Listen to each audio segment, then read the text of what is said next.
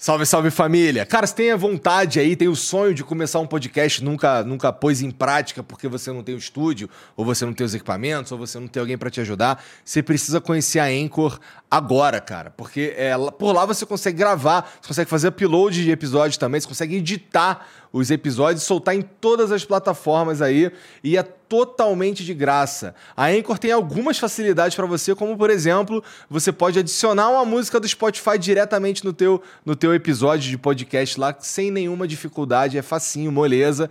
É, além de ser o único lugar que você consegue é, publicar podcasts em vídeo no, no Spotify. Então a, a Anchor, é pela Anchor que você publica é, episódios de vídeo de podcast no Spotify, tá bom? Então entra agora aí em anchor.fm ou baixa o aplicativo, se escreve Anchor, tá bom? Então anchor.fm, entra lá, baixa ou baixa o aplicativo ou e baixa o aplicativo e começa agora.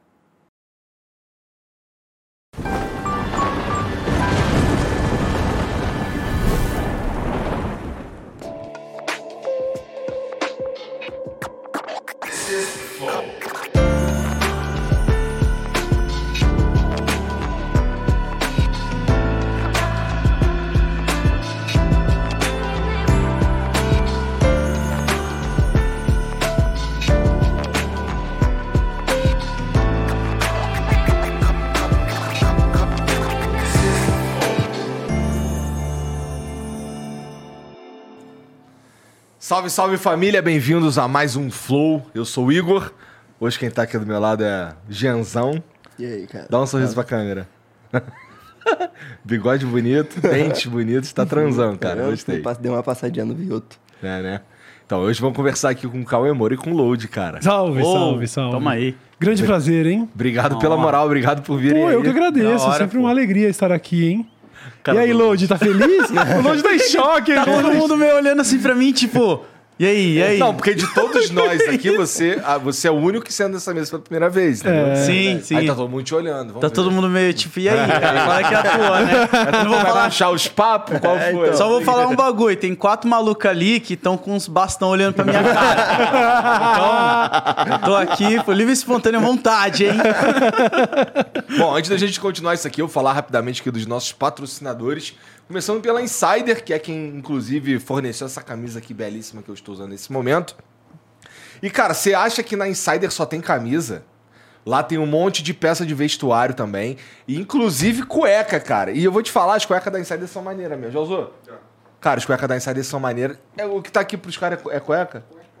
Cueca. Nossa, preciso. Pô, caraca, os caras vai amarrar nós, Ganha parça. um presente Tá ligado que a mãe falava aí, se você ganha cueca de presente de aniversário... Obrigado, viu?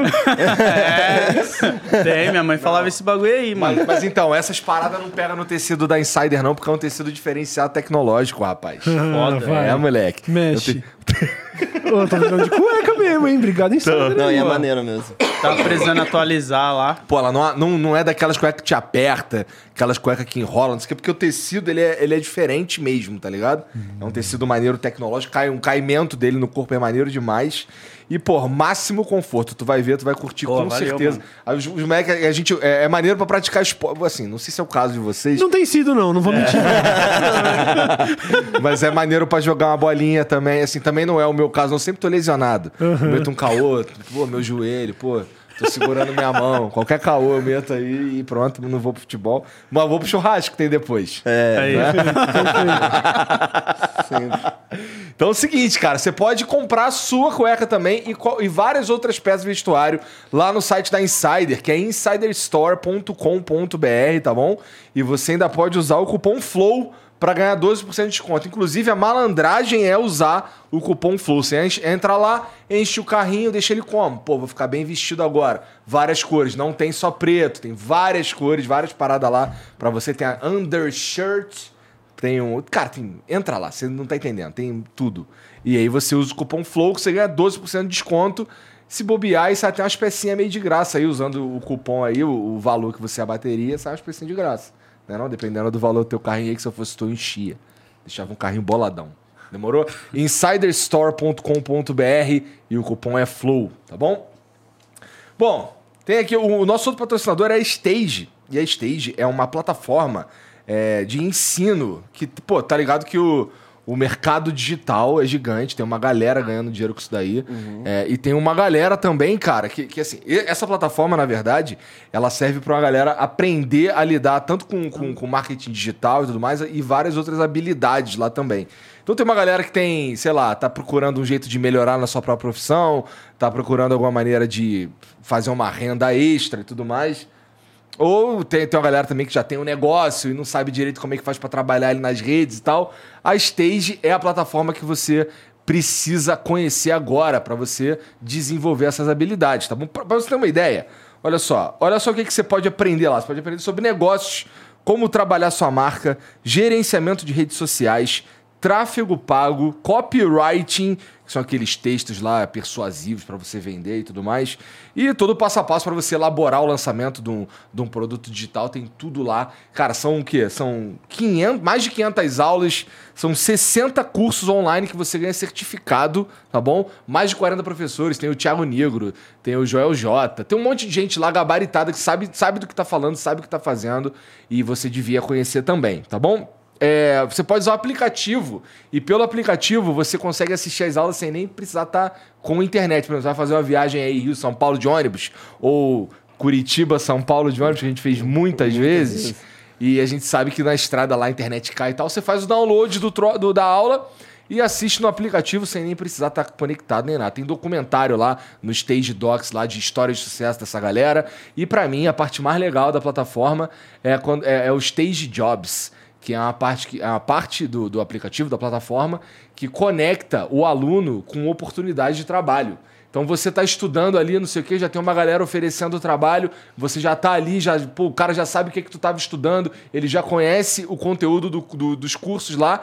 Então, pô, ele é praticamente um aperto de mão instantâneo, certo? Então, é, entra lá na State, se você usar o cupom FLOW29, você ainda vai pagar só R$ 29,90 por mês, tá bom? Para ter acesso a todo o conteúdo da plataforma, que é de fato incrível, é maneiro demais. Você entra, entra lá na, na plataforma, você vai saber do que eu tô falando.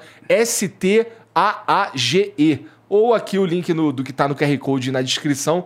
Clica que você vai curtir demais, tá bom? Mas é, mas é o seguinte, é por tempo limitado. Se você chegar lá semana que vem e colocar o cupom FLOW29 e não funcionar, a culpa não é minha, tá bom? Tô avisando pra você ir lá e fazer a tua inscrição agora, beleza? Então é agora. Amanhã eu já não sei, agora. É isso. É isso, Borga. O Falei maluco tudo. vende bem, mano. Maluco Caralho, vende bem. eu Tá ligado? Vende tava aqui bem, só demais. inteira, né, Aprendemos, hein? Então, tô começando a ficar melhor nessa parada aí, tá ligado? Muito bom. E, pô, tem um emblema hoje também, né? Cadê? O Jean falou que tava. Caralho! Caralho, que isso, cara? Eu não tava esperando isso, mano. Mano, olha o caralho! Mano! Pô, com o bonézinho fofinho, mano. Muito foda, mano. Cara, Nossa, que estourou, bonitinho, maneiro. mano. Pior que ficou mais- o. Jean me avisou, porque assim, geralmente, na verdade, toda vez eu só vejo junto com a, com a galera aqui, tá ligado? Aham. Hoje ele falou, porra, o de hoje tá fudido. Nossa, Caralho, muito cara. foda. Como é o nome do ilustrador mesmo? Esse é o Lipe Nero. O Lipe Nero, quando a gente. Acho a gente repostou quando viemos eu e Rafinha com o Menino de Barbados. E aí ele, a gente tinha brincado, acho que sobre não sei se pode usar ou não pode. Ele mandou mensagem falando: bicho. Tá feito, já tá pago, já tá certo. Pode usar. Aí a gente botou de avatar no canal do William de Barbados, foi ele, que a gente ganhou aqui essa porra. Caralho, aí, que sim. foda, mano. maneiro. Pra nós é uma honra também. E é muito foda ver a galera curtindo o trabalho do, do Lipe, porque ele é, ele é foda mesmo. Ele é foda. Sim. Inclusive, segue lá, Lipe Nero Cunha no Instagram, que o moleque é brabo, assim. Ele posta os trabalhos dele lá. Você devia acompanhar, porque Pô, o moleque é bom É, demais. posta Nossa, além, brabíssimo. além do flow, né? Ele É, ele faz outros paradas. trabalhos também, né? Ele Pô, não eu tô é- parecendo. Não parece que. Ó, se o Capitão América se disfarçasse pra não parecer mais o Capitão América, sou eu, mano. não é? É Lip Nero Cunha, né? Lipe Nero Cunha. Eu dar o follow aqui. Nossa, ó, o Load Load tá uma vibe meio Childish Gambino também. É. Deu uma valorizada, hein? Pô, deu uma valorizada demais, cara. Deu um talento na Mas- barba. e, e as tirou- tatuas? As tatu tão, tão certinha? Tá. certíssimo, E tá ainda é- é legal porque a minha tatu ela tá escrita errada, o game over, na minha mão. É. Como assim, mano? É, o cara ele puxou uma perninha de quê na hora que tava fazendo Tá escrito- tatuagem? É, mas isso Game não. Kiver? Game Kiver, tá escrito? É, cara. Por isso que tem ali a perninha, tá ligado? Ele botou errado também. Mano, que da É, hora. porque o tatuador tava muito louco quando ele fez, tá ligado? E aí ele puxou um Q do nada, e era um O. E aí ficou, ficou. Eu também tenho uma tatu errada, mano. Uma frase que eu fiz aqui na perna que era de uma banda lá do, que eu curtia, os caras são sul-africanos, o The Anti-World. Ah. Aí eu fui fazer a tatu numa convenção de tatu e eu escrevi à mão. Falei, ah, pode ser com a minha letra, eu acho até bonitinha e tal. Escrevi. Quando eu tava tatuando, eu falei, nossa, não era E ali, era um I. Ih. Aí já foi. Aí eu falei assim, ó, rabisca o E e faz um E em cima, um em cima. Aí tem uma. Aí o cara fez isso? Fez, fez, fez. Tem uma rasurinha, mano. Arrasando na tatu. Caralho, muito foda isso. Pô, ficou muito foda a ilustração, cara. Então, ó, Caralho, você, cara. você que tá assistindo aí, você pode ter essa ilustração aí pra adornar o seu perfil totalmente de graça. É só você entrar lá no, em nv99.com.br barra resgatar e ali você vai colocar o código DL Show, tá bom? DL Show, de desce a letra show, e aí você vai ter totalmente de graça lá pra deixar o seu perfil bonitinho, mas só pra quem resgatar nas próximas 24 horas, tá bom? Depois disso, só quem vai ter acesso a, a a esse emblema é quem resgatou. Então, se fosse você, eu ia lá agora, é, para não perder a chance e esquecer, sei lá. Que aí depois, para ter esse emblema aqui, só se você comprar de alguém disposto a vender no mercado de emblemas. Então, é melhor garantir logo, entra lá, nv99.com.br barra resgatar e o código é DL Show. Beleza? Aí, mãe, entra lá rapidão. Depois a gente manda. pô. Resgata lá. Perfeito. E outra coisa, quer mandar uma mensagem pra gente? Você pode usar a mesma plataforma, a NV99, em nv99.com.br barra flow. Você manda uma mensagem pra gente aqui, a gente lê no final, ou aqui no link que tá fixado no chat. Beleza? É isso. Foda. Porra, cara. começou finalmente a fazer, usar aquela sala lá, né, cara? Pois Fazer um é, né, mano? pariu. Cara, demorou muito, muito. Às vezes eu sou lembrado, às vezes a galera manda aquelas DMs respondendo stories, né? Você acaba vendo os stories anteriores que os Sim. caras tinham respondido. E aí, a, a vez que eu postei, tá, tá chegando, tá chegando, era 2020, mano. Caralho, eu demorei um ano. Era fim de 2020, demorei, mano, um ano e meio, praticamente. Porra, ô, Cauê, porra, com todo respeito, vai se fuder. Porque assim, ca- cara, eu, nem, eu não sei quanto tempo faz, que já tem um tempão, que tu falou assim, porra, minhas câmeras aqui estão passando a imagem esquisitona, pô. Eu, pô, vou aí com o Jean. Isso já faz muito ano passado. tempo. Isso, Cara, ano e- passado, então tá essa era a nossa reta final, tá ligado? Caraca. E é sete Realmente. meses atrás, E mano. tá- tava meio parecido já com o cenário Tava, atual, era exatamente né? aquilo, tá ligado? Inclusive, a gente tá usando uma placa de captura que você pegou, foi mágico. Olha essas. Mano, isso é bizarro. Eles foram lá pra, pra dar um confere, porque realmente a gente tava tendo muita dificuldade. Foi, demorou também, porque a gente não quis é, contratar ninguém que sabia fazer a parada e no máximo contou com essas consultorias, que não é qualquer consultoria, tá ligado? Sim, sim. Porra, os caras foram lá, olharam e tudo, e viram que faltava uma plaquinha de captura. Aí o três caras falou, pô, tem uma empresa que os caras faz a, a plaquinha é de na captura externa. porta. E aí ele abriu a porta da minha sala e bateu na da frente. Caralho! Eu falei, nem fodendo. Um prédio com, tipo assim, deve ter umas 400 salas naquele prédio. Ele abriu a porta e bateu na porta da frente e o mano emprestou na hora ali. Já, do que ele falou até a placa tá instalada foi tipo seis minutos, mano. Caraca, você Falei, teve não, que ir mano. lá, tá ligado? Identificar e falar: não, peraí, mano. cara, é só você pedir açúcar pro seu vizinho aqui, que ele tem, tá ligado? Dá uma xícara de açúcar aí. Não, mas é uma puta coincidência. Tem, na verdade, tem uma porrada de coisa acontecendo ali naquele mesmo prédio. Uhum. E, pô, é, esses caras aí que são os caras da Neo ID, salve pros amigos da Neo ID. É, preciso pagar a placa, hein? Tá lá até hoje, viu? Eu nem, nem deve lembrar que o Léo é Não, eu vou- É. Agora ele Tem que lembrou. acertar, tem que acertar. lembrou. Espera que a primeira AdSense nossa aí, você vai ver se eu não vou.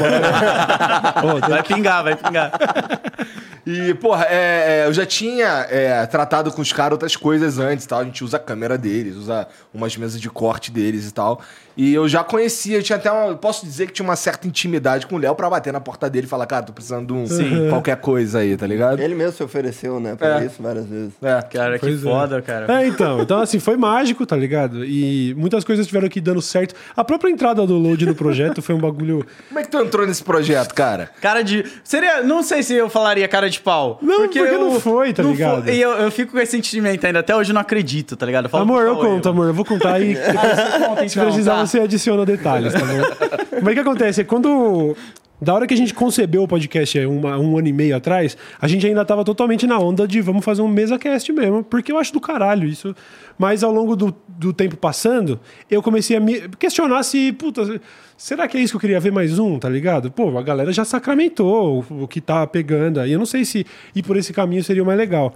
E eu tava também ouvindo ali uns programas de rádio, uns podcasts de notícia e tal.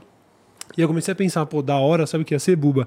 Vamos fazer um negócio meio jornalzinho do almoço, assim. A gente já fala de notícia o tempo todo e muitas vezes sobra pauta pra caralho. Tem um monte de coisa que daria pra gente se estender nos assuntos. Fazer um programa de uma horinha no meio-dia, tá ligado? Aí ele, pô, legal essa ideia, hein? Falei, é, mas só eu e você também. Acho que a gente precisava de alguém, tá ligado? E ter uma bancada fixa mesmo de no mínimo três pessoas. Pra futuramente ter quatro, cinco até. E aí, a gente começou a especular uns nomes. Muito maneira essa ideia, não é não, Genzão?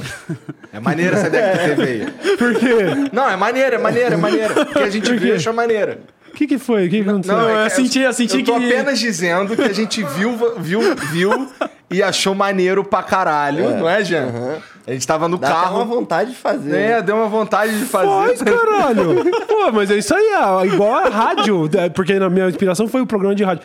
Tem 600 programas do almoço, tá ligado? Eu acho que é. Sim. Inclusive, quando eu fui. é, eu, com quem que eu tava falando? O Neil Agra tinha ido lá no Ilha de Barbados. E aí ele foi explicar o novo projeto dele. Um programa de meio-dia, bate-papo, tal, tal, tal. Eu falei, caralho, mano, igual você tá falando agora. Eu falei pra ele, eu falei, caralho, mano, a gente vai fazer exatamente isso, mano. Meio-dia, tá ligado? Enfim. A gente começou a conversar sobre as possibilidades de quem chamar, gente que eu não, não, não precisava ser muito próximo, eu só de ter conhecido e falado, pô, essa figura aqui, tal, tal, tal. E o Load era um dos que a gente tinha comentado já. Fazia meses, mano. Se pá, fazia um ano já. Acho que quando vocês foram lá, a gente já tava com essa na- ideia na cabeça. Mas será? Porque três vezes por semana aqui, o load já é de outra área de São Paulo ali. Será que o negócio. Mora longeão de lá, Load. Ah, é que eu sou. Eu não tenho noção de distância, tá ligado? Eu sou uma pessoa que eu não tenho. Eu moro na Vila Prudente. Eu moro a 5 minutos daqui, cara. Entendi, entendi. Então lá da onde tá o Cauê, dá 40 minutos de carro. Certo. E Então, eu- Uhum. tipo, pra mim é tranquilo. Só que pra quem não é de São Paulo, fala, cara, 40 minutos é muita coisa. Não, mas 40, assim, eu acho Eu 40 também minutos acho. muita coisa. Aí eu não acho, tá vendo? Por isso que eu Uhum. falo que eu não tenho noção, porque eu andava a pé pra caramba e pra mim é tipo. É, eu, pra mim, ficar uma hora no carro, que eu fazia esse bate-volta Jundiaí estúdio sempre, é normal também. É. Mas eu tava nessa, pô, eu falei, acho que é meio distante até chamar alguém assim como o Load, que já tem um trampo na internet e tal, porque é uma quebra de rotina, mano. Três vezes por semana fazer essa viagem, né? Só que aí, um dia, no dia, foi dia 1 de abril, Foi. certo? O Load foi postar uma mentira de 1 de abril que ele tava num podcast comigo, que eu ia entrevistar ele, alguma coisa assim. Aí eu falei, mostrei pro Bubu, falei, mano. Cara, E será? Falei, eu vou, aí na hora eu mandei uma DM. Falei, ô, mano, da hora que você fez essa brincadeira, porque olha essa ideia. Aí eu expliquei a fita. Aí ele, ó, que da hora. Eu falei, e aí, vamos tentar e tal. Então, eu assim, foi- falei pra. Amor, conta direito. eu falei pra ele primeiro, manda mensagem amanhã, porque hoje é 1 de abril, eu não acredito.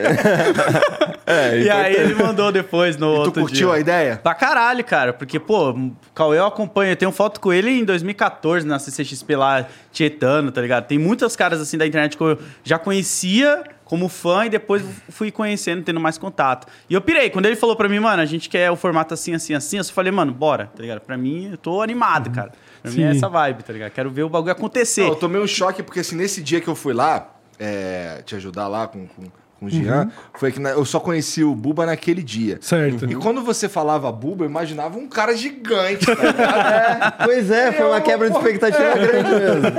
Caralho, olha lá o Buba. Pô, mas o Buba é mó bonitão. Nossa, o Buba, é, ele, ele, eu não sei como é que ele tava aquele dia, mas quando ele tá com umas roupas assim, você vê que ele É. é fitzinho, assim, todo. Fitzinho. Pá, ele é muito diferente de nós, mano. De mim, Ele é. ele é o oposto, mano. Ele, é verdade, eu acho que de nós dois, assim, ele é, É, o que mais destoa, assim, na beleza e no porte físico dele É, também. Mas ele é o que segura a bronca também, tá ligado? Porque não dá, se junta só a galera que, tipo, super inspirada pra falar umas groselhas, mas não tem um pouquinho da disciplina pra fazer o negócio rolar, não ia funcionar, entendeu? Então o Buba e a Camila, os dois são os é anjos da é é. guarda da parada, Os dois mano. são. E o Tá Buba, ligado? ele fala tanto com o microfone que ele tem, como com os dedos, né?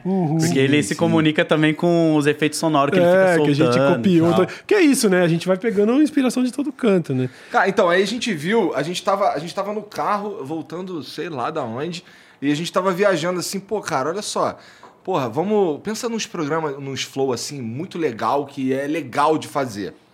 Aí a gente pensou em uns. Aí pensamos, porra, no Cauê, no Load e tal. Inclusive, cara, tem um programa. Não foi um bagulho assim? Foi, foi Pô, os caras estão fazendo um programa lá de meio-dia lá muito foda. Porra, maneira essa ideia, né, Gil?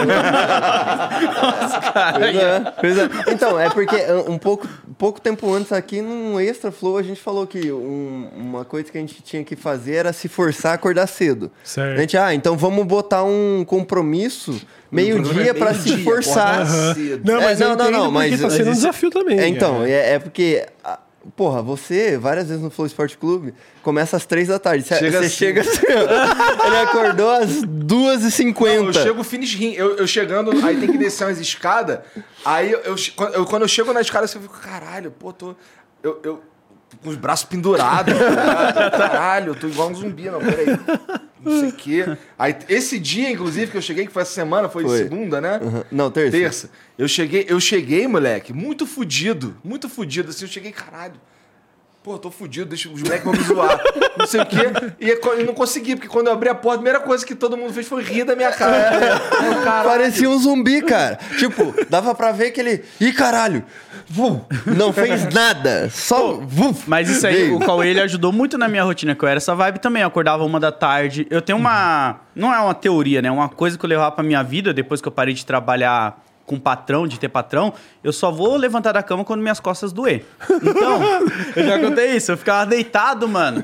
Que eu trabalho Até por zerar, conta hoje em mano. dia. É, quando eu vejo que, tipo, puta, deu uma e meia, tá dando uma dorzinha aqui, levanto, tomo um café, sento e começo a trabalhar. Tu dorme tardão? Durmo três da madrugada, dependendo do que eu tô fazendo, assim. Às vezes eu vou dormir três, quatro. Teve, teve uns dias desses que eu nem dormi, né? Fui virado pro É, programa. load colou virado. eu também tô tendo dificuldade, tá ligado? É um desafio bom. A gente tá, mano, eu tô felizão com essa nova rotina, mas é isso aí. Eu tava acostumado a dormir três e meia da manhã e, tipo assim, acordar dez e meia. Eu não ia tão longe. Mas dez e meia já começa a ficar tarde pra entrar ao vivo dali a uma hora e meia. Tem, pô, acordado total. Eu quero estar sempre às onze lá no estúdio e às vezes tá sendo desafiador. Quinta, agora, a gente fez sexta-feira com o Luigi, certo? Sim, sim. Quinta-feira eu cheguei em casa, tipo, também umas quatro da manhã. Aí, tinha ó. tomado umas caipirinhas e tal. Eu já tava pensando, ó, vai- já vai ser o primeiro dia que vai dar pro- problema assim, de aparecer com cara de sono lá, de. Pô, eu achei meio até. Não, mas aí pô, você mete o Mas não óculos deu escuro. nada, é, não deu em nada. Mas... Caralho, imagina se vagabundo enchesse meu saco por aparecer com cara de sono. Tava fudido. Tô fudido, pô.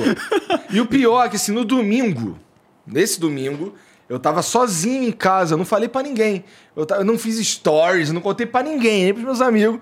Eu tava assim, porra, caralho, tá, tá uma merda, assim, eu preciso arrumar minha vida. Preciso arrumar minha vida. Vamos lá. É, eu preciso comer melhor, eu preciso me exercitar.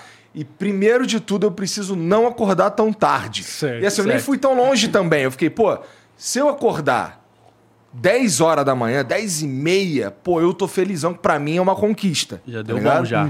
Maravilhoso. Porra, no dia seguinte eu falei, acordei 3 horas da tarde. No, no dia seguinte, eu- era pra estar aqui que horas? 3, 2 e meia, né? Uma parada assim. Duas e meia eu tava acordando também. Tanto que eu, caralho. Eu acordei, inclusive, porque a Flávia bateu na minha porta. O Igor, é o seguinte, a Mariana tá falando que tu tem que acordar aí. aí Caralho, eu, cara. caralho. Aí eu só, só pulei, joguei uma água na cara, botei uma camisa e fui, saí fora. Mas tá porque ligado? você dorme tardão mesmo também? Tipo, Cara, eu sou. Eu, eu funciono melhor à noite, tá ligado? E, e- e isso, é, isso é ruim, porque é um horário que só tem eu acordado, entendeu? Então, assim, se eu a- acordar no meio da tarde é foda, porque já foi. Metade do- das pessoas. as- todas as maioria. pessoas já viveram metade do dia e eu tava morto. tá lá. Entendeu? Mas a madruga tem esse. é- é- às vezes é mais produtivo mesmo não ter gente pra, tro- pra trocar uma ideia. Você, não- você não, não distrai, tá ligado? Eu, Sim. eu gosto. Eu, eu, eu, às vezes eu, eu zero muito a bateria social, tá ligado? Eu só quero ficar sozinho. E aí a madruga, é, né? Essa é a perfeição da Pô, parada. é, então, aí, aí para mim, assim, eu, eu me sinto muito mais ativo. Tanto que, ó, começa a dar, dar 4 e meia, 5 horas da tarde, geralmente eu tô, já tô ficando melhor. Tirando, tirando quando eu, eu sou, por exemplo, tem dia que eu tenho que acordar cedo pra caralho. E aí cedo pra caralho eu tô falando 8 horas, 7 horas, cedo pra caralho pra mim, tá ligado? É... Aí, aí foi, aí eu tô fudido o dia inteiro. Fudido o dia inteiro. Aí vem trabalhar, não sei o que, faz os bagulho aqui e tal. Aí tem aqui em cima aqui, tem um cantinho, que tem um colchão, um computador. Tá ligado? Aí eu vou, durmo Perfeito, vai. e pronto, É entendeu? que também esse também ajuda pra caralho. Pestaninha da tarde, segura a bronca. Pô, eu falo pro, pro pessoal que me acompanha, mano, eu trabalhava antigamente em metalúrgica, nos trampos mó merda, assim, acordava 5 da manhã pra chegar às 6 em ponto, tá ligado? E aí depois que começou a dar certo pra mim os bagulho de internet, mano, pra que que eu vou ficar acordando tão cedo assim? Não preciso mais, tá ligado? E aí eu acordo, faço todo o meu trabalho nesse mesmo rolê e já era, tá ligado? Matei o que eu tinha pra resolver. Às vezes eu consigo matar até dois dias de trampo num dia só me, me Entendi. ferrando ali. Então, pra mim, É, é, mas pra mim sempre foi uma- um problema Então, muito mas sério aí acordar é que cedo. tá essa parada. Desde sempre. Não desde tem- moleque. Exato. Desde criança, tá ligado? Então, mas aí eu acho que é total costume, porque hoje, fa- mas sendo eu acordava realista... cedo todo dia, pô. Não, então, mas hoje eu sendo fui pro realista... quartel, cara. Você não eu tinha que estar no precisa. quartel seis e meia. É, essa é a grande realidade, é, né? é. Algumas pequenas vitórias você vai ter que degustar, mano. Você não- você não precisa acordar cedo, Mas sabe o que é? Mas sabe Porra, por que da é? hora, né? Eu sou meio. Eu, eu tenho, eu tenho uns problemas mentais, cara. Assim, eu, eu, eu me sinto muito culpado, eu entendo. tá ligado? Por você não acordar cedo? Eu me sinto muito culpado por um monte de coisa na minha vida, tá ligado? E assim, que eu não devia estar. Assim, na verdade, foda-se, mas eu me sinto culpado. E assim, pra não ter essa porra na minha cabeça, eu prefiro que o corpo sofra. Eu Caralho. entendo. Mano, eu tava falando disso com a minha mina essa semana. Eu tô vivendo isso. Ela tava vendo a minha angústia, que eu tava ansioso. Eu falei, eu me sinto culpado porque eu tô tentando resolver umas paradas agora, por exemplo. Eu comprei uma casa, tá ligado? Eu vou voltar pra, pro interior daqui um tempo. Lá pra janeiro eu devo voltar lá. Vou morar em Itupeva, tá ligado? É longe daqui? Mano, daqui, daqui Pô, é já é maluco, cara. Daqui já é mais longe, mas para eu, a gente que tá lá na Barra Funda no estúdio, da Barra Funda pra minha casa vai dar uns 50 minutos.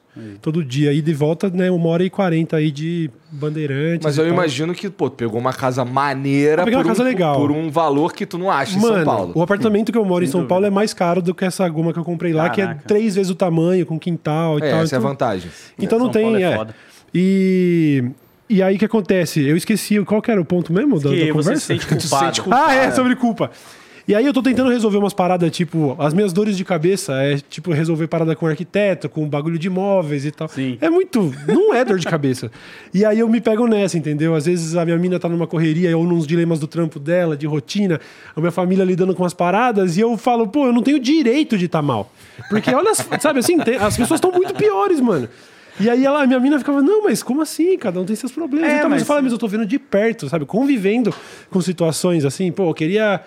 Tô tent- meu problema é que eu queria que a pedra da parede fosse essa e não essa, tá ligado? e aí você se sentiu um merda, Acho tá que é ligado? diferente, cara, porque eu acho que cada um. É isso que você falou, cada um vai ter o seu problema ali, que nem a sua mina falou, mas você não pode deixar que isso não é um problema seu, Mas não tá adianta ligado? tu Tipo, falar isso, porque não, não entra na minha cabeça e provavelmente não entra na cabeça dele essa É. porra, tá ligado? Então, assim, por mais que a gente analise de maneira lógica, de maneira fria, até do ponto de vista do que a gente conseguiu conquistar, na minha cabeça, foda-se, tá ligado? tá na minha cabeça, cara, eu tava até outro dia. Outro dia eu era estoquista dele de magazine, tá ligado? Então essas noias não, não, não me abandona nunca mais, por mais que eu faça força. Pô, mas aí entra uma parada que eu também tenho. Tipo assim, eu não tenho tempo pra descansar. Porque eu penso que eu vou voltar a ser funcionário de alguém. Então eu nunca tô sem fazer alguma coisa. Tá Eu tô ligado? sempre em choque. Nossa, ficar, ficar ocioso pra mim é um, é um castigo. Aham. Por exemplo, né, os caras falam assim: ah, é, pô, não, vai chegar aqui é, a época das férias. Né? Férias? assim, fim do ano agora, a gente meio que tirou duas semanas de férias. Aí eu fui. Aí a minha esposa, minhas filhas, não sei o que, queria ir pra praia, a gente foi pra Angra. Cara, pra mim. É um martírio. E aí eu fico fudido, porque Entendo. assim, ó, Eu entendo não posso ser o filho da puta que vai jogar areia aqui no plano do geral, que não sou eu. Tá ligado? Tá lá a Mariana, a Carol e a Luísa lá curtindo pra caralho. E eu tenho que estar, tá, porra, pra fora. Você tem que estar lá, presente, Eu tenho né? que estar curtindo. É pô, lógico. não sei o quê, vamos. Não, demorou, vamos pular na água. Não, bota a máscara, não sei o quê, foda-se, pula aí. É, mas por dentro eu tô, meu Deus, cara. Tá tudo ruindo, mano. Eu Preciso Embora. voltar, É. mano. Nossa, sou Pô, exatamente Pô, e nem assim. precisa ir tão longe. Sábado e domingo de bobeira pra mim. Nossa, e, e, cara, é- pra minha cabeça foi muito escroto. Porque aí, beleza, vamos lá, tô de bobeira. Aceitei que eu tô de bobeira, beleza. Hoje, sábado não tem nada pra eu fazer. Então, tá. é, o que, que eu gosto de fazer? Eu gosto de sentar no meu computador, jogar um Diablo, jogar um Dota, ficar por ali, ver um, ver um bagulho com as minhas filhas, não sei o quê. Porra, mas se elas estão em casa, eu me sinto culpado de não ficar 100% do tempo com elas. Por exemplo, eu tô sentado no computador e tô sentindo culpa. Sim. Tá ligado? Cara, é, é uma noia. Que é foda, moleque. foda. Eu tô o Tá tempo todo. Eu tô, se eu tô no, problemas mentais. É, eu tenho. mas eu sei, e assim, eu nem divido muito com os outros, porque eu sei que, assim, Ninguém vai resolver é, é coisa que não tem jeito, essa É, porra. não Eu vou tem, não morrer tem, assim, eu acho, não sei. Será, mano? porra. Será que não dá pra um, fazer uma terapiazinha ali? E ela vai falar o quê? Não, tá tranquilo, não precisa ficar com teus filhos mesmo, não. pô.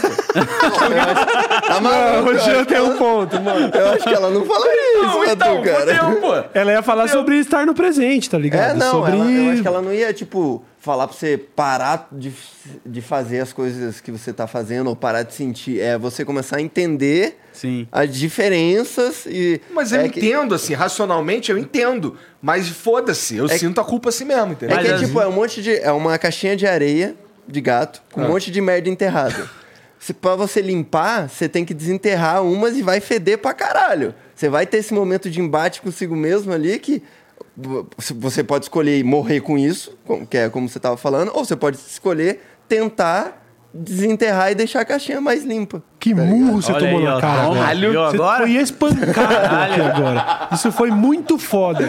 Faça terapia, cara. Eu, eu, Começa eu tô falando como se não fosse pra mim também. tá? Não, e eu tô falando pra mim mesmo também. Esse que é o mais doido. Tô falando pra mim também, pô. Mas eu acho que esse meio que a gente tá. Ó, agora eu posso falar essa frase. Esse meio que a gente tá trabalhando com a internet me traz muito essa vibe, porque é um- uma parada que eu aprendi a trabalhar que é tipo, eu não sei como vai ser daqui dois meses pra mim. Eu não tenho um salário fixo. Tá ligado? Tipo, é um Nossa, isso, bagulho. é, isso é o pior de tudo. Você não tem, cara. Você, a galera às vezes vê assim a vida do influenciador, acha que é tudo aquilo, né? Receber coisa, Tu é tá influenciador? ganhando. Cara, eu não me considero não, mas a galera Tu coloca esse de falar que tu é influenciador. É porque a galera coloca esse bagulho. Tem uns bagulho que vem pra você. Pega, né? taxado. Você falou, Eu já fui chamado de creator.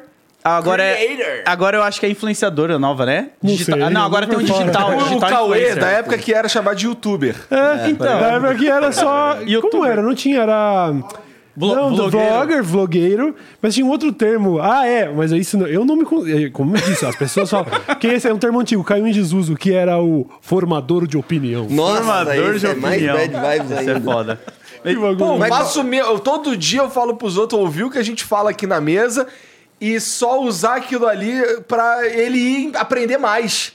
Não é pra pegar o que eu falei aqui, isso aqui é verdade, Isso aqui que é o só a fagulha inicial da, da, da É. informação. Ó, tá, tá aqui, ó. Vou, levantamos esse debate aqui, daí agora você faz a tua parte. Sim, eu acho da hora também. Eu acho que é um pouco, pouco sacana, às vezes, as pessoas quererem cobrar essa responsabilidade do que você tá falando. para de falar palavrão aí no teu vídeo que meu filho assiste. Ô, já recebi Porra, essa, isso, essa cara. piada que você fez aí, na verdade, era isso e isso. Você fala, irmão, não tem como. Foda-se. sacou? É- é esse é o novo formato de consumir conteúdo. Você vai ter que ter algum senso crítico. Não dá pra você abraçar e achar que eu sou autoridade em nada.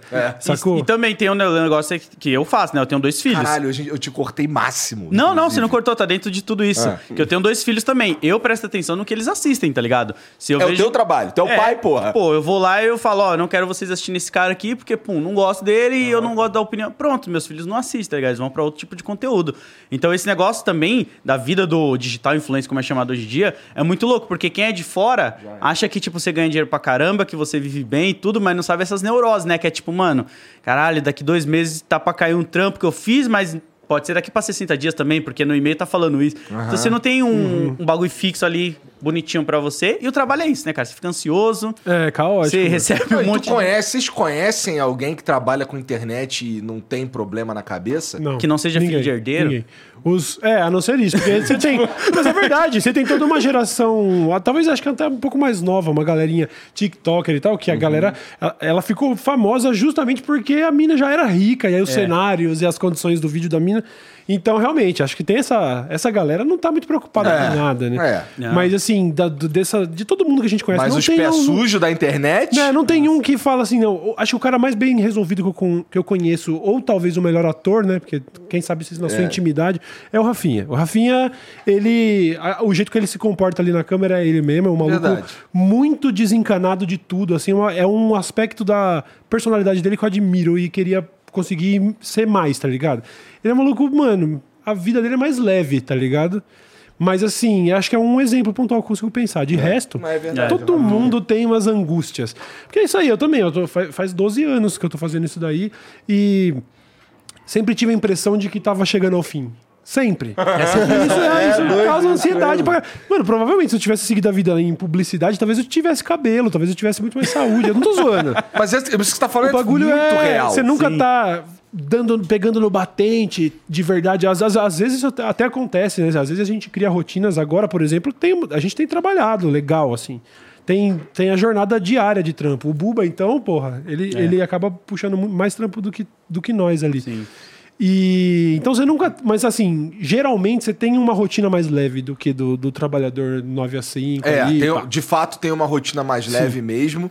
É, mas assim. Mas você nunca não está. Você nunca não está trampando. É essa situação aí. É. Você Você tira um dia de cagar, folga, você fala assim, mas um dia de folga. Sabe aquele. é, o tal do FOMO, Fear of Missing Out, né? O medo de perder as coisas. Sim. A pessoa fica fora da internet um pouquinho. Pô, todo mundo assistindo aí vai, vai se identificar com isso. Não precisa ser um. Um, um, um- como é? Youtuber, digital influencer. Formador Todo mundo, você fica dois dias sem olhar o Insta, você já fica meio. Sim. dá aquela coceira. E imagina se a sua renda dependesse disso, Exatamente. irmão. É. Essa é a parada. Então, assim, é realmente, às vezes é, é tão glamuroso quanto parece.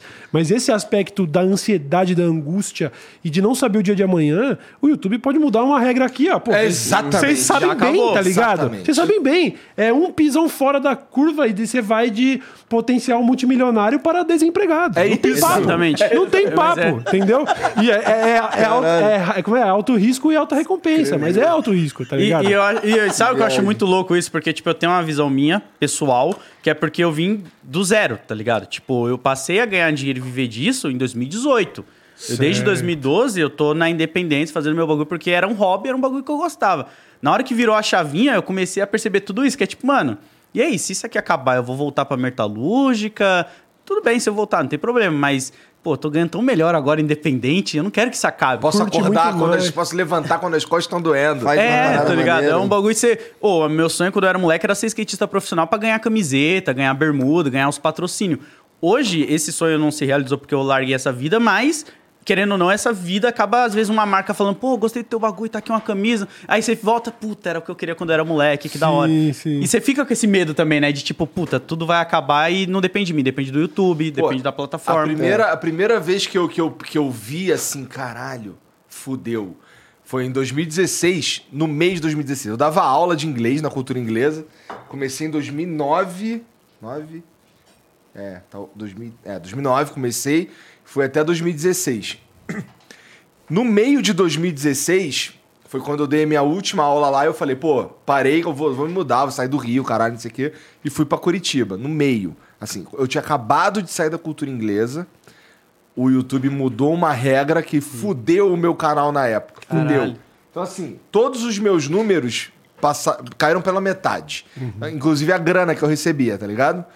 E eu tinha acabado de sair do meu emprego, que eu já tinha sido promovido umas três vezes ou quatro vezes, tá ligado? Tava de boa até. É, não tava de boa porque era professor, né? É, mas você foi promovido, tá ligado? Tipo, professor sofre. E, e tava em uma cidade que eu não tinha família, não tinha nada. Eu tava lá, comecei Tava lá. numa cidade nova. É, e tudo mudou, eu me fudi. Cara, foi que eu comecei a ficar careca. Foi que meus cabelos começou a ficar branco. Não tô zoando, foi nessa Não, época faz aí. sentido. Foi tudo caralho. Que é aquilo que você falou aqui um, um tempo atrás, que era, cara, é, não sei se mês que vem o, o salário vem, tá ligado? Eu, não eu, eu não sabia se eu ia conseguir pagar o aluguel no mês seguinte. Ficar, caralho. Imagina isso. Você deve imaginar que falou que tem dois filhos. Sim. Porra, com dois filhos, uma mulher numa cidade diferente. Fica, caralho. Exatamente, mano. Fudeu, não, deixa eu ver o que, que tem de escola de inglês por aqui. Pô, qualquer merda eu vou virar Uber, sei lá, qualquer parada assim. E, e, cara, e, e esse desespero, ele é constante, tá ligado? Uma merda que você fala, irmão, no dia É. seguinte acabou tudo, é. tá ligado? Pois é. Eu, quando eu, eu tive a, a parada também, logo depois de ter acontecido com o Cossielo, parada de tweets antigos, rolou Aham. comigo também. Totalmente merecido, tá ligado? Hoje eu penso, bem feito, se fudeu mesmo, otário pra caralho. Mas ali foi um momento que, tipo assim, Deu mano. aquela. Eu, eu, eu soltava o celular e ficava pensando, mano, eu não acredito que acabou tudo, tá ligado? Porque você acha que é o fim, tá ligado? Fala, irmão, não acredito que eu quis. Acabou, mano, acabou. Eu tô- ali já, eu já tava, sei lá, sei lá, sete, oito anos na época. Falando, mano, é isso, a sua carreira. Você não tá preparado, porque a- o, o mais, o mais angustiante é que, por exemplo, um moleque que estourar hoje, ele tem pelo menos aí. Se você for considerar com os blogs lá atrás que já estavam ganhando dinheiro e tal, né? Então, assim, já tinha uns caras ganhando dinheiro de conteúdo, né? Na internet há, vamos dizer, 16, 17, 18 anos. Se, se o YouTube começou há uns 12, né? Então você tem uma geração ali de Sim. blogs. Essa, essa é toda a história que alguém que começar agora já tem pra analisar, né? Você já tem cases de sucesso. Exatamente. Você já viu como o Whindersson estourou só com uma uma GoPro, você já viu o, su- o sucesso do podcast, você tem toda uma, uma história que é vasta. Se você for pensar em tempo de internet, nós estamos falando de uma história longa de gente Sim. ganhando dinheiro com internet. Mas em 2010, quando a gente começou, não tinha nenhuma referência.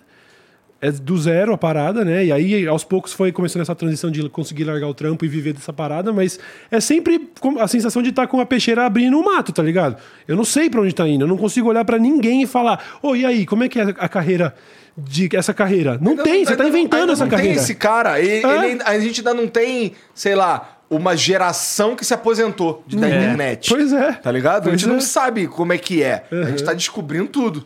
por isso que a gente fica maluco, por isso que a gente fica careca, porque a gente não sabe. Pô, e o muito louco, porque quando você começa, tem muita gente que acha que é simples, né? Porque eu vou pegar por mim, né? O meu exemplo, assim, que eu não sabia negociar, eu não sabia fechar palestra. Ninguém te ensina essas paradas. Tipo, ah, quanto você vai cobrar pra fazer uma publi? Ninguém te ensina, você não sabe o valor. E a marca do outro lado, às vezes ela chega com uma proposta já de um valor fechado, às vezes não fala, ah, quanto que você quer ganhar? E eles falam, ah, sei lá, 100 reais? Tá, mano, demorou, bora. E aí você fica, caralho, deveria ter Puta, falado vacilei, 200. é. Sensação de estar jogando um poker com a agência, né? É, eu acabei de aprovar um job de primeira, assim. Aí a, a, aí a Camila lá feliz, ô, rolou o job. E eu pensando, pô, mas se os caras não nem negociaram, a gente mandou mal pra caralho.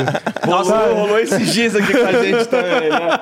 Nem pediu- pechinchar. Pô, não, pô, vou- dá pra gente colocar aqui uma marca aqui diferente, não sei o que, e é, é tanto a mais. Tá.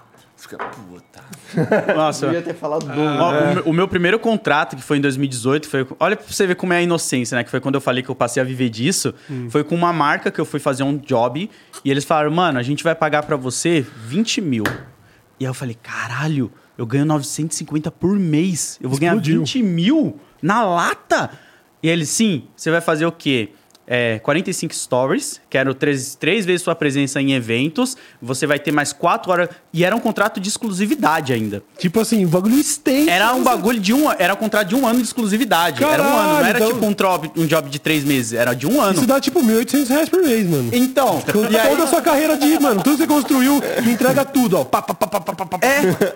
E aí eu só me liguei disso porque depois eu fui falar com outra mina que já trampava nesse meio. Ela falou, mano, você assinou esse contrato já? Eu falei, já, já fiz umas cinco entregas. Ela, meu Deus, cara, esse valor aí, com certeza a agência pegou tipo 70% e tá te dando só uma raspa ali porque você já foi lá e aceitou. A agência é pica, né, mano? É, foda, mano. Se os caras, eles viabilizam muita coisa, mas às vezes você se vê na mão dos caras, né? É, não tem como. fazer, mano. Então, eles Viabilizam. muita coisa pra tu. Porque eu vou te falar, a gente teve que criar a nossa própria agência, porque só não chegava nada. Tá ligado? Durante um, peri- um extenso período de tempo. Certo. Tá? Por exemplo, pra chegar, teve, teve marcas aí que inclusive patrocinaram diversos programas que a gente que fez o, o Media Kitzinho explicando por que, que aqueles caras tinham que botar dinheiro nesse cenário. Tá ligado? E entregamos lá. E aí, rolou. caralho. E aí, rolou. eles pularam vocês. E é- é, Não, é, eles eles falam assim, não, isso aqui não. não. Pô, no começo eu fazia isso, cara. Depois que eu tomei esse Pelé, eu fiz a mesma coisa. Até mandei pra Camila recentemente. Fiz um media ia lá e mandava um e-mail, tipo. Tanto é que eu tenho uma história que é a da Panini. Ah. A editora Panini, aliás, Panini, um abraço, até hoje tá comigo. No começo, em 2013, 2014, o meu canal era um dos maiores de quadrinho. Ponto, um dos maiores. Tem matéria lá na Globo, se estiver duvidando, vai lá ver, hein? A Rede Globo foi lá na Zona Leste, no fundão, falar, mano, estamos aqui com o maior canal de quadrinhos do Brasil, Lorde, papapá. E aí eu cheguei e fazia o que nos vídeos? Eu pegava e falava, olha galera, hoje a Panini me mandou esse quadrinho aqui, Homem-Aranha, edição papapá. Só que na verdade eu tinha comprado, a Panini não tinha mandado. Eu mentia nos meus vídeos falando que a Panini, as editoras mandava, porque aí, pro tu parecia público, patrocinado. Pô, criou um. Media Kit É. já. o público Tem um olhava e falava: Galera, Caraca, porra." mano, se esse moleque tá recebendo gibi, ele tem um bagulho foda, é um conteúdo diferenciado dos outros canais. E aí as outras editoras automaticamente passaram também a me mandar alguns quadrinhos, porque falavam, pô, se essa editora tá mandando, a gente vai mandar também. e aí, em 2015 ou foi Mas, 2016? porra, e as pessoas falam, às vezes acham que eu sou meio burro aqui de propor umas paradas assim, tá ligado? Pô, como assim? cara? É, isso foi lá cara atrás. Panini lá, o cara, caralho, quem que mandou pro maluco? Quem foi? Mandou, mas quem que foi? Não, e o pior é que em 2016 eu tava numa CCXP, aí eu cheguei no cara que era editor-chefe na época da Panini lá e tal, o Levi, um beijo pro Levi, falei, pô, Levi, me coloca aí, mano, no Media Kit. Ele, como assim, Lodi? A gente vê seus vídeos lá, você tá agradecendo direto nós, dá mó força. Eu falei, não, cara, era mentira, era só pra eu poder ter ter um diferencial no meu conteúdo. Aí ele, não, vamos pôr sim. Aí eles foram lá e me colocaram. Então até hoje aí fazemos vários projetos juntos. Então às vezes também você tem que cavar algumas oportunidades, porque se você fica esperando aquela marca te notar, ela nunca vai te notar porque ela tá prestando em- atenção em outros números, em outras áreas ali, né? É um bagulho que você vai aprendendo, ninguém te ensina. É muito doido. Você aprende o quê? Na feira do rolo. Eu aprendi, É negociação, né? É. aprendi assim, cara. Mas é verdade. Não tem como. O que, que tu compra na feira do rolo? Só quadrinho? Não, cara, eu comprava videogame pra caramba. Tipo, o meu pai era o cara que ele ia com uma galinha e ele voltava com toca-fita, voltava com, tipo, um aparelho DVD na feira do rolo da Parada 15 ali. E aí era direto. Eu, eu tinha um Master System na época, eu comprava muita fita de Master System, Super Nintendo. Aí eu jogava, zerava, voltava, falava que não funcionou. E aí trocava por Que outra. arrombado, mané. Ah, Todo cara. mundo já fez isso. É, eu já fui na locadora. Moça, não tá funcionando no meu videogame. Aí ela, mano, você quer trocar? Eu troco. Eu falei, ah, então troca pra mim. É, e você não Tu fez já mal. trocou, já trocou. Não façam. Não existe, mas foda-se. É. É, aquela. tu- Aluguei, sei lá, Final Fantasy, tá ligado? Aluguei Final Fantasy, raro pra caralho, difícil pra caralho de Sim. ter aquele jogo ali. E eu tenho, sei lá, um estoque de Super Mario World. Já sei o que ele vai fazer. Essa é Eu clássica. pegava, eu tinha uma, uma chave de fenda, porque pra abrir a fita do Super Nintendo, Tem uma chavinha tinha uma certa. chave especial. Certo. Só que, se você, eu tinha uma chave de fenda que eu cavei ela, cavei ela assim, com, com esmeril e tal, pra ela isso, caber e pegar ali mais ou menos ali, o bagulho dava pra abrir. Certo. Tá ligado? Abri o bagulho. lista, Cara, é, não. cara colocava Meu apelido luvinha. quando moleque, na, na vila que eu morava lá, os moleques me chamavam de Beira Games. Olha isso, Por causa cara. do Beira Mar e tudo mais. Vocês até se parecem hoje. Pior que é. Era o Beira Game. Beira eu fazia Game. uns rolos meio maluco assim com os moleques aqui enrolado. Não, eu tipo, eu, eu era bom de vender. Por exemplo, é, Donkey Kong Country 2. Maneiro, o jogo é maneiro. Maneiro. Só que, porra, na época, tu em qualquer lugar conseguia comprar Donkey Kong Country 2. Era, era popular, tá ligado? Eu troquei um Donkey Kong Country 2 num Final Fantasy VI. E o Final Fantasy VI não é assim, tá ligado? Pra você Sim, achar sim. esse jogo aí, meu irmão. Caralho. Porra! É, Chrono Trigger foi um esquema assim também. Eu desenrolando. Esse eu comprei na. Esse eu comprei numa. Lá na Uruguaiana, lá no, no Rio, lá, que é com camelódromo. E eu cheguei lá desenrolando com um cara, não sei o quê. Pô, pô, por que aquela fita ali tá, tá separada? Não, porque aquele jogo, o jogo ali é raro, não sei o quê. Aí eu, pô, raro, é raro? É, quanto é que é? Ah, é tanto. Aí fui desenrolando com um cara. Pô, não, pô, não é assim e tal, não sei o quê. Fui desenrolando, desenrolando, desenrolando. Comprei por 40 mil reais o cartucho. Caralho. Chrono Trigger, original. Bonitão. Caralho.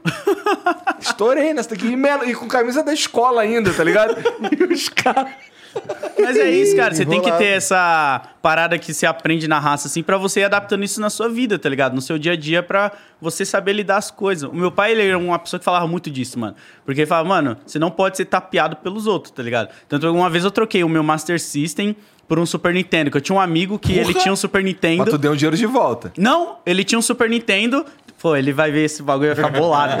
ele tinha, tem muito bagulho que. Você tá ligado? O Cauê tá ligado. A gente já falou uns bagulho lá que eu falo, meu Deus, a galera vai ver isso aí, vai tudo começar a aparecer na minha porta dos moleques de infância.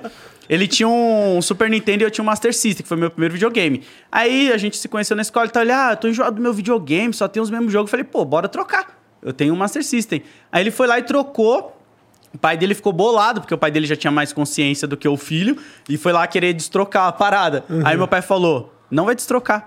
Porque se os dois estão satisfeitos, não vai ser nem eu nem você que vai desfazer o rolo dos Acabou. moleque. Acabou. E aí acabou, eu fiquei com o Super Nintendo por um bom período e o moleque lá, com o Master System feliz também, tá ligado? É isso, que também é um baita videogame. Não tem essa, não. Eu, eu já troquei um, um Super Nintendo quebrado num Mega Drive também. Quebrado. Você deu um quebrado? Eu dei um quebrado. Não, só tem artista do crime no bagulho. É, mano, eu tenho que tomar cuidado com os códigos penal. Acho que já prescreveu. Eu tô É. com 30. Essas paradas foi até os meus 20. Acho que 10 anos prescreve. Pô, parece até que você tá calculando, hein? Não, mas Você tem acho- contado. Você fez. Você que comprou não- um bolinho com uma vela o dia que prescreveu? Uh! O Cara- do Master System eu não rodo mais. Teve uma vez que eu tive que apagar um tweet porque eu achei que pra mim tinha prescrevido. Mas eu, eu trampava lá na. Caralho, eu vou contar isso, foda-se. Eu trabalhava no Omelete. eu trabalhava lá no Omelete. E aí o, um banco ele fez um tweet assim. É, qual foi o maior segredo, a maior conselho que você recebeu de alguém sobre banco? Um bagulho assim, um tweet bem bobo assim. Aí eu fui e DRT em cima comentando. Meu pai falou pra mim que se eu comprar qualquer coisa, depois de cinco anos, se eu não pagar, caduca. Meu nome limpa. E foi o que eu fiz, tá ligado? Quando eu era moleque. E aí eu dei esse RT dando essa O dica. cara ensinando a dar, dar calote no banco. é bom, essa é bom, essa é bom. Não, essa é bom. verdade, porque o meu primeiro computador em 2012 eu comprei, comprei um armário de cozinha, uma cama e um Fez um fogão. carnê maluco, né? E não paguei. grosso. Mano, deu tipo, sei lá, 1.500 na época. E eu falei, mano, tô com 20, quando eu tiver 25 vai limpar, tá suave. Só ficar 5 anos comprando à vista. Aí eu fui e fiz isso, tá ligado? E aí eu, eu dei RT comentando. Mas o pior foi que na hora, na época, o meu editor-chefe e o jurídico do Omelete, apaga esse tweet aí, mano. A gente, tá, a gente tá com um job aqui, vai, vai dar merda. Aí eu fui lá e apaguei, tá ligado? Na hora o tweet assim, eu fiquei, caralho, cara. Mas deve ter print aí, Algu- galera. alguns aprenderam. É, Alguns deve ter apre- aprenderam. Mano, é porque esse tweet começou a viralizar, porque, pô, muita gente se identificou, tá ligado? Porque muita gente compra o bagulho e não consegue pagar e fica com o nome Acontece, sujo. né? E Não aí, mano, ele começou a viralizar e eu, e eu dando risada, tipo, é isso aí, galera. É Aí foda, depois, é tudo nosso. assim, quando, quando tá pertinho, assim, com uns 4 anos, começa os caras a te ligar. Não, a tua dívida aqui que é de 5 mil reais aqui, ó. Porra, É. se tu pagar hoje é 500. Mas é isso Porque mesmo. assim, tu não ia pagar porra nenhuma, se tu paga 500 contos, Não, mas até caras hoje eu não paguei, não. né? Até hoje eu não paguei, não. A minha tá lá. Aliás, Banco Bradesco. Aí vai fechar job pra caralho. Bora fechar um bagulho aí com as Bahia. Pô, mas já prescreveu, cara. Eu era um moleque. Mandando essa no ar, mano.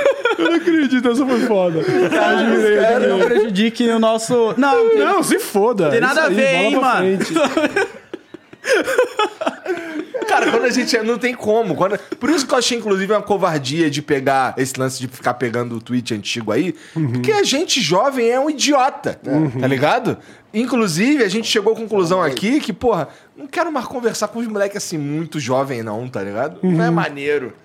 Não, é- não sei lá, os moleques são. Eu entendo. Muita certeza do mundo, É. do caralho, os É. caras sabem de tudo. Sei, é tipo assim, beleza, é papo de velho mesmo. Mas quando eu vejo uma pessoa de 16 anos com uma opinião super forte, você É. pensa, mano, literalmente nada do que você faz importa. Você vai.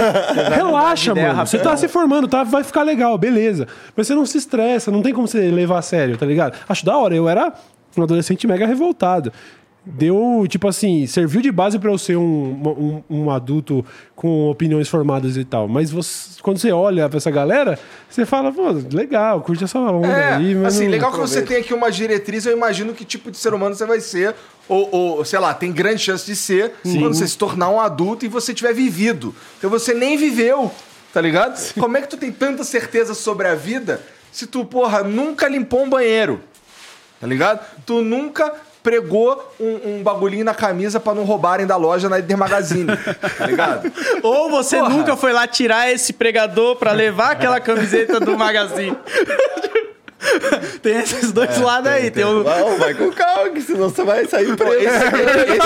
Esse, esse golpe aí eu não dava não, sabe qual que é o golpe que eu dava? Ó, cuidado se a gente for entrar nas pautas. Cauê. Não, peraí. Isso aqui que ele tá contando é uma história totalmente fictícia. Não, eu obrigado, também vou né? contar uma história fictícia do totalmente moleque que morava lá perto da minha Encenado. casa lá. Esse moleque que morava perto da minha casa, ele precisava usar calça jeans pro trabalho. Certo. E aí, é, eu não gostava muito da, da- Na época, lá no Rio, eu não sei se aqui tinha, mas lá no Rio tinha uma loja chamada Taco, que os jeans eram bem baratos. Aqui só tem Taco Bell hoje em dia. É, não, era uma, daí era uma é loja de roupa. Nem sei se ainda existe. E aí a gente.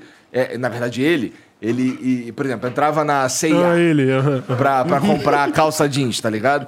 Esse aí tinha uma personagem. calça jeans, aí ele botava lá uma calça jeans, experimentava, não sei o que, ficava maneira.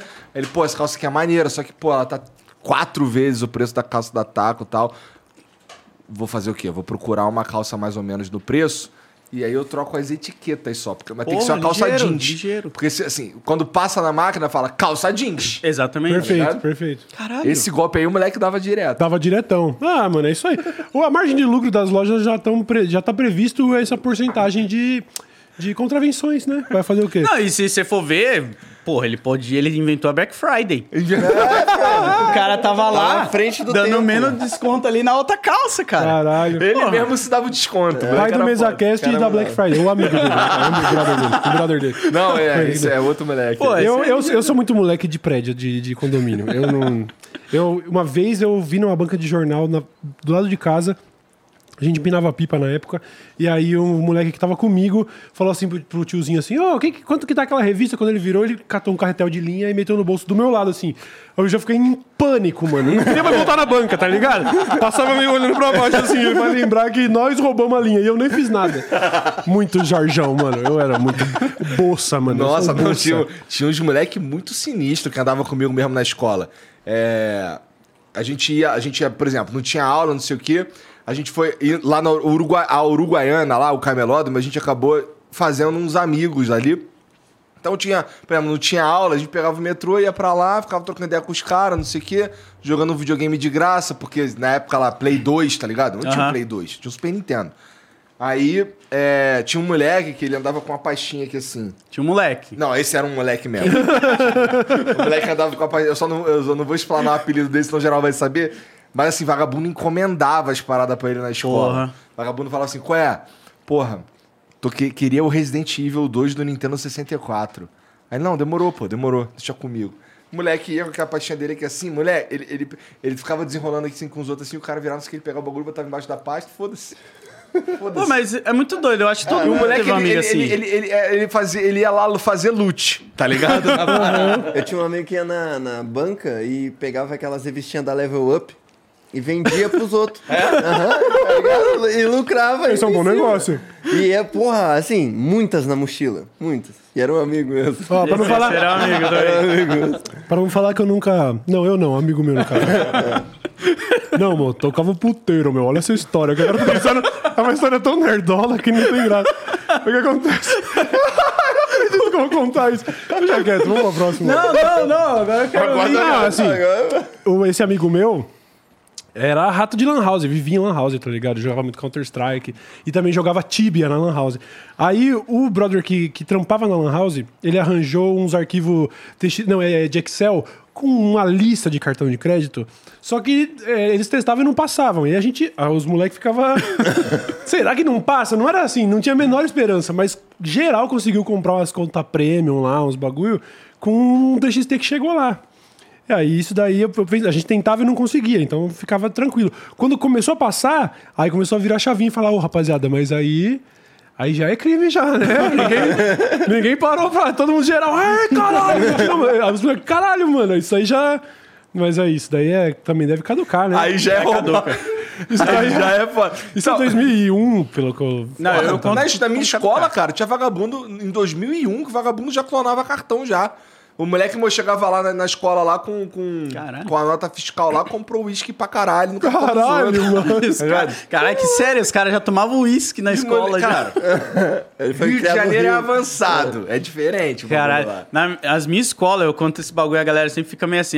Aliás, um abraço pra galera que vai reconhecer. O maior feito, feito não, né? Que eu não me orgulho disso. Mas é uma das piores coisas que eu fiz assim no meu período da escola, que eu parei de estudar na sétima série, né? A escola não, não era um lugar muito que eu ia pra estudar. Foi que eu tomei banho na caixa d'água da escola, tá ligado? Eu contei esses dias, né, lá no, pro, pro Cauê e pro Buba só. Que, tipo assim, eu estudava na escola Júlio Diniz. A galera vai saber. O cara tá ligado? dando a, a planta. Não mas, não, mas é que hoje em dia é outra. Mano, teve um dia que eu Já contei essa caducou, história. Já caducou. E eu fui expulso de lá. Puf, eu me- enfim, eu Por fui causa lá. disso? É, a gente tava empinando pipa em cima da, da quadra da escola, que é aquelas quadras com latão, tá ligado? Que é tipo um latão, não sei, um telhado. E aí a gente tava lá empinando pipa, a gente olhou assim, eu e mais dois parceiros tava lá, a gente falou, mano, tá mó calor, caralho, tá foda. Só que tinha umas piscinas lá na área, só que era por hora, tá ligado? Você pagava 10 conto, ficava uma hora. A gente falou, mano, e se a gente tomar um banho ali naquela caixa d'água, que na época... As caixas d'água da escola eram aquelas azulzona, grandona, de tampa, não era que nem hoje em dia, que é umas largona. A gente tirou a tampa, entrou lá e ficou, tá ligado? Tomando banho, zoando e tal. Clássico. Tem Aí o segurança chegou e pegou nós. E aí levou pra. Pegou no domingo, isso foi num domingo. Aí na segunda-feira a gente foi pra diretoria, chamou meu pai, minha mãe. Ó, seu filho não vai dar mais pra ficar aqui, papapá, fez isso, isso e isso. A escola vai ficar parada uma semana, porque vai ter que lavar a caixa d'água. Uma semana? É. Você fortaleceu geral, então. Caralho, Até é hoje tem a galera de- que conhece essa herói história, do Júlio mano. Diniz. Tinha que erguer uma estátua de load lá, mano. E aí eles tiveram que lavar a, a- esvaziar, né? Tá ligado? A, a água da escola e tal. E aí eu fui expulso, fui estudar em outra escola depois, que também fui expulso pra outra, que foi onde eu parei de estudar. Então, tipo, foi um período da minha vida onde era isso, tá ligado? Eu era Nessa um... outra aí tu foi expulso por causa de quê, cara? Não, a gente deu umas madeirada no moleque, mas isso aí outro. Isso aí. Isso aí. Isso aí. É eu falando. Eu falo, mano. Isso é outro rolê. O bagulho é outro rolê, mano. É bizarro, cara. Maneiro, maneiro. Não, mas é porque, não, mas Hardcore mesmo. é maneiro, mas ao mesmo tempo hoje em dia eu olho e falo, olha como meu pai era complicado, tá ligado? Meu pai era uma pessoa que ele falava assim: se você chegar em casa chorando porque apanhou na rua, você vai apanhar de novo porque eu não criei Meu pai filho também. pra apanhar Meu na não, rua dos mãe. outros. Minha mãe era mais assim. E aí, o meu irmão, a gente estudava no Sumier, esse daí foi no Sumier. É, Essa escola é famosa, porque, tipo, porra, aconteceu um monte de merda nessa escola. Aluno quebrou o braço de professora. Caralho. Se jogar no Google Sumier, você vai encontrar morte. Um monte de merda lá. Caralho. É uma escola bem punk, assim, na época. E aí, a gente foi estudar no Sumier. E, a- e eu tava, na época, acho que na quinta série, pra ir pra sexta. E aí, meu irmão, ele trombou com o moleque no intervalo, que ele era da oitava. Da sétima ou da oitava. E aí, esse moleque falou pra ele a frase lá, né? Pô, na hora da saída nós vai ver isso aí. E aí, meu irmão veio pra mim desesperado. Porra, mano, o moleque quer bater em mim, caralho, Gil, não sei o quê, Bota não sei o o quê. E aí, eu falei, mano... Bota o tênis. Bota o tênis.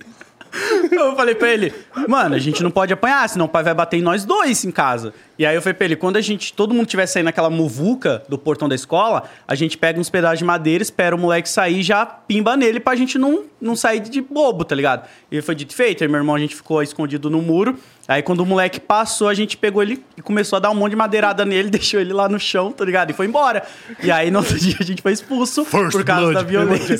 Garantido o First Blood, né, mano? Senão. Não, porque, pô, eu falei pra ele, a gente tem que acertar na canela, pá, tá ligado? Pra deixar no chão. detalhe, mano. É. Mano, mano. Vai, vai dando botão aí, Cauê. Que eu não sei onde. Porque é o que eu falo pra galera, mano. É outra criação, tá ligado? Eu fui criado de outro jeito. Como é que é o botão? Cria um botãozinho aí, mano. E aí, mano, daí a gente foi, foi pra outra escola, que é o Saturnino, E onde aí eu tu estudei. parou? Aí eu parei, eu parei Aí na tu sétima. parou, tu parou porque tu tava afim de parar. Por que, que teus pais falaram dessa porra? Não, meu, mano, cara, vai virar.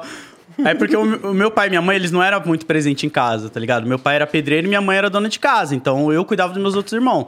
Meu pai, ele sempre falava é assim. mais velho? Sou, eu tenho 30, eu sou mais velho. Meu pai sempre falava assim: é, estuda pra arrumar um emprego, estuda pra arrumar um emprego. Com 15 anos eu arrumei um emprego numa massa de pastel, de fazer massa de pastel, e eu falei, porra, pra que, que eu vou estudar? Arrumei eu emprego. Arrumei emprego, porra. Ganhava 950 por mês.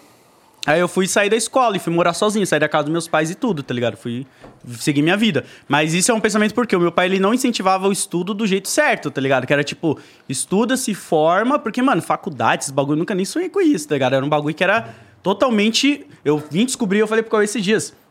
Eu vim descobrir o que é a PUC, porque me chamaram pra fazer uma palestra lá e eu achava que era um bagulho católico, tá ligado? Falei, mano, o que que é um bagulho... Era PUC? Acho que era PUC. O que que é um bagulho católico que quer que eu vá lá falar de quadrinhos? Não faz sentido. E aí a minha esposa que falou, não, é uma faculdade, é universidade. Sei lá, nem sei o que que é, tá ligado? É isso. Realmente é um bagulho católico. É Pontifícia Universidade Católica. É, eu sabia do católico só. É, então, dava pra. pra- pra- Obrigado, mano. Mas E na aí- prática é um anjo, não hein? é, né? De Na fato. prática não é. Na prática Não, não eu é, nem sei o que, que é. E aí foi eu e meu parceiro, o Wagner, que a gente fez um projeto junto, aí eu fui lá.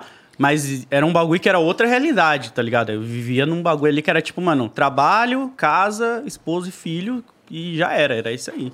Não- Aí vem a internet pra colocar fogo nessa porra dessa rotina aí. E agora tu não sabe mais nem quem tu vai dar madeirada amanhã. É, né? Caralho, mas não, eu parei com isso, cara. Que De dar madeirada, é, Madeirar mano, os outros. Eu era um cara muito agressivo, cara. Eu parei com isso, graças a Deus, ó. Mas ó, é, é paradoxal, não é paradoxal, mas assim, é, é contrastante porque você era um cara agressivo, mas você sempre teve esse lado nerd também, né? Sim, e tipo, no é passado, no passado o nerd era quem ia tá apanhando, né? Quem tá batendo. Mas tá eu não ligado? apanhava porque eu andava de skate. Eu andava de skate, fazia grafite e pichação na escola. Os caras vinham me zoar, eu andava de skate na escola. Eu batia um kickflip e falava, aí, faz aí. Kickflip aí, faz aí. E aí os caras ficavam, ah, olha lá. Então não zoava, tá ligado? E eu era o cara que eu tava sempre junto com os outros caras que era mais descolado também por isso, porque eu desenhava, tá ligado? Eu era um cara que chamava atenção. Os caras pediam pra mim ficar fazendo desenho do Dragon Ball na matéria deles, tá ligado? Então era outro rolê. Eu, eu era o cara que fazia um bullying em alguns caras, tá ligado? não era Entendi, assim. entendi. Mas era de boa. era- Pô, mas o que que tu... O, o- o lance de quadrinho, caralho, não sei o quê, tu tem, tu tem coleção disso? Tem, tem, tem. mas tu tem umas tem. coleção de uns bagulho que ninguém tem? Tem, tem um autógrafo do Stan Lee, tem, porra. É tem, mesmo? Tem, tem lá, tá lá guardadinho pra Mas se um dia eu conseguiu precisar. autógrafo do Stan Lee? Parceiro meu foi pra New York Comic Con, por causa de um convite que eu descolei. E aí eu falei pra ele, mano, traz qualquer parada pra mim, tipo, qualquer coisa, só pra manter assim o nosso rolê e tal. E aí ele comprou o meet greet do Stan Lee. E pra tirar uma foto e com direito a um autógrafo. E aí ele pegou o autógrafo pra mim e ficou com a foto dele, com a esposa dele, com o Stan Lee Maneiro. pra ele. E aí ele me mandou e tal, tá lá bonitão no meu quadro lá. Mas tem muita coisa, mano, é que é foda ficar falando. Mas tem algum bagulho assim que. Qual que é o teu bagulho favorito que tu tem que ficar? Cara, essa aqui é a menina dos meus olhos. Porra, é o quadrinho que eu Você matou alguém? É, né? matou É, alguém? aí, é- Porque, porra. Veja bem. É, é Fica pra susto, pode contar. né? Pode contar, pode contar, pô. É o quadrinho que um amigo. É um quadrinho que quando eu era moleque, eu não tinha responsabilidade na vida, eu roubei e dei pro Frank Miller autografar. E é da biblioteca pública de Guianazes. Então eu fui lá na. Cara, eu tenho que parar de falar os lugares, mano. Porque. tá ligado? Imagina o cara da biblioteca de Guianazes. Biblioteca não caduca, hein? Uma parte de história de É, 20 mano. anos de multa e o caralho. Cara, eu tenho que parar com isso, mano. Porque tá até com o selinho até hoje, que eu não tirei nada, tá ligado? Que era um. Porque era um quadrinho que, quando eu era moleque, eu tinha uns 11 anos na época. Eu sempre andava uma hora da minha casa até a biblioteca de Guianazes pra- pra ler esse gibi. Porque ele tinha extras do roteiro do Frank Miller, tinha um monte de detalhe. E eu falo, mano. Pô, já tô uma semana fazendo isso, é mais fácil eu levar pra casa. Aí eu joguei pela janelinha da biblioteca, dei a volta, peguei, levei pra casa e aí eu lia quando eu queria. E aí quando o Frank Miller veio em 2000 e 15, a primeira vez pra cá, eu dei pra ele autografar. E aí eu, eu falei pra ele em português lá, ó, cara, eu roubei na biblioteca, autografa pra mim. E, e pedi pro tradutor responder, mas o tradutor só falou, ah, ele quer Autografa autógrafo aí. É. Cara, mas é, a- a- o gibi serviu um propósito maior no fim das contas, né? Sim. Ele poderia só ter ficado Pô, na mas o que, que tem? É, é um- é uma história específica? Sim, é o Homem Sem Medo, do Frank Miller. Que ele conta ali a origem do Demolidor e quem desenha é o John Romita Jr. E aí depois, em 2018, o John Romita Jr. também autografou e tal. Então tem o autógrafo dos dois ali no gibizinho. Nossa, isso que- daí você tem estimação, estimação de valor? Puta, eu não sei, hein, mas já chegaram a me oferecer 15 mil, mas eu recusei. Uhum. Porque eu acho pouco, assim. Porque é mais sentimental, Claro, porque era quando eu não era entendo, ninguém, claro, tá claro. ligado? Tipo, eu era só um moleque catarrento que ficava ali, tipo, curtindo a parada. E aí eu ver o cara na minha frente que fez o bagulho entregar pra ele, pedir pra ele assinar é, É maneiro. é cara. maneiro demais, mano. É surreal. E aí, se não fosse esse gibi, talvez eu nem estaria aqui, tá ligado? Tipo, nem teria Que essa doideira, paixão né? toda, mano. É bizarro, mano. Muito foda. Mas é, a Vocês vida- a têm, tem, tem tem, parada? Foi mal cortar. Não, fala, fala, fala. Tem esses bagulhos, essas Assinatura. autógrafo famoso, memorabilia, essas paradas? Cara, ó, eu não tenho muito não, pra ser sincero. É, tirando umas paradas dos caras que, que, que vem aqui, tem uns que acabam Ah, virando é. amigo. Certo. Tá? Aham. Então, porra, por exemplo, eu tenho umas paradas do Angra que o Rafael Bittencourt meteu o- o Uhum. nome, eu fico, caralho, Foda. Ninguém tem essa porra aqui. Uhum. Eu acho foda, tá ligado? O Jean tem um, tem um par de tênis lá assinado pelo Xamã. Pelo Jonga, eu, eu tenho a camisa Foda. do Corinthians do Ronaldo também. Nossa, essa aí Tem- pra mim é, é o auge, paradas parça, o maneiras. auge. Tem umas paradas É, é, Tem uma uma do cam- Fallen também. Que é, Pica, é- que é o Ronaldo dos, dos Exato. games, é isso aí. Não, essa duplinha de, de camisa já, que isso. Pois é. Pois é. Da- É dali pra baixo, né? Não vale nem continuar contando. Caralho, Ronaldo e fala. Então, aí essas, Monstro. para- aí essas paradas assim a gente tem. Mas, é, sei lá, um bagulho assim, tipo um, um PlayStation assinado pelo cara da Sony. Não, não tem essas porra, não. É. Ah, não, mas corro isso aí muito é- atrás disso. Pô, tu- mas é mais ou menos o gibi pica lá assinado pelo Não, Miller, o? Play. Não, que isso, cara? Tá comparando um Play 4 com o meu gibi. O meu, cara, foi o Frank Miller, cara. Mas é o que eu tô dizendo. Ele Imagina um revolucionou Play os 4, quadrinhos. um Play 4 lá. É, eu tô falando, é, um PlayStation 1 que seja, Ah. que um que O criador? criador Ah, dessa tá. porra assinou ah, ali. achei que você tava falando no executivo da, da Ah, PlayStation. random, não. É, o cara eu, que teve, o cara que inventou, o cara que teve essa ideia. Aí é foda, uma- aí é da hora. Então, aí é, é tipo o Frank Miller assinar um gibi muito foda que ele Sim. fez um tempo atrás, tá ligado? É. Eu acho. E tu é tem foda. essas porra? Tu tem essas pira pra começar? Não, eu acho da hora, mas é que essas paradas geralmente. Se você conseguir, como o Load conseguiu, como o Jean conseguiu e tal, aqui e tal, aí é legal pra caralho. Essa parada do mercado de memorabilia, né? A gente foi, foi numa, numa loja em Vegas que tinha lá, por exemplo, um quadro do Jordan, que é ele, é o wingspan, assim, né? A envergadura dele, assim, meio que em tamanho real. E aqui na- no canto, acho que tem um autógrafo dele, tá ligado? E os caras estavam pedindo, sei lá, tô chutando 10 mil dólares na parada. Você fala, pô, é legal pra quem tem uma grana infinita pra gastar, mas não foi nem pra você o autógrafo, tá isso ligado? é foda. Eu tenho duas paradas da hora, mas um deles não foi pra mim, é presente também. Eu tenho um, um pôster dos Oito Odiados, autografado pelo Tarantino. Porra! Foda. Só que eu ganhei do. O João Picaseca tava fazendo um trampo com uma agência. Ele não era muito fã nem nada, caiu meio que no colo dele. Ele falou: qual é essa agência? Você gostaria? tal. Eu falei: nossa, na, na hora. Mandei enquadrar, tá lá na minha sala. Dele e do, do- de um dos atores do elenco que eu não lembro quem. E, mas o que eu tinha um pra mim foi um, um saquinho da, daquela metanfetamina azul do Breaking Bad, autografada pelo Aaron Paul. lá da Caralho, época é do. foda, é, da época do, do, do final da série. Tinha uma Caralho. ação online lá, um sorteio, pá. Sabe esses crowdfunding? Aham. Aí você tinha umas metas lá, doava uma grana, você já ganhava umas paradas Tu e tal. nunca estralou, não, uma pedrinha daquela bolsa? Porra nenhuma, parece pedra de aquário. parece pedrinha de aquário o bagulho. é Pô, é bem pensado, né? Sei lá, né? Caralho. Já pensou, mano? acho que assim, é tão na cara que vagabundo nem testa. Ah, isso aí não é metanfetamina, Ah, não, alguém testou, né? Ter testado. Pô, eu Deve piro, nem, ni- eu pirava mais em colecionáveis assim, com autógrafo e tal. Só que chega um momento onde você não vai ter mais espaço em casa, tá ligado? Eu cheguei nesse momento onde eu não tinha mais espaço pra quadrinho na minha casa, tá ligado? E aí eu tive que começar a ter um desapego em edições, porque eu falei, puta, mano, eu não tô lendo, tá ligado? O bagulho só tá aqui para enfeite, tá ligado? Não é um bagulho que eu tô. E tu lê a porra toda? Tu nem lê a porra toda, vai se fuder. Não, no começo, mano, eu parei de ler mesmo, mensalmente, em 2019. Eu larguei, tipo, não leio mais gibi desde 2019, como eu lia antes. Porque antes tinha uma parada que a galera cobrava. os- Sabe o nerd? É que trabalhar com nerd, mano, é um bagulho onde você tem que ter na ponta ali. Se o cara falar, ah, você assistiu mesmo Breaking Bad, sabe o que que é o episódio 5 da quinta temporada? Eles já vêm assim. Então, o meu medo era, tipo, se alguém chegasse pra mim uma vez e falasse, ah, você tá lendo a mensal do Homem-Aranha que tá saindo agora? E eu falar, não, eu o cara olhar pra mim e ficar. Sabe, eu não sabia como ia Sim, continuar. achar que você manja pouco. E aí eu ficava nessa, então eu lia tudo, tá ligado? Tanto é que, tipo, pô, eu sei que a criação do Porco-Aranha é 1983. A primeira vez que o Porco-Aranha apareceu nos quadros. Tem umas informações inúteis, assim, que eu tenho na minha cabeça de tanto que eu ficava ali lendo e consumindo esse conteúdo. Pra não ser pego de calça riada. Exatamente. Porque eu, na minha carreira toda, eu sempre fiz todos os meus vídeos, eu sempre eu não tive um roteirista, tá ligado? Era eu dando minha opinião em cima do que eu li, do que eu consumi. Então, pra mim era mais tranquilo até pra fazer palestra e outras coisas. Mas era gostoso, mano. Mas O hoje cara em dia te contrata pra tu dar uma palestra sobre o quê? Com todo respeito. Entrevista, já vi, pô.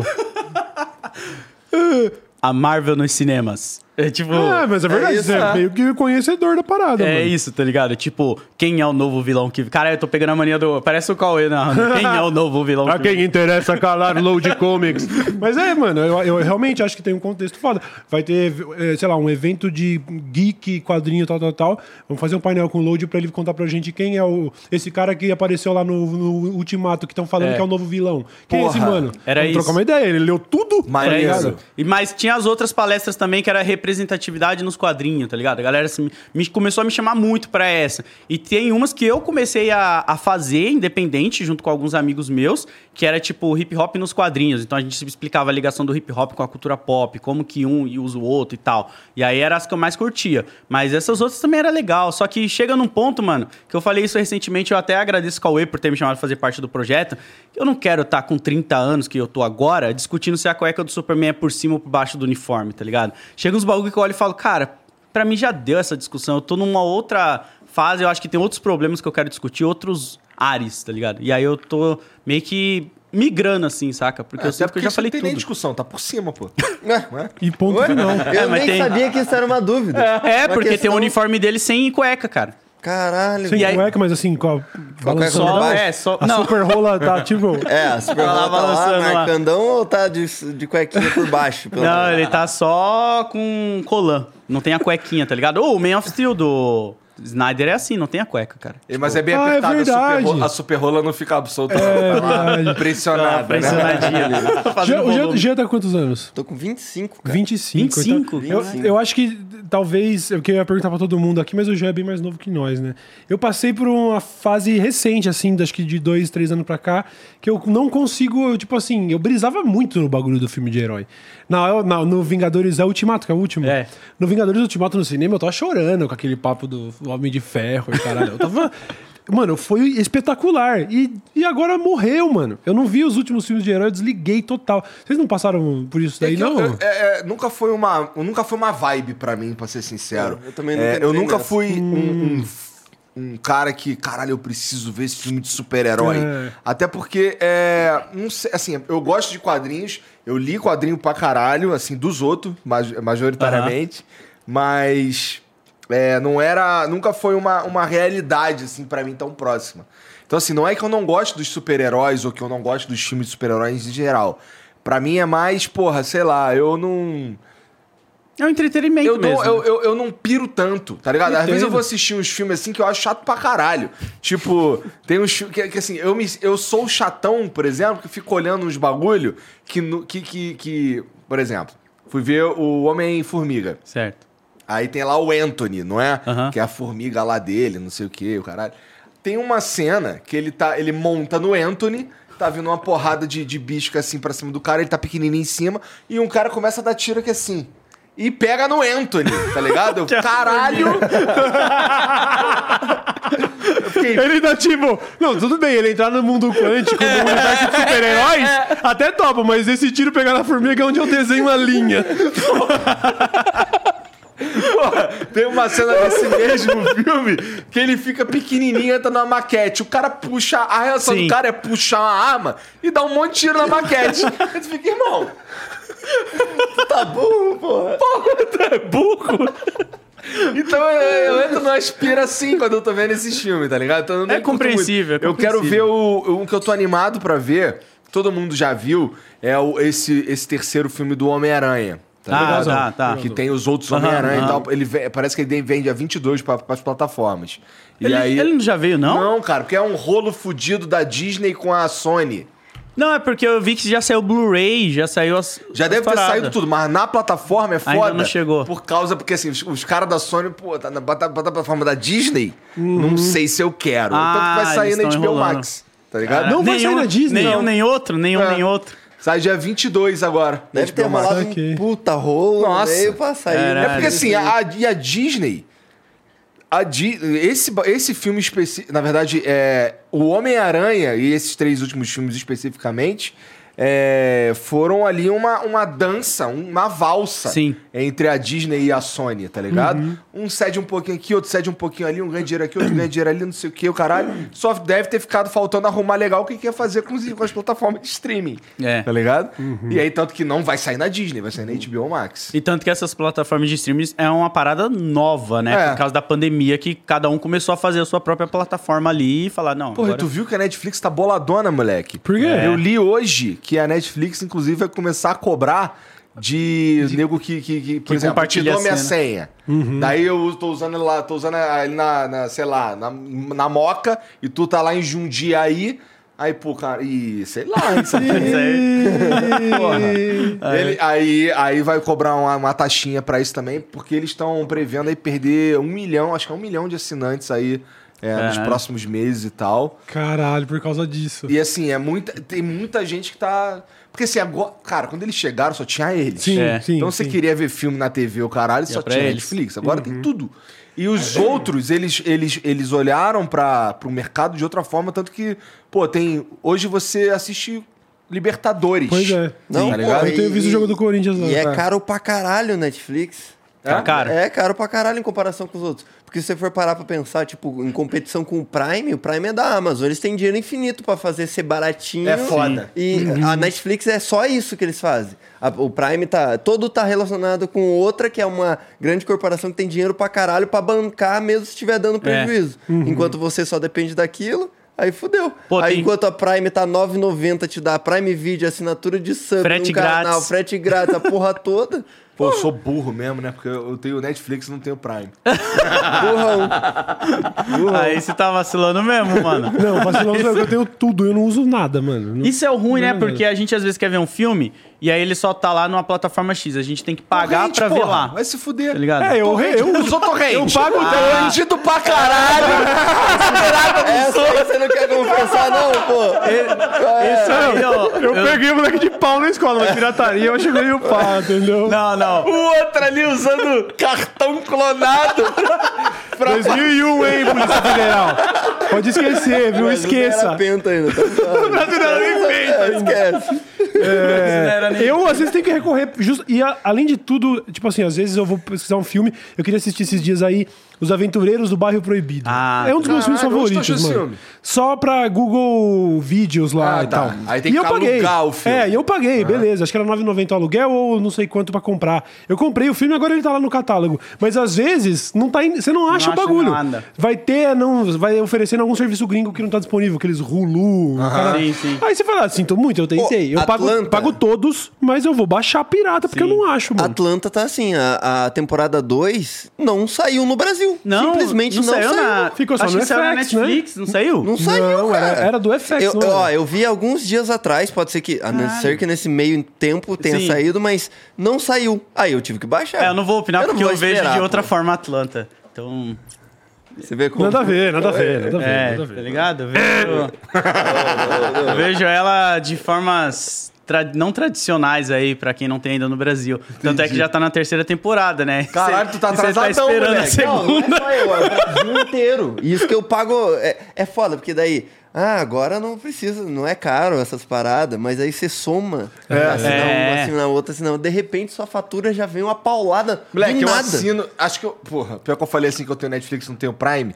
Eu acho que é o único que eu não tenho. Tá ligado? Crunchyroll Porque até o você tem. Crunchyroll vagabundo sumiu, tá ligado? Mano, eu assino, eu assino NBA e ainda assinava NFL, que também é caro pra caralho. Caralho. Mas é isso, eu não gasto com qua- quase nada, nem com roupa, nada. Mas, só ah, esses pequenos confortos, eu queria assistir o jogo do Lakers, pô, vou ficar procurando link e tal, tal, tal, fechando aqueles cassinos e o caralho, tetada na cara. Será que tens o necessário para esmagar minha rata? Você fala, não, tá. Aí eu pago o anual, e o anual do NBA é coisa de 400 prata, mano. Caraca, você paga Já o pago o anual. anual, já, toma. Caralho, Nossa, mano. uma vez eu... O, Mas tu tens o necessário? não. Caralho. Por isso que ele vai pagar. Pô, a Crunchyroll é um serviço que eu assino porque eu gosto de assistir meio que quando sai lá, eles fazem uma tradução quase simultânea, né? Então, pra mim, é uma parada que eu não tenho aquela coisa de ficar esperando. Eu já Eu vou lá e assino. lembro a última vez que eu abri o Crunchyroll, cara. No último episódio do Attack on Titan. Deve ter sido. Deve Ah, ter esse sido. eu dropei. O moleque que usa aí. Quê? Eu dropei. Vocês três são do anime, então. é, acho que aí. só o Cauê que tem que Não, trazer ele, ele. claramente não é. O cara dropou Ah, não, on não, Titan. não dá, não dá, cara. Ah, não, desculpa. que crime. Aí vai e assiste One Piece, tá É, ligado? o Aí, aí. Caralho, o bagulho tem mil episódios, Opa, Cauêzão. não, tem mais, Tem pô. mais, Tem pô, bem tá mais. Cara, já. olha, só, você imagina começar. Beleza, vou sentar aqui, vou começar a assistir One Piece hoje. Tem mil episódios, tá Mas ligado? são mil que você vai olhar e falar, valeu a pena esse meu tempo de vida. duvido, Va- eu aposto Não é com possível, você, sem duvido. conto, fudendo, que você chora Não existe-. Eu aposto com Ah, você. no do navio. Do barco. do Não barco. esse, nem esse, nem Você não nem chorou no do barco? Chorei, Não chorei, tem chorei. como mil episódios de uma série serem todos bons. Não, não, tem, como. não, Tem só não como. tem. Não tem como, não tem como. Breaking Bad, cara, é uma das melhores séries. Cinco temporadinhas fechadas, né? Certo. Pra mim, o One Piece. é- Caralho, eu vou falar um bagulho que a galera vai ficar louca. É tipo. Breaking Bad dos animes. Nossa! Caralho, cara, que papo é esse? dilui muita água, né? Joga um monte de água lá pra ficar bem extenso. É, um Cara, é per- agora vai sair o capítulo 1144, que é o que vai Jesus sair sexta-feira agora que eu vou ler. Eu já li os spoilers. Mano, já tá Por que encaminhando você já pro os fim, mano. spoilers? Eu go... é, mano, sabe aquelas tia que acompanhava a novela Sei, e gostava? sei. É a mesma revista, vibe. Eu tô ligado A minha mãe é, fazia fazer isso. isso, O Buba é um cara que isso. z- liga zero pra spoiler. Eu não consigo entender isso. Eu também não ligo, não. Sério? Porra, eu fico bolado, mano. Tomei os spoilers ali do também, não. Stranger Things, do The Boys. Eu já fico desgraçado da minha cara, mano. Falo, filho da puta, a galera já tava postando os bagulho lá do guitarrista lá do Stranger Things. Pô, mas tá- não tava no, No trailer dia essa seguinte, irmão. Eu sei, mas o, o bagulho é. Você, sabe- você não sabia qual era a música ou qual Ah, era o tá. contexto. E geral começou a fazer meme com isso 24 horas Nossa, depois. Eu falei, ô, nem todo mundo é um sem vida do caralho que já parou e grindou cinco episódios de uma hora, mano. Não dá, tá Ó, ligado? o Caião, por exemplo, não assiste trailer de porra nenhuma. Porque ele fala, ele fala Mas assim, isso é maneiríssimo. O trailer é, é um apanhado de spoiler. É, de mini spoilerzinhos. Ah, mas. Desde Ah, não, que você me falou isso, eu nunca mais assisti trailer. De nada, de Esse eu vou nada. ler. Não, eu acho que você Esse eu criar esse hype em cima do spoiler, eu também não sou muito a favor do spoiler. Mas eu Não, acho é, que. não deem spoiler, não é isso que eu tô dizendo. Foda-se, É. pau no cu de todo mundo. Eu tenho uma Não é isso, teoria- É que, eu não, é que não me pega, foda-se. É, eu tenho uma teoria pessoal minha que eu uso pra mim e pra alguns amigos meus ao redor. Pra mim é igual velório, spoiler. Ó, como é que vai vir, vai vir a analogia aqui? Deixa o botão meio assim. Vai, calma. Quando você é amigo de uma pessoa que você gosta muito dela, você vai saber da morte dela, às vezes, em uma hora ou duas, porque vão te avisar. E aí você vai correr pra dar uma assistência. Quando você não é muito amigo, você vai demorar dois dias pra dar uma moral, entendeu? É esse nível que eu levo. Quando eu sou muito fã de uma obra, Mano, saiu, beleza. Daqui duas horinhas eu tô assistindo. Cheguei em casa, eu tô vendo. Agora, se eu não me importo, eu só vou lá no velório quando eu tô com vontade, tá ligado? Cara, é a e o minha spoiler- que eu tenho. E o spoiler, no caso, é que- quem? É quem matou a pessoa? Como é, que É, é? é, quem morreu, tá ligado? Quem morreu? O filme é o, é o amigo que morreu, tá ligado? Pera, o filme. Não, calma aí, pô. O jardineiro não é Jesus, eu perdi. Eu, perdi. eu Não, entendi, eu cara. entendi, eu tô zoando. A vibe é tipo, se você se importa muito com a parada, você vai querer ver, mano. Você não vai ficar. Eu entendo. Tá A ligado? diferença do cara. Não, não, calma aí. A melhor analogia que ele conseguiu chegar agora. Porque os meus amigos. Não, é porque, tipo, teve uns, uns um amigo meu que. Que morreu? É. E aí. Não, mas é sério, cara. Não ri Tá não. rindo do, do parça O cara morreu, cara. cara. é verdade. E aí, os meus amigos, eles vieram falar na hora, tá ligado? e a Entendo, gente ficou entendo. malzão. E aí eu falei, caralho, é igual quando o meu parceiro lá morreu, né? O spoiler pra mim. Porque, tipo, às vezes eu não me importo que nem Stranger Things. Eu não me Isso. importo. Beleza, então eu não eu vou entendo. dar uma moral, tá ligado? Eu não vou ficar, ô, caramba, que merda. É, eu tô. é, pode ser, beleza. Eu, como eu tava falando, já não ligo mais pra parada dos super-heróis. Todas as figuras e os spoilers que apareceram lá no do Doutor Estranho, que eu ainda não, não assisti, eu já sei realmente. Eu já não ligo, tá É, ligado? vai com- a galera no que passado tá eu ia ficar bolado. Ah, não, mano, não me conta. Apareceu, apareceu ele mesmo, pô, eu ia ficar chateado. Mas já não ligo. Mas o Stranger Things eu tava, in, in- tava tipo, investido, tá ligado? Aí você, porra, mano, as matérias já saindo. Música do Metallica, volta às paradas. Eu falei, mano, ah, mano. Caralho. Fico bolado, fico bolado. É, e você que. E trabalhar nesse meio é uma merda, né? Porque você tem que colocar aqueles títulos tendenciosos, você tem que fazer as thumbnails mostrando o spoiler pra todo mundo. É uma merda, cara. Eu não. É Falar em merda. Metallica, aquele show lá foi pica, hein, Cauê? Puta que eu pariu. A gente se encontrou no show do Metallica no Ah, Morumbi. Pica. Foi um negócio, olha, mano, só Cauê de... emocionado no show. É, lá. eu chorei duas vezes. Cara, Eu você não cho- tenho você chorou problema- mesmo? Eu não tenho problema com isso, porque música me pega foda, me- mano. me pega foda. Eu, tava- eu juro, eu tava no caminho, eu levei uma hora e dez pra chegar aqui. No começo eu botei uma música que me fez lacrimejar, mano. Caralho. Eu tava ouvindo, e, ela, e a mesma música já fez umas 50 vezes. Eu falo, será que eu deixo tocar? Porque no final eu vou acabar chorando. Três minutos depois eu tô lá. Valeu a pena. Mas tem que chorar, tem que chorar quando. Lá no vê. Metallica, puta que eu pariu, foi muito da hora mesmo, cara. Eu, eu, eu já tinha tido a oportunidade de, de ver eles e não tinha abraçado algumas vezes, assim, papo de ganhar ingresso pro Lollapalooza que os caras estavam e preferir ficar no camarote bebendo porque lá embaixo tá ah, muita muvuca e tal. Aí uma outra vez eu tava com o Lucas numa viagem, ele ia pro show, tinha um ingresso a mais. Eu falei, puta, mas já programamos outra parada. Eu tava sempre deixando. Um dia eu vejo, um dia eu vejo, né? Aí pingou essa parada do Metallica no Morumbi. Aí Foi a minha, bom demais. É, a minha mina é fãzona também. Falei, tá bom, vai, vou ver cara, Metallica. Pra mim, pra mim, pessoalmente, assim, eu gosto pra caralho de Metallica. Uhum. Mas olha como é que foi o meu rolê. Eu saí daqui com meu irmão, aí fui na casa do Rafael Bittencourt buscá-lo, Uhum. tá ligado? Porque eu, modéstia à parte, fui o vetor pra ele ir nesse show, tá ligado? Perfeito. Pra mim, essa porra é tipo, caralho. E aí cheguei lá, encontrei o, o, o Alírio, que é o vocalista do Xamã. Certo. Encontrei o Confessori, baterista. E, cara, a gente ficou trocando ideia. É, você Tá assistiu o ligado? show do Metallica como poucos, Caralho. né? Porra, moleque. Então, pra mim, foi. Cara, inclusive, salve Jefferson da Sportsbet IO. Obrigado pelo rolê, foi maneiro demais, cara. Depois- Uhum. E, inclusive, é, tava pra rolar, mas não rolou, que ia colar lá no camarote do Sportsbet o Andréas ainda, do Sepultura. É mesmo? E aí eu tava, aí eu tava no hype falando, caralho, se eu puder trombar o Andréas na noite que eu estiver vendo Metallica, espetacular. Ele acabou, acho que não, não colando e tal. Mas foi uma noite realmente especial, mano. O estádio, o Metallica tem uma parada.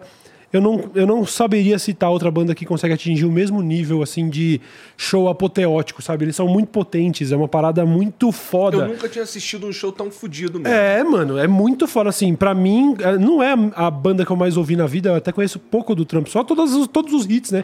Que não são poucos, os caras estão aí fazendo show há 40 anos, sei lá. É um bagulho absurdo, assim, né? Desde os anos 80 eles estão estourados.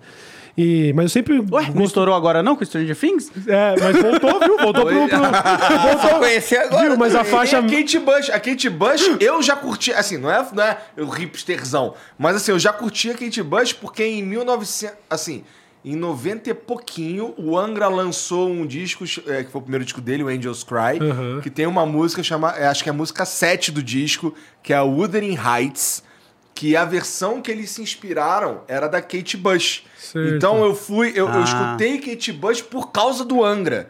Então, assim, essa Running Up the Hill eu já manjava, Mas nem foi porque eu manjava muito de Kate Bush, é porque eu fui procurar saber Sim. por Da causa hora. do Angra, e o cara. Eu, eu te fui ter contato com isso em 2000 e pouquinho, 2002, mais ou menos, 2001 por aí. E aí eu curtia já. E aí ver a galera curtindo. Mas assim, a sensação que eu tenho não é. Ai. Ah, Agora todo mundo gosta. Agora todo mundo gosta. Não, pra Bem mim é. Que foda que tá todo Sim. mundo vendo que música dos anos 80 é muito pica. Esse é o espírito. Muito pica. Esse é o espírito. Eu falo, tô- que bom que tá todo mundo gostando dessa porra. É. aí. O Metallica ir pro topo das paradas, não é o Foda, topo, né? mas voltou a figurar lá com o Master of Puppets. Mano, eu acho animal, espetacular. Porque a gente tá, na- inclusive, numa geração musical onde tudo é muito mais eletrônico e isso não é demérito. E tipo, menos longevo também. É, É. E, a- e inclusive com faixas musicais cada vez mais curtas e tal. Então, porra, o Metallica é meio que uma, uma das últimas resistências aí, né? Pra você estar numa parada com uma- o Master of Puppets é uma música de É quase música oito longa, minutos, é. tá ligado? Com solo e volta e é refrão uns quatro, cinco vezes e o caralho.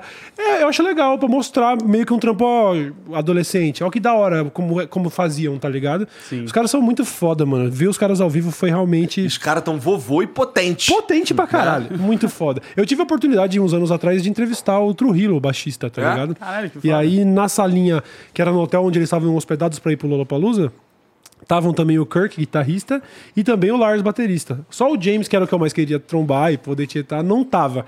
Então eu guardo essa frustração. Caralho, faltou conhecer o James Hetfield. Mas eu peguei elevador com os caras, assim, e a gente... Eu levei o Lucas como cameraman, porque eu sabia que ele era fãzão. Aham. Falei, Luquinha, tem um trampo pra você fazer, você não pode ser meu câmera, eu vou lá trocar uma ideia com os caras do Metallica. Nossa, o moleque ficou. Puta que eu pariu. Eu só falei, mano, só não trema, tá ligado? Era, ele tava mais hypado de ver os caras do que eu, tá ligado? Que e aí ficou faltando ver o James, né? Mas os caras, mano, uma simpatia, assim, eu só troquei ideia mesmo com o Trujillo lá. Muito simpático e tal. Porra, um bagulho foda, eles são uma família de tiozão, assim. Quando viajam pra outros países, viaja, sabe? Filho, filha e tal. Fica aquela coisa, você vê eles juntos ali, você fala, caralho, é isso, Que eles são uns tiozinhos, mano. Só que sobe no palco, os caras são. Nossa, transforma, é né? Muito foda, é muito intenso, Caralho. mano. Pô, eu fico Caralho, feliz que eu tô conhecendo mais de rock com o Cauê, mano. Tô Uhum. quebrando um pouco os preconceitos, assim, porque eu nunca fui, mano. Nunca. É, então, eu tô Irei. conhecendo mais do rap, do hip hop com o Jean, cara. Olha aí, ó. Porque o Jean, o Jean é o pastor do Freud. Eu sou, eu sou. Ninguém espalha a palavra da Alaska mais do que eu, assim, sabe? Tipo, tem gente que... Nossa, Eu- cara. é assim, porque Cara, eu já não tem cheguei a opção. escutar a mesma música aqui num dia só cinco, seis vezes, tá ligado? Caralho, e é toda isso, vez que lançou aí. música nova. Lançou música nova é cinco, seis vezes que tu vai ouvir aqui. Porque play toca a música, tudo dele. toca uma música e aí toca outra, daí toca a primeira de novo. É, exato. Daí toca outra, daí toca a primeira de novo. E fica assim, tu fica, cara, tá bom, Jean. Então, e aí tem uma parada que é, desde o começo foi... mudar pra... Não, tá vendo? Baila Nossa, eu não aguento mais. E é nem que a música é, bo- é ruim, é foda a música. Mas é que o Jean. Mas agora é obcecado. mudar, cara. Caralho, você acha que é TikTok? O bagulho vai ficar em Não, loop? então, aí é que tá, desde 2019, que sempre foi nós três só, é, tipo, o, o Monark sempre cagou pra música, foda-se, o Igor tinha esses rock pauleira, que não cabe ali no ambiente que você quer meio que deixar chilling e tal, aí eles aceitavam a- a- as minhas sugestões musicais. E aí foi criando-se essa cultura, então é... Esse estúdio aqui, ó, é meu estúdio. Eu mando, né? Eu tô tocando aqui. E é ser enfiado goela abaixo o, qual, qual- o que eu quero ouvir. o qual uma Nossa, vez chegou e falou: caralho. caralho, até parece minha playlist. Porque tava tocando Charles Gambino, tava tocando um monte de coisa. E sempre. Só que nessa playlist mesmo era inverno, a música do Freud. Inverno? Não, não era. Foi, foi que Era época isso inverno. daí? Isso. Foi a primeira vez que ele foi. Não, então não era inverno, não. Não, não. Era. Bem Era- tranquilo. Bem, bem tranquilo, era bem tranquilo. Bem tranquilo. então, e aí Tá era... ligado que eu sei, tá ligado? É isso que eu tô vendo, Às mano. vezes os caras estão em casa cantarolando a música, sendo que eles nunca procuraram nada dessa música. Caralho, é só cara. porque Você tava faz lavagem aqui... cerebral na galera com as músicas, tá ligado? Igual o Laranja total. Mecânica. Sim. Colocando Total. no Igor. Mas não é assim. de propósito, assim. Pra ser bem sincero, foda-se quem tá aqui. Eu coloco pra eu ouvir. E aí, quem tá aqui é. Vocês Vai se no processo. É, Se vira aí, Mas de todas as músicas do Freud, eu acho que a que você mais deu play na sua vida não foi Vem Tranquilo, foi Inverno. Foi mesmo. inverno, foi inverno. Com certeza. Nossa, no que- negócio do Spotify, ele falou que eu tinha reproduzido, tipo, 15 mil vezes no ano. Caralho, mano. Caralho, Não, eu fui mano. play top. do cara é só eu fui dele, top mano. Não, mas eu- eu não tô gastando. 0,01 É verdade, do o- artista. o, a playlist do Tá ligado? moleque, assim, Caralho. é inverno, por exemplo. Inverno, uma música random, inverno, uma música random, inverno, uma música random, inverno, uma música random, e assim vai. É aquela Tá ligado? parada de, tipo, é assim, me conecta a bons sentimentos. E parece que não, não gasta, tá ligado? Até Ligado, hoje, tô se eu ligado. botar inverno, assim, vai... Caralho, mano. Pô, só não põe é hoje, boa mano. mesmo. Eu tenho, Porque eu tenho. facilita, né? Com, com qual música você tem isso? Isso ou o preço, Charlie Brown Jr. Oh, Porra, legal. essa já foi a minha. Já teve, já teve uma época que era isso. Desde Se alguém 15. quer ouvir comigo, é, eu tô ouvindo Charlie Brown e eu tô ouvindo o preço. É, É, desde isso, tá 15. ligado? E aí, TRK? Eu sou o cara assim que escuta uns bagulho mais. Não vai falar Red Hot Chili Peppers. É, pois é. É o do Red Hot? Red Hot esperou terminar, pô.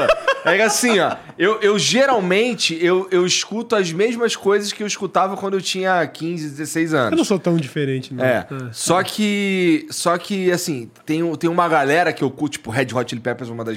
Red Hot Chili Peppers e Foo Fighters, eu escuto pra caralho. É, então assim, quando eu quero...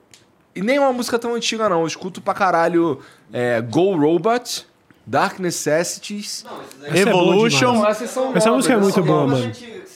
Tem, tem. Não, eu, não, do, antiga do Red Hot, assim, eu, eu não sei qual eu não ouço. tá Californication. ligado? ouço pra caralho. mas é- nem é das minhas favoritas do disco, tá ligado? Aí, ó. Porque eu, eu, eu escutei, eu, eu comprei, esse foi, acho que o primeiro disco que eu comprei na minha vida. Caralho. Tá ligado?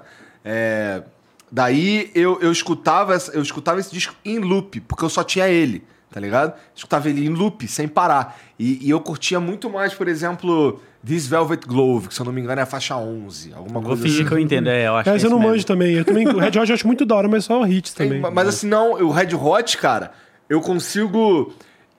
É engraçado isso assim, é até meio prepotente, mas, por exemplo, Go Robot é uma música do, desse disco aí, novo, novo não, mas esse disco. É o, é o que tem Dark Necessities É. também, certo?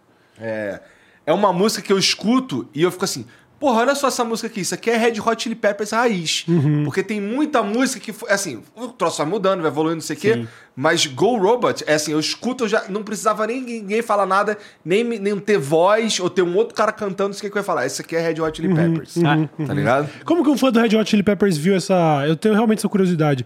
Porque eu. Fã, assim, de longe, acho da hora. E aí teve a saída do John Frusciante muitos Uhum. anos atrás. E aquele moleque lá não me convencia, mas você achava, você achava Tá de falando boa? da época do, do Blood Sugar Sex Magic. É, foi o cara que substituiu ele durante um período longo ainda. Ele ficou bons anos com a banda. O- como é o nome do que. Eu não sei. O cara que substituiu Tá, o John é Frusciante. Tá. É, eu não desgostava, não, pô. É que o, o John, o John, ele tem uma parada que, assim, ele não é muito virtuoso, mas ele se comunica bem pra caralho com coisa simples. Certo, era um cara de muito feeling, parecia, muito né? feeling, muito feeling. E, e eu gostava desse aspecto dele no, no, no Red Hot, tá ligado? Mas o outro cara, eu até esqueci o nome do outro cara também. É, também não lembro. Ixi, eu não vou. Mas é, mas eu curtia também, então eu. Beleza, Legalzão, foda-se. aham. Porque assim, ele não. A, a essência continuou ali. Sim, Tá ligado? sim. Então, assim, o- os caras vão morrer um dia. E eu queria que a essência continuasse, tá Sim, ligado? sim, sim. Então, assim, é, por exemplo. Não é porque, o, sei lá, saiu o guitarrista ou o baixista ou qualquer Sim. cara que, que, que precisa necessariamente mudar 100% do que é a banda. Então, Uhum. mantendo a essência, eu não me incomodo, não, pra ser sincero. Uhum. Eu curti, eu curto. Eu, eu, sou- eu também sou uma putinha de Red Hot Chili Peppers, tá ligado? Ah, da hora. né? Ó, uma vez me perguntaram. É, já me perguntaram algumas vezes assim se eu, se eu tinha um sonho e na hora eu fiquei, pô, não sei, acho que eu não tenho não. Mas eu tenho, cara, quer ver Red Hot tocando ao vivo em Los Angeles. É, Pica, ligado? logo lá em Hollywood mesmo. É. Eu vi um DVD deles uma vez, só que era um show num castelo, não lembro muito. Eu sei que eles faziam num castelão, mó maneira. Esse não é o assim, Foo. Fighters? Tem, o Foo Fighters também tem show no castelo. Será que eu não é? sei se o Red Hot também tem. É, deve não, ter também não né? sei. Deve Não ter, sei. deve ter. Mas, pô, é, o primeiro show que eu fui no Red Hot foi em 2001, no, no Rock in Rio, Legal. tá ligado? Legal, foda. E acho, que- foi o único, na verdade. O único show que eu consegui deles foi nesse daí no Rock in Rio. Na época, o Rock in Rio, acho que eu paguei 40 reais. Aham. Tá ligado? É, eles voltaram eventualmente, aí eu vi na última vez que eles foram no Rock in Rio, eu tava lá Ah, também. é? Ah, que Essa eu também vi. Eu também vi, é verdade. Legal. É porque, assim, é, essa eu não paguei, então eu, eu esqueci.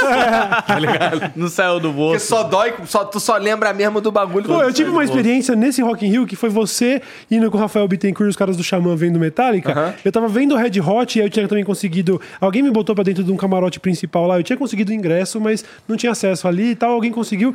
E aí eu trombei o Badawi. Ele tava com duas brejas ali. Essa já contei essa história um monte de vezes. Tava ele a namorada dele, a Mari, que, que eu já conhecia antes. E aí eu dei um salve pra eles. Oi, e aí, tudo bom? Da hora que é uma breja? E aí eu, porra, tava vendo o Red assiste Hot tomando uma breja do Badawi. Foi esse, esse nível de. Foda, cara. Eu acho que essa é a vibe do se sentir culpado um pouco. Porque você vê que, por exemplo, por mais que você tá ali fudido, olha essas Aham. oportunidades que Você tem. fala, mano, tá eu tô ligado? voando, não tem Caralho, como. Porque mano, essa esse história. é, né? É. A gente Ué, com o Vintage. O, o Vintage É. convida a gente pra ir no show, no Só Track Boa ou no Vintage is Back, não sei o quê. Aí a gente pode ficar no, no backstage, tá ligado? Aí tu fica ali no backstage. Mas olha que pira. É, tu ali no backstage é legal, é uma oportunidade de foto ali perto, não sei o quê. Mas é bem mais legal estar no meio da galera. É, né? Porque assim, a experiência do palco, tu só tem se tu tá vendo o palco É, os caras tá ligado? planejam o palco pra, pro, pro, pra pista, não pra, pro backstage que tá olhando. Tipo, quando a gente. É, o, Eu fico olhando as costas do Vintage, ele tocando aqui É, assim, e um vezes monte. Você vira, olha pra cima, tem uns Uhum. painel de LED. aqui, Você fica, caralho, que É, porra muito é essa? da hora tá lá. Aí uma hora que eu fui mijar com caralho, olha lá, os painéis fazem sentido um do lado do outro. Tá ligado? Não é só um monte de painel solto aqui com as luzes. Lembra disso? sentimento? Pô, teve um show que eu, eu me arrependo até hoje de nunca ter conseguido ir num show de Charlie Brown Jr., cara. Eu fui, Eu um, também. fui em 2002, lá no... Na época era ATL Hall, lá no Rio, na Barra. E eu fui e, e foi bom pra caralho. Eu foi imagino. no Bocas Ordinárias. É isso que eu ia falar, álbum de 2002, É. Bocas Ordinárias. Caralho, Bom mano. demais, É foda, bom hein, mano. demais. Falam que o show que eles fizeram no Morumbi pra abrir o Link Park foi melhor do que o do Link Park no Morumbi, mano. Eu não duvido duvido. nada que tenha botado abaixo, mano. Charlie Brown é embaçado. eu achei Eu era, foda. eu era muito fã do Raimundos na mesma época ali. Então eu, eu era. Não ouvia o Charlie Brown porque eu tava vidrado no Raimundos. E em 2002 foi quando eu fui no show do Raimundos em Fortaleza. Caralho. Foi um bagulho. Nossa, de. de Pô, era mas aí tu saiu daqui e foi pra Fortaleza. não, morei lá um ano quando era moleque. Ah, E é? em 2002 eu tinha 15 anos de idade. E aí, inclusive, foi loucura dos meus pais, assim. Ia eu e os moleques da escola só, sem uma supervisão do adulto. Era tipo meia dúzia de moleque de 15 anos de idade Pra no Raimundos. ouvir... É, quiser, como é que é? Fizera pouco o inteiro, deixado todo quebrado, desfigurado, irreconhecível até pra mãe. Essa música aí. Muito foda. É, é, é, pra mim é a melhor dos Raimundos. É, eu gostava. Pra mim, a mais porrada ainda era a Tora Tora, que eles falavam de maconha pra caralho. E se eu já sou maconheiro, a culpa é do Raimundo. sabe? Deixar claro isso aqui. Não é do D2, Ligado? cara? Ah, o Não D2 é. O D2 também teve a influência. mesmo? Eu tenho 34. Tá, então o D2 influenciou Com mesmo. certeza. Na época que, que a- a- estreou na MTV aquela do Eu Continuo Queimando Tudo Até a Última Ponta, eu tava na adolescência, eu ouvia pra caralho. Achava, achava o Pô, Planet foi o segundo animal. CD que eu comprei na minha vida. Foi o acústico da MTV do Planet Ramp. É, foda, Foi o Planet segundo que Ramp eu é fui lá foda. comprar. O primeiro foi o disco 7 do Charlie Brown, Toma Inatividade, que eu comprei assim, tipo, juntei grana e comprei. Aí depois juntei pra comprar esse MTV, porque eu achava muito foda tudo que saía do D2, assim, na época, sabe? Eu tirei onda, eu ficava louco. E aí eu fui lá e peguei eu achava foda aquele show. O Planet Ramp é muito foda, mano. E eu cantava uma música errada do Planet Ramp até dois meses atrás. Eu te contei isso, né? Qual? A música que ele fala que eu mato a cobra, tá ligado? É, você acha que é stab. Que ele fica. Eu mato a cobra e ainda dou um bico no ninho. O refrão é isso, né? Eu cantava eu mato a cobra e também um ladrão da economia. Faz nem sentido. Mas eu, eu juntava Mas ali. eu não vou te julgar, não. Tá ligado? Sabe Eu por quê? Tem, um, tem um- uma música muito famosa que, que, que, que versa da seguinte forma. Marrom bombom, marrom bombom, Nossa, cor nossa marrom. cor marrom. Mas pra mim era marrom bombom, marrom bombom, rosa com marrom. Não é ruim. Caralho! Não é ruim, não é ruim. Aí eu sempre fiquei, rosa com marrom. Por que rosa com marrom? Caralho, cara. Uma, uma, uma galera que cantava e eu, eu sempre me enrolava, no, tipo, sem ler a letra eu ficava fudido. Era o, o, o Gabriel Pensador, ficava fudido. e- mas, cara, acima de todos era Claudinho e Bochecha. Certo. Qual? Os caras iam cantando os bagulho e eu só não entendia porra nenhuma. Tem aquela do Quero te encontrar, quero te. te Então, tem uma amar. hora que ele fala. Como é que Você é? pra mim é tudo. É. Minha. Aí tem um. Tem, como é que é? Você ignora. É, não, não é nessa parte, Tudo não. que eu faço. É. Ah, é aí mesmo. Depois vai Depois vai embora, embora, desatando os nossos laços. Esse desatando os nossos laços, eu ficava. Quê? Eu- aí eu voltava, eu voltava e ouvia, juro por Deus, eu voltava e ouvia essa porra dezenas de vezes e caralho, eu sou um tapado. Eu não sei o que ele tá falando aqui. E sabe o que é foda? Agora contamina pra sempre, porque você falou lá do rosa com marrom.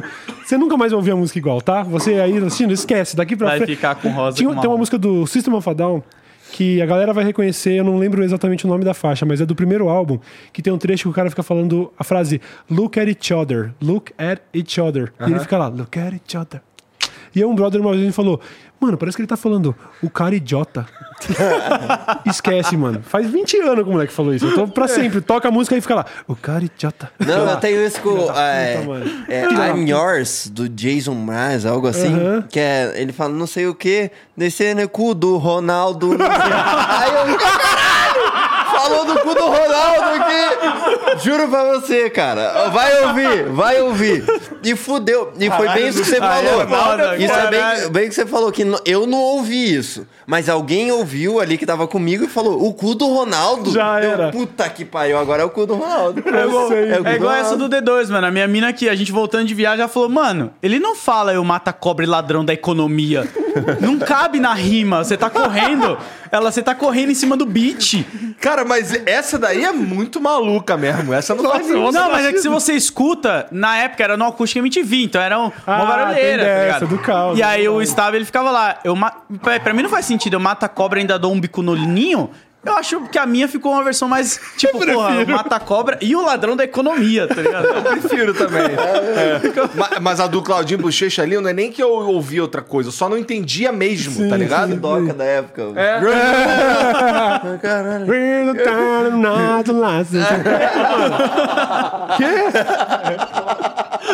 E o Gabriel pensando a mesma coisa. Se não tinha o bagulho pra eu ler a letra, e na época, assim, tu comprava o CD e vinha no livreto, eu ficava puto, eu fiquei puto com o CD do Foo Fighters que comprei, que é um dos melhores discos que eu já ouvi na minha vida, todo mundo no planeta devia ouvir, que é o Nothing Left to Lose, de 2001, eu acho. É... Esse disco, ele tinha.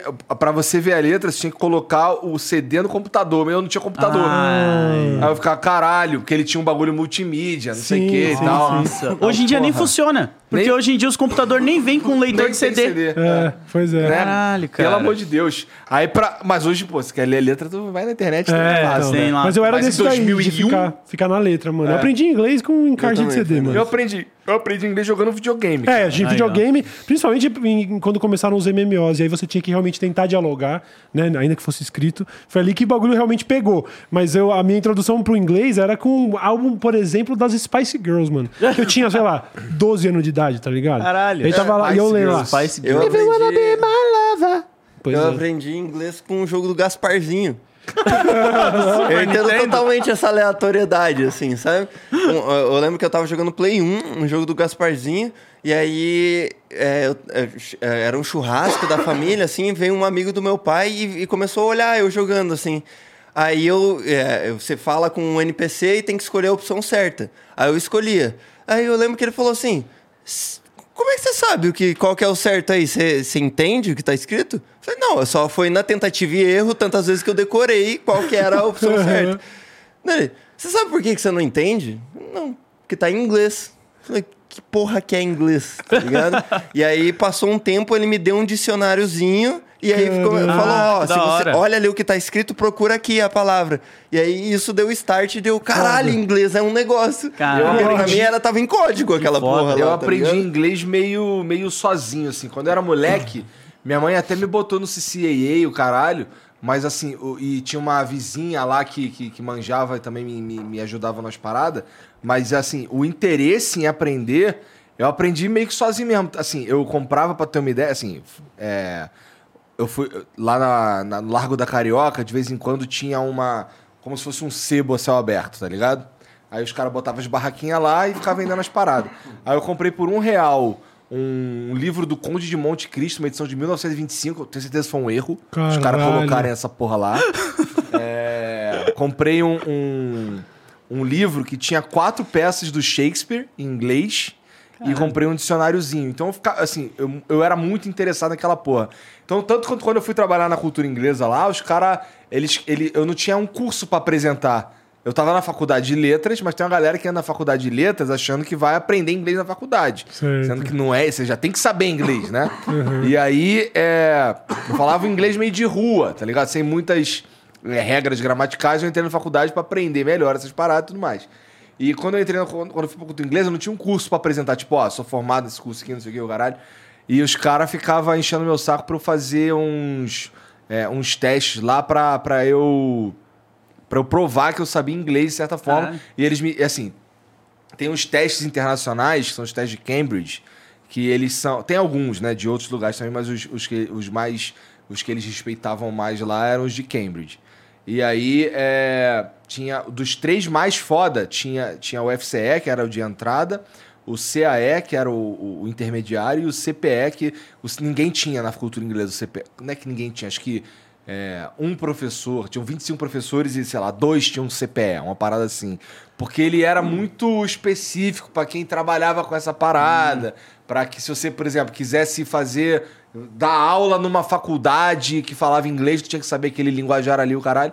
E aí os caras, porra, é, eles meio que ficavam assim, pô, tu sabe inglês mesmo? Tu sabe, tu sabe porra nenhuma. Cadê? Onde é que tu aprendeu? Pô, não, aprendi sozinho e tal. Os caras ficavam, não sei o quê. Não, tem que ter um papel e tal. Aí eles queriam que eu fizesse FCE.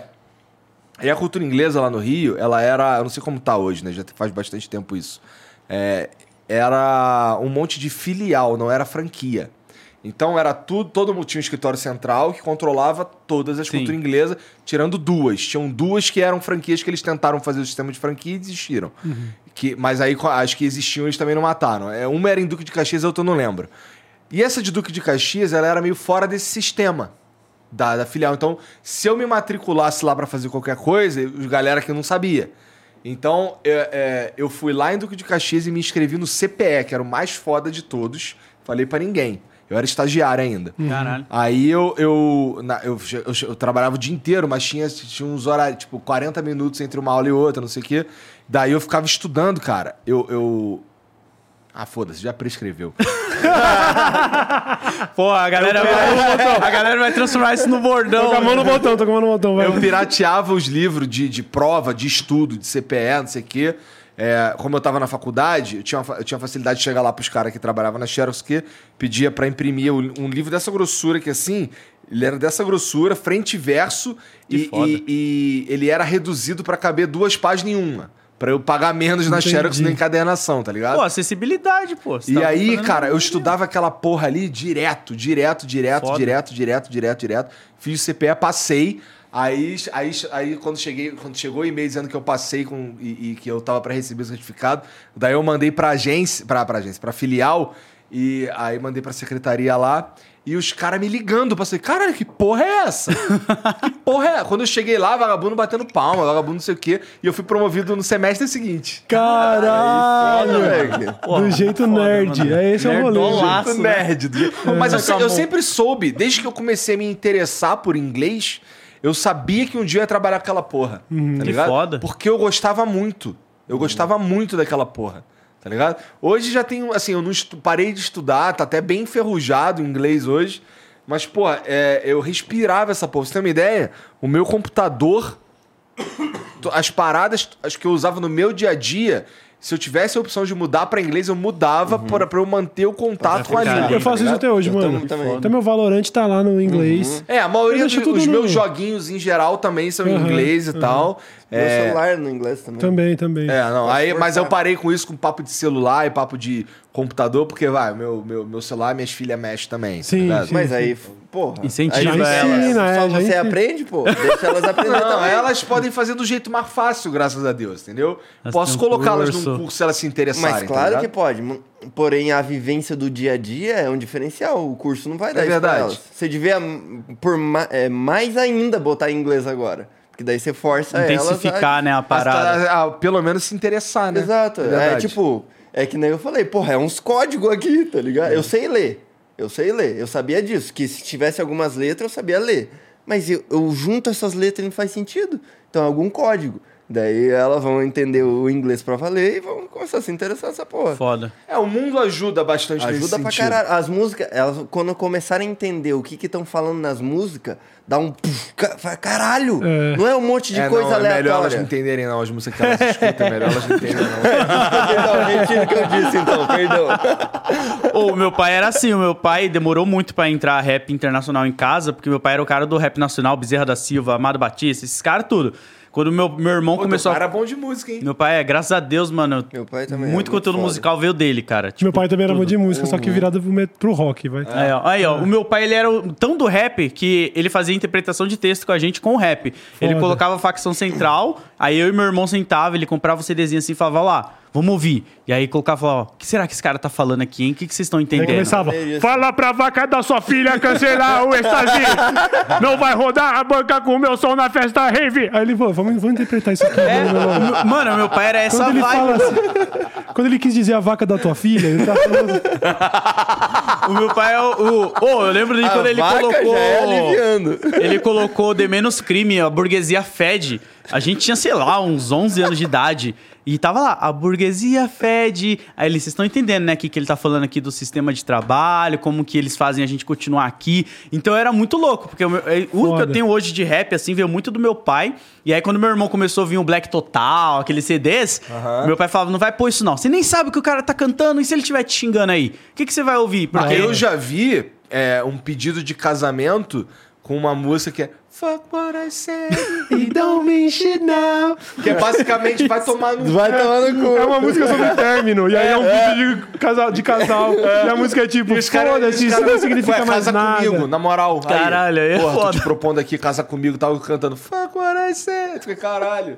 Mas eu acho Fuck que... you, you home. Ele fala, tipo, vai se fuder, vadia, eu não te quero mais. E aí tá lá o casal no O casal entrando todo feliz. Mas o meu pai tem um lance que minha mãe não sabe ler, né? E meu pai, ele não lê muito bem. Então eu acho que ele se sentia meio distanciado quando eu e meu irmão ficava mais no internacional. Por isso que o rock nunca chegou em casa, tá ligado? É uma- eu acho que é uma preocupação justa, na real. Porque o Você quer rock. saber o que tá acontecendo ali. É, né, e mano? meu pai, ele era o cara que ele falava, mano, escuta o Bezerra, que era esses malandros. Ele falava que malandro era isso, tá ligado? Ele colocava, ó, malandro é o Bezerra. Malandro é esses caras aqui que estão vivos até hoje aqui, ó. Então ele pregava essa parada da malandragem é viver, tá ligado? Tipo, é você saber viver, não atrasar o lado de ninguém. E aí foi, foi crescendo. Então o rock nunca chegou, porque não rolava essa identificação com as letras, as paradas. Charlie Uhum. Brown já era o adolescente rebelde, né, quando chegou. Então ele não mandava mais em mim. Aí eu Ah, tava o lá. Charlie Brown pelo menos tá falando inglês, pelo menos português. Tu sabe o que o cara tá falando ali É. também. Sim, também, Então- também. Ah, então faz sentido, de certa forma, também, né? Sim. Mas é que pra ele era muito mais, tipo, Racionais, tá ligado?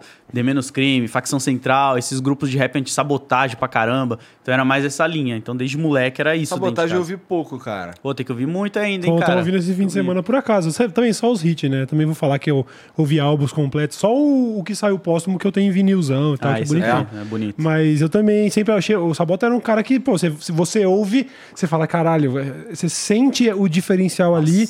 E aí e lamenta dele não, nunca mais vai soltar um trampo, tá ligado? Porque você fala, puta, ele era muito diferente, mano. Eu tava até falando pro maninho ali embaixo que o Snoop, quando ele veio pro Brasil, não lembro se foi no Morumbi agora, ele mandou um rest in peace pro sabotagem aqui. Uhum. Tipo, ele parou assim, mandou Ele um rest in zica, peace tal. mano. Ele é foda, mano. Muito é zica. foda. Eu ouvia muito o espaço rap. Foi onde eu As conheci. Eu só, eu só fui ter contato, assim, porque eu estudei em escola pública metade do, do processo todo, assim, até o colegial. Eu fui até, acho que a sexta série na escola pública e depois sétima, oitava e colegial na, na particular. Então eu, eu dava rolê com muita gente que era diferente de mim. E aí, por ter ouvido lá na 105 FM o Espaço Rap, eu começava a. Ah, então é isso aqui. Ah, o Espaço. Rap era um programa de rádio. É, o Espaço Isso. Rap era um programa que passava na 105 FM, que é famosa por ser uma rádio bem de samba e de futebol, né? A rádio onde os corintianos, inclusive, gostam de, de sintonizar pra ouvir jogo e tal. E aí você tinha esse programa diário do fim da tarde, que é o Espaço Rap. Foi apresentado. Eu não sei quantos anos ficou no ar, ou há quantos anos Bastante. tá no ar, né? Porque eu já não, já não acompanho. Se eu não me engano, eles ainda estão, mas não tá como era antes, tá ligado? Eu fui descobrir, inclusive, que a galera do Espaço Rap era de Jundiaí. Isso. E que no prédio onde eu morava, o prédio ao lado, que inclusive morava, morava o primo do Bulbasauro lá. É, os caras faziam um churrasco lá do Espaço Rap e colavam os caras do rap lá. Caralho, E falaram: não, o. Sabota já colou ali no, no Morada da Serra. Eu falei: o Sabota colou ali do lado, é verdade e tal. Eu não fazia a menor ideia. Fui descobrir depois de muitos anos de ter mudado de lá. Caralho, E é aí, muito mas eu foda. ouvia, eu tinha essa parada, né? Eu, eu já morava em condomínio. Não era, era um condomínio, não tinha nem elevador o condomínio, mas assim. Pra, pro discurso que eu ouvia ali no rap, eu já me sentia um intruso, tá ligado? Eu tinha mal medo. Ouvia facção central, tipo, no quarto escondido. Jamais diria na escola que tava ouvindo facção central, tá ligado? Ficava meio, não, isso aqui não é pra mim, tá ligado? Aí depois a gente viu todo esse movimento do, do, do rap ficar bem popular, né? Tipo, Bizarro, essa né? Não nova geração, né? Essa galera já tá aí há muitos anos. Mas acho que do, do sei lá, MC da Rashid e Projota pra frente, né? Sim. Começou a, a fase mais 2011, popular do rap, né? Sim. Aí mudou, mas quando eu era um moleque, adolescentão, aí era isso, eu ouvia o Racionais e aí, tipo, sei lá, dependendo de onde você estivesse, você não falava que eu via, tá ligado? Nossa, era muito louco, porque na minha escola tinha uma brincadeira que quando saía um som assim que todo mundo tava cantando, os caras falavam, vai, canta a letra inteira aí. Se você não sabia, começava a laiar, assim, tá ligado? Uhum. Os moleques brincando, assim, de fazer laiar. Nego drama, então você tinha que saber a letra ali inteira ali com os caras. Era muito foda, mano, nessa É, época. aí. eu, eu, por ser um pouco mais novo que vocês, quando eu comecei a ter, por exemplo, eu comecei a me interessar por música pra valer, porque meu pai é o mesmo naipe. Meu pai sempre curtiu a música, é ele que decidia as músicas que tava tocando lá e tudo mais. É, eu comecei a, a, a me chamar a atenção quando eu tava assistindo a Mix TV, que passava, que eu cresci, é, eu cresci em Paranaguá e daí mudei pra Curitiba, Siqueira Campos, e aí é no Paraná. Sim. E aí tinha essa Mix TV que era era o que a MTV foi se tornando depois, que tinha aquele top 10 MTV e tudo mais. Era no HF isso aí? Era o quê? O HF? Sei lá, Esse é um irmão. termo eu era a um molequinho. Vai, isso. É, eu era desse tamaninho assim. Desculpa. E Meu pai tá- falava assim, ó, tá passando isso daqui. Por exemplo, aquele clipe do Eminem, que ele é, é Without Me, eu acho que é ele subindo de Aham, roda. é. Com o Dr. Dre. E pra mim sempre foi igual o teu pai tinha atenção pra letra, o meu pai tinha atenção falava assim: "Olha como é maneiro que eles fizeram aqui. Olha como é maneiro esse clipe". Então pra mim, né, foda. sempre a música teve associação muito com o clipe, Hum. tá ligado? É, e, e era sempre, olha como os caras fazem. Caralho, olha esse aqui. É, você acha que ele tá subindo o prédio mesmo? Eu ficava, ah, não foda. sei, eu acho que não. Não, isso daqui é um negócio que eles fazem e tudo mais. E eu fiquei, caralho, assim. Então sempre o meu, o meu pai. Eu, eu tenho certeza que ele não entendia porra nenhuma que tava sendo cantado. Nada. Mas o clipe era maneiro. Sim. E aí ele Aí sempre. foi, ele. É, Muito aí sempre foi pelo. Caralho, olha esse clipe maneiro, olha esse clipe maneiro. Daí ficava passando na TV, eu tinha acesso. Então, porra, foi formando. É, eu, eu sou ao contrário de você nesse caso de. Eu sempre fui rap internacional. Ouvi muito rap internacional, porque, querendo ou não, era onde os caras tinham mais acesso pra fazer mais clipes muito É, fodas, assim. né? É, e não tem comparação. Daí eu via, por exemplo, eu ouvia Racionais e tudo mais, e eu, eu, tipo, eu morava em quebrada e tudo mais, só que eu nunca tive problema, por exemplo, com. Nunca sofri racismo. E Uhum. muito das músicas se retratava isso. Exato. E aí eu ouvia, e não é que eu não gostava, eu gostava porque era a mesma batida dos gringos, era falando coisa que eu entendia, mas eu ficava assim, porra, mas isso aqui eu não vivi. Uhum. Eu, consi- eu, eu convivia no meio de pessoas que ouviam essa parada e falavam, caralho, isso daqui, ó.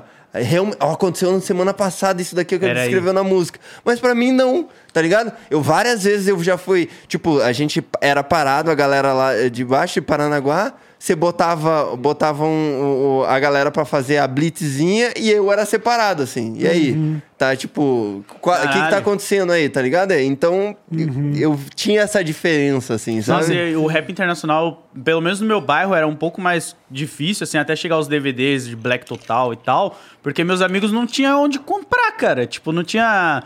Às vezes dava sorte de ter um parceiro que tem um primo que foi pra fora e trouxe uma fita, sabe, com um bagulho. Ou então um tio que tinha uma tatuagem do Wu-Tang na perna, e você perguntava e falava, ah, isso aqui é o Ten Clan. Aí você fica, cara, que isso? Aí ele ia lá e te apresentava, tá ligado? Mas o, o internacional demorou um pouco pra chegar pra mim, O mundo assim, cara. sem internet era diferente Era pra outro, caralho, né? eu cara? era, Era eu era bem moleque. Quando eu tava crescendo já, já tava começando a pegar o lance de copiar CDs. Mas eu peguei o, o final da geração das mixtapes, tá ligado? Quando- Eu tenho poucas memórias porque eu devia ter 10 anos de idade, mas ainda peguei um pouco disso. Se eu quisesse ouvir música, eu ia ter que ouvir uma gravação que meu pai fez da rádio do Mon FM. aí. Você ia botar lá, quero ouvir a essa do Offspring aqui, ó. Eu botava lá, aí, do Mon FM. É. E começava a Ficava esperando, eu ficava Ficava esperando, esperando pra- as sete melhores do Jovem Pan. Ah, eu assisti o Top 10 MTV, o final de semana era 20, ficava lá. Olha lá, vai tocar aquela do Silverchair. Ó, fica vendo. Vocês ficavam esperando uma hora pra ouvir uma vez a música. É. Nossa, Sabe acabou. o que, que eu ficava esperando tocar na- nas sete melhores? Vem me dar seu amor. Vem que Nossa, eu quero cara. você. Só que era uma Vem versão querer. remix difícil pra caralho de achar hoje com internet, Você tá ligado? Que era um, que era, que era, era um bagulho mais ágil, não sei o que, era um remix dessa parada, que a original é mó mela coisa. Vem me dar seu amor. Caralho. Maurício Manieri, por onde anda? Não sei. Não era ele que fez o comercial de batata? Da, da batata frita? Não sei, eu vi um, um desses músicos assim Deve tá dessa vendendo época. NFT do- é, deve estar. da que fa- É. fez um single pra uma empresa de batata aí. frita, tá ligado? Tô por Mas fora. eu acho que não é ele, Lembra não. do Vini? Vini mexe a cadeira. Mexe a cadeira e A bota tiazinha na também, né? Tinha a época É. que ele Vem, fez. Não, é, vem. Tiazinha. Mexe essa bundinha. É, mexe essa bundinha, é. Meu Deus do E céu, ele tinha cara. toda essa coisa meio Johnny Bravo, né? Ho, ho, Mexe essa bundinha e Eu vi uma entrevista dele que a, a- a música Heloísa Mexe a Cadeira, Uhum. ela é, é- que na verdade a banda dele era uma banda de rock. Certo. Tá ligado? E- Do e- Vini? do Vini. E no disco dele tinha essa música, que era Heloísa Mexe a Cadeira, que foi meio que, ah, vamos fazer essa porra de sacanagem. Tá ligado? E foi o que estourou e foi o que definiu o Vini. Caralho! Tá ligado? Foda, foda. Depois ele, ele, ele, ele, ele, ele, ele fez uma. Foi pro Skylab a entrevista que ele deu no programa Matador de Passarinho. Sim. Que o, aí ele vai falando, porra, virei isso aqui, comecei a ter que fazer essas paradas que eu nem gosto. tá ligado? Pô, mas tem Virou muitos. uma maldição. Tem muitos músicos, assim, que de origem do rock e do metal que acaba achando ganha-pão, às vezes, sendo o guitarrista de uma banda de sertanejo. Você É. sabe claramente que o mano tá ali fazendo o trampo dele, sacou? É isso, foi aqui que eu arrumei, onde ganhar dinheiro. Infelizmente, viver de metal é um É. negócio muito mais raro, muito mais difícil, tá ligado? Pô, eu não sei se é verdade, mas a gente tava até falando esses dias do Fala Mansa, daquela música dele, O Sangue que Corre em Mim, Sai da Tua Vez, tá ligado? Esse som? Muita gente acha que é pra uma namorada e tal, só que ele tá falando da mãe dele, né? Porque se o sangue corre Aham. em mim, é da sua vez, você é mãe. Ou se a namorada dele é a prima dele, vai, vai É, saber. tem esse, esse Ou ele precisou aí. da transfusão de sangue da mina, né? Caralho! Mas ele fala, Essa ideia é o mais lógico possível. Mas ele fala, e veja só, você é a única que não me dá valor. Por que, que, esse- por que, que esse valor é o que eu ainda quero ter? Tenho tudo nas mãos, mas não tenho nada. Falam que é tipo, porque ele queria ter uma banda de rock, sei lá, alguma coisa assim. E aí ele não fez sucesso e foi pro forró, tá ligado? Fez uma parada no forró e deu certo. Ô, mas pera aí, eu sou forró tocando muita gente aí. E ele foi pra lá. tá Então essa é ligado? uma E música achou- sobre. Então, peraí, você tá me querendo me dizer que essa música, o Shot dos Milagres, é o milagre de um cara que largou o rock pra ser forrozeiro. Eu acredito, E que cara. não tem admiração da mãe. até. Exatamente, É, dos pais. mãe, eu poderia ser, uma, eu poderia ser um rockstar Pô. fudido, falido, e graças a você eu virei o Tato do Fala Mansa. Que lançou um trap recentemente. Aliás, ó, É mesmo? for- É mesmo, Trap com a. Quem mesmo? Puta, é a, é a Isa? Eu não Acho que é. Eu acho que é não, mas quando, quando o Load falou, falei, parça. Aí ele deu play. Falei, peraí. É maneiro. Ficou legal. Porque é uma parada bem brasileirona É. mesmo. Os beats estão, com- tem uns elementos de triângulo, um pouquinho da. Como é o nome do. Pum, pum, pum, É a Zabumba? pum, zabumba. Parece que eles pegaram umas. um, deram, usaram samples que fizeram referência à cultura brasileira e forró. Pô, é legal. E ficou bom, mano. Eu não ouvi o, o- o som, mas quando ele deu o play no beat, eu já falei, nossa! Sabe que isso é uma das paradas que eu admiro, mudando um pouco de gênero, no Angra, tem muita coisa de música brasileira no Angra também, cara. No Angra, é assim, e, e- e- e o metal brasileiro que, que deriva ali do Angra, por exemplo. A banda do, do Edu Falaschi, por exemplo. A alma. Alma? Não, então tem o Almar e agora ele, ele tem o, o Edu, Fala, é, é, Edu Falaschi. certo, tá que ele até gravou o DVD recentemente É. e tal. Que é bom pra caralho. Uhum. O, o, o, o disco novo dele. Bom pra caralho, pra caralho. E, e tem uma música que, se eu não me engano, é a música de número 6. Que é uma música longa. É, você viu? Ele... Se eu não me engano. Não, eu posso, eu posso estar enganado. Mas assim, é uma música longa. E, cara, tem, no meio tem uns índios falando, tá ligado? Caralho. Eu, caralho. É, o Sepultura fez isso com É. o álbum Roots, que entrou pra história, tá ligado?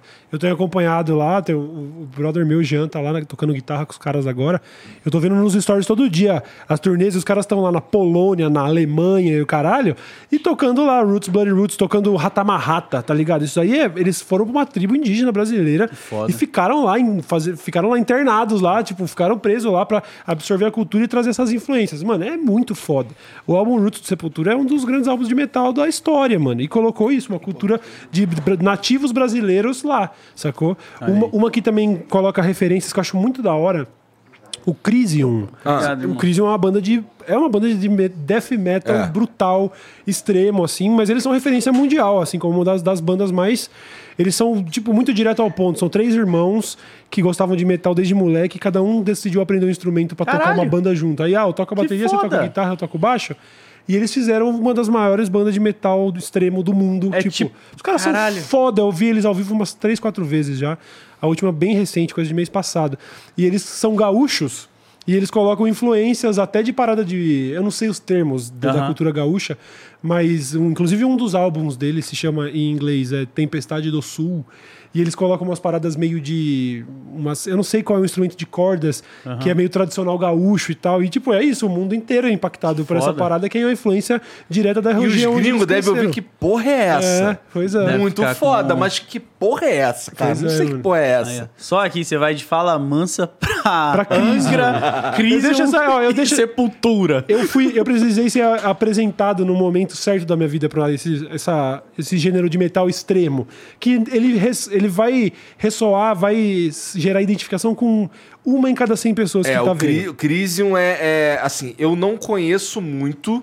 Então, Uhum. assim, por exemplo, que nem quando eu, eu falo pra você que eu não gosto de, de Nirvana e também não gosto de Beatles. Certo. Entendeu? Mas assim, eu, nem, eu não posso dizer isso é, como um cara que, que escutou tudo, porque eu não escutei Aham. tudo. O que eu escutei era. Você não gostou? Pearl Jam também, é um bagulho que eu. Putz, Certo, não é certo. muito. Gosto de uma coisa ou outra, mas também. Pô, Tu gosta de Beatles? Ah, não muito, tá? Não. Nossa, muito. essa hora deve Mas- ter uma galera doida. Porque Deve ter. É, Beatles é tipo. Eu vou, Sei lá, já que já, que tá, já tá se acordes. queimando, eu sou assim com o Queen, mano. Eu re, sabe, re- isso? reconhecer a grandeza, mas Eu reconheço não, a não grandeza. Curti, mano. Eu não reconheço curto, a mano. importância de Beatles pra história da música e o Uhum. caralho, mas não me pegou. Não pegou, tá né? ligado? Sim, não, eu também. não me pegou. O, o Crisium, e não é comparando uma coisa com outra, mas o Crisium eh, talvez não tenha sido me apresentado na época certa. Sim, ou talvez é, não é. Como eu não conheço muito, então eu posso estar falando merda. Posso ouvir um disco ou dois amanhã e curtir pra caralho, Sim. mas não é uma parada que me pega. É, mas esse, eu- ri- esse, esse, né? esse gênero do metal não me Sim, pega muito. sim, é. Apesar assim, eu gosto. no- o máximo que eu chego é no trash. Tá ligado? Aham. Gosto pra cá. Por exemplo, você fala pra mim, Metallica ou Megadeth? Megadeth. Incrível. Você. Testament, gosto pra caralho, tá ligado? Mas não. Mas assim, passou muito, começou a ficar muito. Uns Slayer.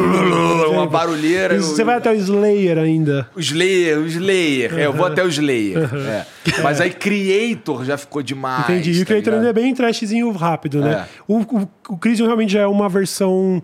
Mano, é 1% das pessoas vai ter. Tipo, vai tolerar. Eu, eu gosto de fazer uma analogia. É que nem, sei lá, comida muito apimentada ou BDSM. É específico. tá ligado? você não vai. Tipo assim, mano, você vai botar um álbum do Crisium, você vai ser espancado. A questão é se você gosta disso ou não, tá ligado? É, mano, é metralhadora na bateria e, ao- e o vocal é tipo. Ah, eu, eu chamo essas bandas de bugio, tá ligado? Aquele. O bugio, o macaco fica. Gritando. eu falo, porque eu não, eu não escuto também, mas eu entendo que tem uma galera realmente que gosta. E deve ter uma parada ali pra galera Não, gostar mas tanto. real- o Cauê tem razão, você tá você ser espancado. porque, Não, assim, então- Eu saio meio tonteado. Caralho, que barulheira. Exato. Então, vocês não têm uma, um certo bloqueio de ouvir isso no trânsito, por exemplo? Não dá vontade de atropelar umas pessoas quando aí, tá que tá. ouvindo isso? aí que tá. Pra algumas pessoas pode ser uma música que te pilha e te deixa até ai, ansioso. Pra outras pessoas, sabe, como o cara, sei lá, às vezes gosta de praticar um jiu-jitsu pra extravasar. Essa música eu vejo como uma válvula de escape. Então quando eu desligo, eu tô mais zen, entendeu? Então eu tava vindo pra cá ouvindo Crisium agora. Foi a última música que eu ia antes de estacionar. Você chega tipo, "Ah!" e você desliga o carro. Já era, sabe? Eu tô mais, eu tô mais leve do outro lado. é uma experiência, tá eu ligado? falava pros outros que eu ouvia Megadeth lá, o primeiro, o segundo álbum, pra estudar. Vagabundo, quê? Tá escutando Picels pra estudar. Não dá pra imaginar pra mim. Eu, cara, assim, é, nessas viagens que a gente fazia de Curitiba pro, pra cá, é, eu evitava, quando eu viajava sozinho, quando eu tava com, com, com o Jean, era Freud do início ao fim. Mentira, calma aí. O cara só escuta calma aí. Freud. O cara é tipo fã do Não Beatles, é ó, fã do John Lennon aí, ó. O Freud, cuidado aí, Freud. Não é assim também. Mas Não, vamos não, lá. a gente escutava as outras paradas mesmo. As minhas sugestões valiam. Valeu mesmo. É. Mas assim, eu evitava botar metal porque me dava sono. Tá ligado? Porque, eu- porque as músicas que eu curtia muito e eu sabia do início ao fim, o caralho, não sei o quê. É, eu, eu não sei, sentia sono. eu Queria. Não é porque a música é ruim, mas é porque, sei lá, minha calma. Essa Remetia a um negócio que. Sim. dava sono. Eu Talvez. hoje, se eu, eu esses dias eu tava ouvindo Cannibal Corpse, uma outra banda de metal, só que com uma temática mais gore, de, de, de- tipo banda de terror mesmo, sabe? Sobre assassinato e tal. Tipo, a- a- tem um álbum deles chamado A Tumba dos Mutilados. Sabe? O bagulho é. E eu, a minha memória é eu jogando Tibia com 14 anos e ouvindo o Cannibal Corpse, tá ligado? E aí eu ouço hoje, eu lembro eu lá na caverna caçando Hot Worms no Tibia, Porra, treinando cara. Shield do meu Knight. Eu sei exatamente o que você tá falando.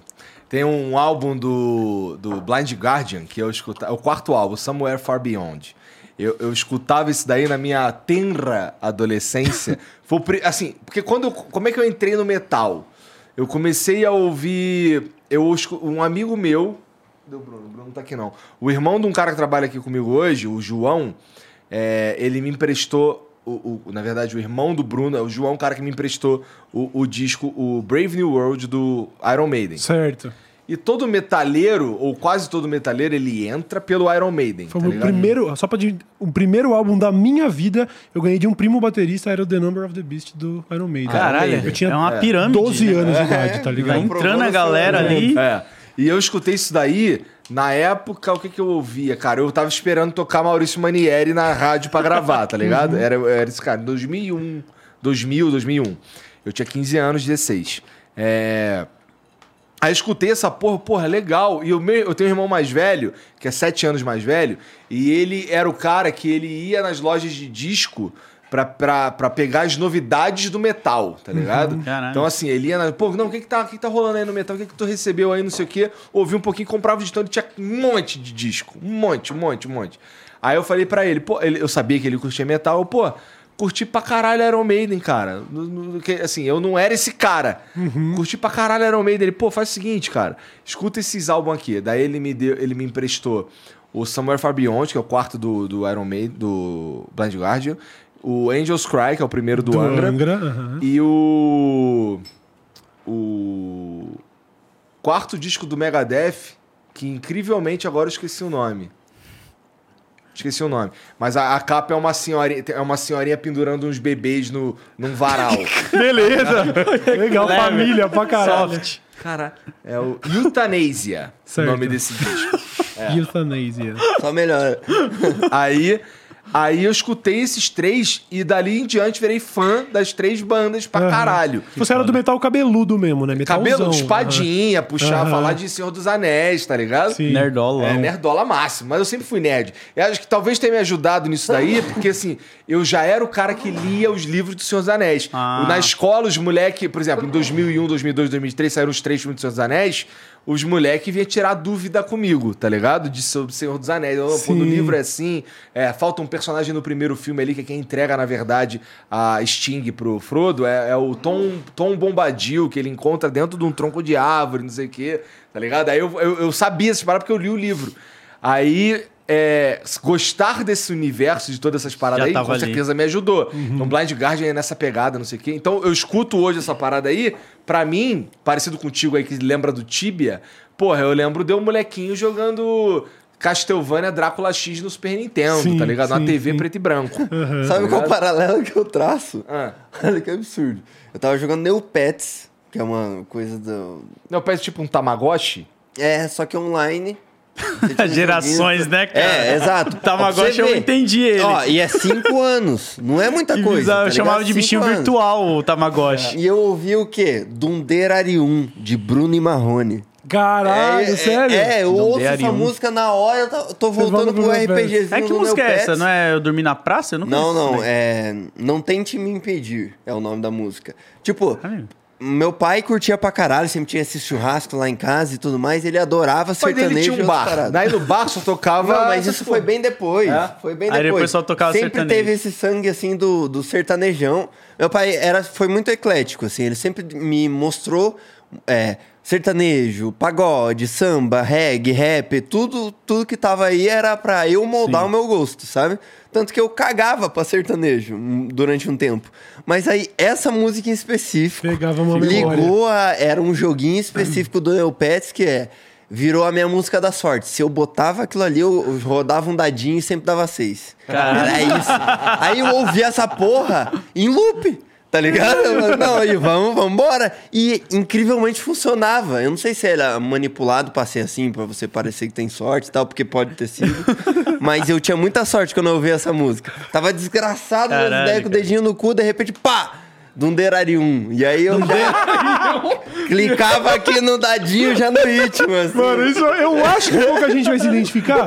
Quem vai falar, mano, você não acredita, eu também ouvi o Bruno Marrone jogando meu Pets e o bagulho Olha isso, batia. exato. É muito Isso é um pouco. Não me parece públicos. É muito totalmente distoante uma coisa da outra. E aí, nessa mesma época, cara, é, eu comecei a, pô, tô ouvindo pra caralho a mesma coisa que assim, eu ouvi em loop. Sim. Os mesmos discos e tal. Aí meu irmão ficava, pô, não, vamos trocar e vamos dar uns, uns, prestar uns bagulhos diferentes aqui. Eu, não, peraí, peraí, peraí, pô. Deixa eu ouvir isso aqui, isso aqui é legal e tal. Aí, pô, só que chegou uma época que eu comecei a comprar. Eu comprei um CD, uma revista de rock. Que vinha com os discos, ali eu, ali eu conheci duas bandas que eu continuei gostando ao longo do tempo. Foi Grave Digger Certo. e essa daí, essa ninguém vai conhecer. ó. Tuata de Danann. Tô ligado. Eles É? têm uma pegada meio é, medieval, meio pá. Meio, é. É porque meus amigos nerdolas do Magic, do RPG, gostavam desse mano, dessa, desse- dessa figura. Eles são brasileiros. É, então, eu não conhecia muito do som, mas já tinha ouvido eles falando sobre, ouvindo o som. E era uma parada bem papo de bardo. não? É, um papo de bardo, um bagulho meio celta, não sei o quê. isso, isso. Aí eu curti, fiquei curtindo essas paradas, não sei o quê. Mas na- também, na mesma época aí, é, eu conheci os primeiros. é, não é hip hop, é os primeiros RB, tá ligado? Que certo. Tô eu ligado. comecei a ouvir ali umas paradinhas ali que foi quando tava chegando no Brasil e tal. Comecei nessa época também. E tem os clássicos, né? Tem. é, Dilema, por exemplo. Sim, lá, do nossa, Nelly. É. Clássico pra caralho. foda, né? foda, foda. Nelly que. Não, não foi o Nelly, não. Foi o R. Kelly que se fudeu, Sim, né? Foi o sim, R. sim, Kelly, R. é. Kelly. Que escreveu a música I Believe I Can Fly. Pô, essa música ele escreveu só pro filme, mano. E foi É? um hit bizarro. Sério? Ele escreveu pro filme, mano. E aí, A minha música favorita dele é I'm a Flirt. eu tô ligado que é com o T-Pain, tem a versão com o T-Pain lá no bar. T-Pain com.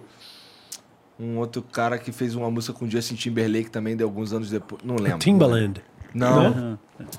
Não. O Timberland, que eu acho que tava com a Nelly Furtado, que eu tava te perguntando mais cedo. Ele que, que tinha Promiscuous Girl. Essa é pica também.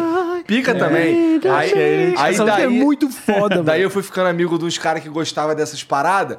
Aí eu, aí eu conheci Flashing Lights do, do Kanye West. Tá? Aham. Pica, pica. Aí foi. Caralho, cara, eu, eu comecei a, a refletir aqui que você me deu muita cultura. Aí, ó. Porque muitas dessas coisas aí que você tá falando agora, eu só ouvi porque, por causa de você. Essas viagens que eles faziam, assim, tu que bo- Caralho, que, nem- que foda. nem você tava falando. Só, eu assumi o som porque, enquanto não tinha nada, se você sugeria algo, a gente sempre botava ali na fila.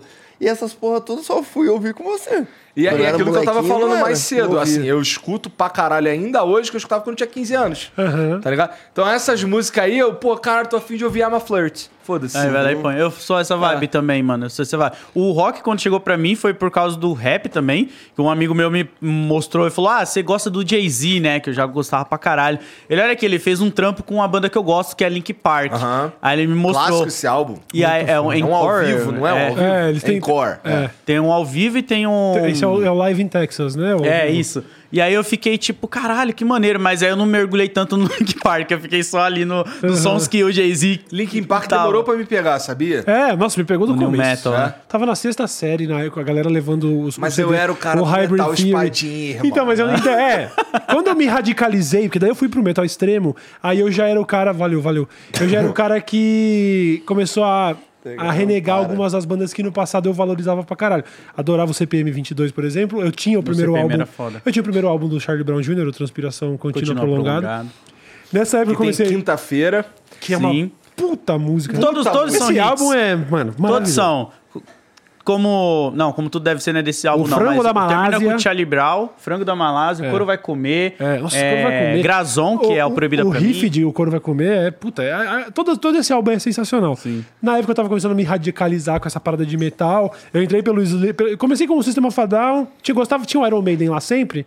Mas eu não fiquei no metal cabeludo lá. Fui conhecer o Sistema Fadal, aquilo mudou minha vida. Aí passou a ser minha banda favorita pra sempre até eu morrer, tá ligado?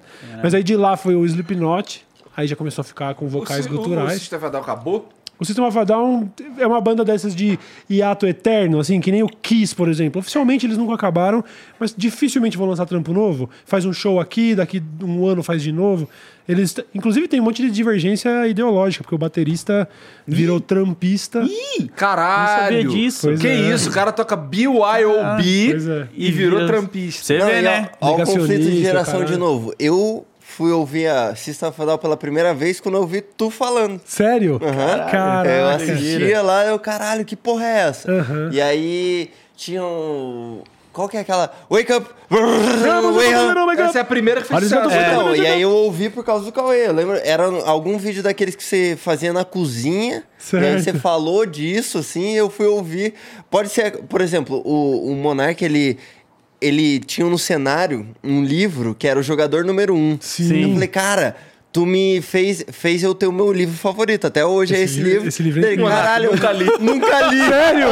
Eu adoro esse Só livro. parte do cenário. Mano, Como assim, mano? caralho. É o livro preferido dele Eu queria e ele discutir leu. com ele sobre, assim, eu falei, não, se o cara botou no cenário especial pra ele também, nunca li, não. Eu só achei bonitinha É a muito capa legal ali. o jogador número um, né? Mas aí isso da- o do System foi, tipo, Foi eu sentia que você ouvia mesmo. Aham. Sentia várias referências e tal. Pois é. Falei, caralho, eu não sabia. E, e, é, o rock, a- o metal foi uma parada que nunca foi mostrado, assim, na minha vida. Foi, eu tive que descobrir por conta própria. Aham, Eu falei, eram uns... O meu pai, meus pais, eles mostravam um gênero mais tranquilo. Por exemplo, se minha mãe tinha que escolher uma música, o meu pai sempre ficava nessa de ele assumia porque se minha mãe tinha que pôr uma música ela botava um, um, um saxofone com, sem- com ninguém cantando eu perguntei esses dias pra ela quem que era aquilo lá é o Kennedy. Kennedy, Falei, caralho, mano. Kennedy pra mim é uma tuê cantando, tá ligado? Faz o Kennedy, mano. pra caralho. Clá- Clássico. Kennedy que foi, que foi ressuscitado, já morreu de novo,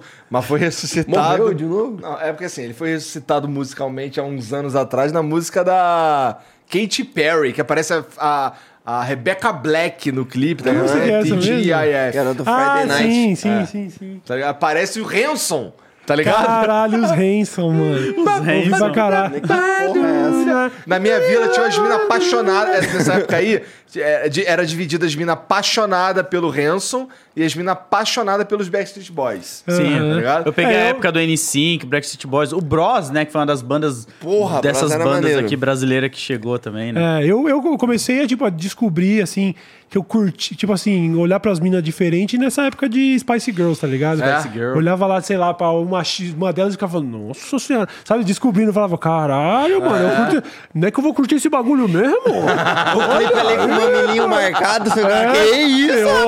Nossa, e essa perna aí, tio? Caralho, louco.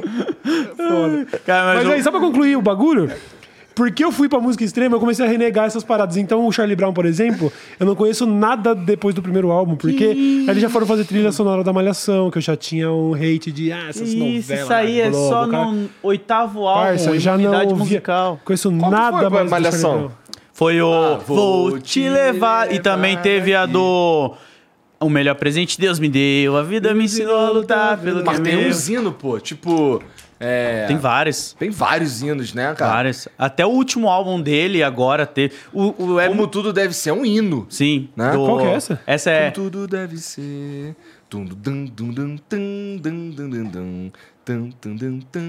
Não? Também não me liga a porra, né? Que bom que você não liga nada. Não, mas talvez assim, isso, eu esteja cara. cantando mal. Tá bom. Tá ligado? É, eu tô com vergonha de cantar, tá ligado? Canta, Como vai. tudo deve ser. Eu não quero ficar cantando Charlie Brown, Oh, cara. mas assim, um negócio totalmente aleatório agora. Eu, vocês falam de Charlie Brown, eu lembro com- que foi a primeira pessoa que eu não conhecia, de fato, mas quando morreu, eu fiquei mal. Porque morreu o Nossa. Charlie Brown? Não, o Chorão, desculpa, é verdade, é verdade. Eu tava nessa. Mas o Chorão, quando morreu, eu lembro claramente, foi em 2012. 13. 13. Então, eu lembro claramente do dia de eu acordando e vendo a notícia. E eu estudava de manhã, eu acordei tipo 5 e pouco. E aí eu, caralho. Morre. E eu lembro que eu tava lendo e chorando e não entendendo por quê. Cara, nossa, Porque mano. foi a primeira vez que era, caralho, é alguém que não é da minha família, que é alguém distante. Eu não conheço, porém, eu não pu- eu, eu tive a oportunidade de ir num show, não fui, porque eu pensei, ah. Eu é longe, tá ligado? E aí, pô, ele morreu, eu fiquei, caralho. Na hora eu lembrei de eu negando e ir no show, eu falei, caralho, eu nunca mais vou ter a oportunidade de ver esse cara. tá Nossa, ligado? eu lembro até hoje porque foi a mesma coisa. Eu acordei pra ir trabalhar, aí eu liguei a TV, que eu sempre ligava pra ver o jornal. Aí tava lá, tipo, o Alexandre Abraão é encontrado morto no apartamento. Eu liguei pro meu patrão e falei, eu não vou trabalhar hoje. E aí eu desliguei, que eu tava malzão. E aí eu entrei no Facebook e os fãs estavam organizando uma homenagem ao Chorão no Ibirapuera. E eu saí da minha casa em Goianazes até o Ibirapuera na chuva. Eu cheguei lá, era uma bandeira do Charlie Brown esticada no chão, cinco adolescentes em volta chorando pra bandeira. Eu olhei e falei, meu Deus, mano, eu saí de casa na chuva pra isso, porque na minha cabeça ia ter umas bandas fazendo homenagem, e eu ia prestar um. E aí eu fiquei, tá bom. Aí, aí depois eu fui embora, fui no show da banca com o Champion, e aí passou, acho que uma semana ou duas, o Champion se É, suicidou. Logo depois, né? Nossa, foi, Pesado. foi um que eu senti pra caralho, assim, porque ele era uma referência que nem o Mano Brown é pra mim, tá ligado? Até hoje, o Chorão era naquela geração, tá ligado? Era o cara que, tipo, eu ouvia tudo que ele falava, todas as cara, o entrevistas. primeiro cara que morreu, assim, que eu não conhecia, que me deixou mal, Isso que eu queria saber também. De o que, qual foi de vocês? Assim, pra qual mim o foi o primeiro Ricardo cara? Boechat, pô. Quem? Quando- Ricardo ah, é Boechat. verdade. Eu Mas o dele você já, aí. pô, isso aí já é bem recente. É? É Recente? recente, mas assim, eu, eu, eu já tinha o Flow, inclusive. Já. E eu, eu queria um dia conversar com o Boechat, tá ligado? Muito foda. E aí, quando um ele morreu. Cara, quando ele morreu pra mim, foi um dia que eu, eu, eu, eu, eu namorava em Curitiba. Eu tava incrédulo. Sim. Eu tava, caralho, que bagulho, que jeito, tá ligado? O cara tava fazendo um táxi aéreo e morreu. Sim. Bizarro, né? É, um, um dos momentos que caiu a ficha, o que que era o flow pra mim, assim, eu falei, caralho, a gente pode realmente mirar nos caras mais foda e querer conversar com eles. E numa época que eu tava meio sad boy do flow, eu fiquei, caralho, a gente nunca vai poder conversar com o Chorão. Imagina que foda Nossa, isso aí- que seria a conversa com o Chorão, tá ligado? E nunca vai Um rolar. maldão, assim. Só porque... Aliás, se eu não me engano, hoje faz cinco anos da morte do Chester do Link Park também. Hoje, É. Eu tava, eu tava andando de carro com o Castanhari nesse dia. E aí eu tava no celular e falei, mano, olha o que aconteceu. Nossa, não acredito. A gente tava numa viagenzinha, daí ficamos ouvindo Linkin Park. Uma cota, sabe? Com aquela, nossa, uma melancolia profunda. A gente não tava chorando, mas tava aquela coisa. Ficava, sabe, Agora, os dois assim, o- tipo, nossa, mano. O, o Lane, do Motorhead, Hum. tinha uma música específica que era Overkill, que era um clipezão longa. E não era o clipe, era uma versão filmada de um show deles Certo. fazendo. Cara, essa música me acompanhou durante uns momentos muito bad. E aí, a hora que ele morreu, eu senti aquela. Tipo, eu não fiquei tão abalado quanto o chorão, mas é aquela tremida na perna, assim, de. Um vazio, né? Caralho, mano. Pois é. Nunca vou ver, de fato. É. Tipo, eu nunca vou ver o cara ali. você pode nunca ver, mas assim, existir a chance já é algo que tu fica, É. caralho. E agora não existe mais a Exato, chance. né?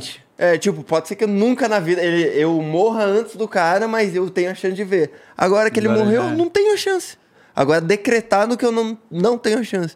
Isso daí pesa demais, cara. É, Nossa, é. dá uma dor. Ainda mais quando você é uma pessoa que tem a oportunidade de ir no show e não vai, tá ligado? Que nem o do Chorão foi Do isso, chorão cara. eu senti exatamente Eu isso. tinha, cara. eu nunca fui no show dele porque eu falava, ah, cara, toda hora ele tá aqui no Expresso Brasil, no Casebre Uma hora ele Bar. vai chegar mais perto, vai fazer um show mais perto daqui da É, minha aí casa. eu vou. Caralho, E- eu senti exatamente E isso. tinha cara. a pista de skate dele em Santos. E eu sempre quis ir, tá ligado? E eu ia na Plasma, que era no Aricanduva andar de skate, pagava 10 reais a hora, só que eu falava, ah, cara, uma hora eu vou pra Santos e eu dou um rolê nessa pista. Aí o cara morreu, passou acho que uma semana destruir a pista dele. Hoje em dia é uma igreja, mas se eu Ah, engano, não, o estúdio ainda tá em do cima. caralho fazer isso, E aí eu cara. fiquei, Absurdo, porra, né? cara. Não, nem na pista eu fui, tá ligado? É, então... Nossa, eu tava ouvindo muito Charlie Brown na época que eu fui no show dele. Eu, é, eu não tinha como pagar pra ir. Minha tia que me deu o- o- os ingressos. E aí ainda pagou o táxi pra eu ir, Caralho. tá ligado? Nossa, minha tia me, me salvou pra caralho. Várias oportunidades da minha vida, assim, de sufoco e tal. É, salve tia Lígia. Tia Lígia é foda. É, daí eu fui no show do Charlie Brown. E, cara, foi bom pra caralho. Eu tava ouvindo muito Bocas Ordinárias naquela época ali. Muito, muito. Minha música é favorita, inclusive, é Só por Uma Só Noite. por uma noite. É. Bom demais. Eu tava ouvindo pra caralho aquela parada ali. E, porra, é, foi um show muito do caralho. Assim, pelo que eu me lembro, a galera pergunta, pô, mas é, o que, que você achou do show? Como é que tava musicalmente? Eu não sei responder isso, porque eu sou fã, tá ligado?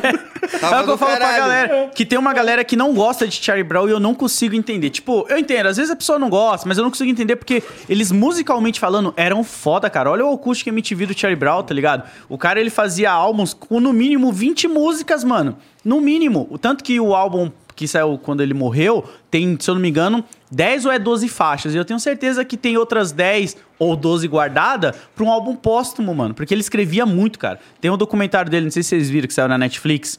Eu tava revendo ele ontem, mano, porque já saiu na Netflix. Como chama? É Marginal Alado. Eu até, entrev- moral, é, eu até entrevistei o, o diretor do documentário pra tirar umas perguntas assim dele. E, mano, é um documentário foda, porque mostra como ele era, sabe? Um cara muito intensivo nas Desculpa, paradas. fala o assim. nome de novo. Marginal Alado. Marginal É, tatuagem que ele tinha no braço lá. Eu realmente não engano, ele tinha isso. E, tipo, mano, era foda. Pra mim, ele formou muito o meu caráter, tá ligado? Tipo, do como eu devo pensar, ter as Caralho, ideias certas. Na moral, muito obrigado, muito obrigado. Isso, isso aqui fez minha noite já. Eu já sei o que, que eu vou assistir. Vai- mas você vai preparado pra você chorar, mano. Porque é um documentário muito foda, mano. De mostrar a personalidade dele. Eu lembro que eu tava conversando com o Parte 1 uma vez, que é o rapper lá. E aí ele falou pra mim que tem uma frase que eu não entendia muito bem, né? Que, se eu não me engano, é do Parte 1, de uma música que ele tem que é tipo: "Am- Amigo meu, pago o dobro como o chorão disse. Uma coisa assim, ele fala na música dele. Eu perguntei pra ele. Ele falou, mano, foi porque uma vez a gente foi contratado pelo Chorão pra fazer um show e aí ele perguntou quanto que a gente cobrava de cachê, eu falei o valor, ele falou, vou pagar o dobro, porque pra amigo meu eu pago o dobro. Eu fiquei, caralho, isso é uma ideia muito foda, tá ligado? De você olhar pro seu parceiro e falar, mano, você é amigo meu, eu vou te pagar o dobro do bagulho porque é amigo. Eu achei foda, Isso mano. é muito foda Então eu acho, eu, eu gosto muito da ideologia que ele trazia assim, sabe? Como Ele era um cara agressivo, mas ao mesmo tempo ele tinha as ideias corretas, só não pisar no calo dele. Era foda, era O- foda. o- o É a lírica, né? Diferenciada, né? O cara... Tipo, hoje em dia eu ouço músicas que eu ouvia na época e eu, e eu aprendo uma coisa nova.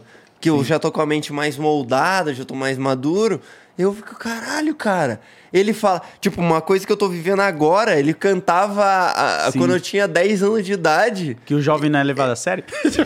Isso não, mas isso aí Hoje tá eu vou certo. de limusine, mas já andei de trem. Ah, essa, é parte. foda. Não, essa calma é foda. aí, cara. Isso daí foi um pouco.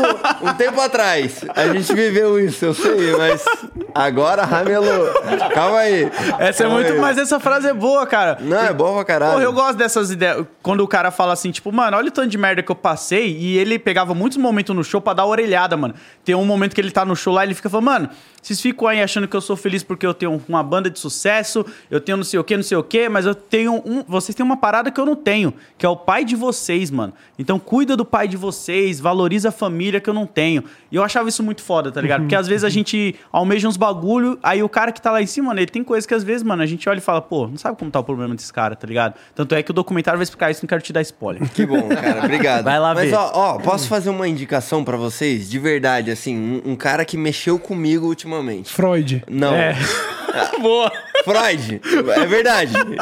Você não errou, mas assim, o cara que eu vou te falar é outro. Aí ele É vai um- indicar um barril de rap. É tipo a banda antes do Freud ter a carreira solo. Não, é, eu ia falar do marido da Cintia Luz. É, que- não, não, não, não, mas falando sério, o, o Tinve. Eu não sei se é assim que fala. Escreve C-H-I-N-V. Exatamente. CHNV. Ó, ele lançou uma parada, eu não- nem sei quando que saiu, tá? É 2020, eu abri aqui no Spotify. É um negócio chamado. Um, uma, um álbum chamado Burley Mac, Marx. Burley Marx.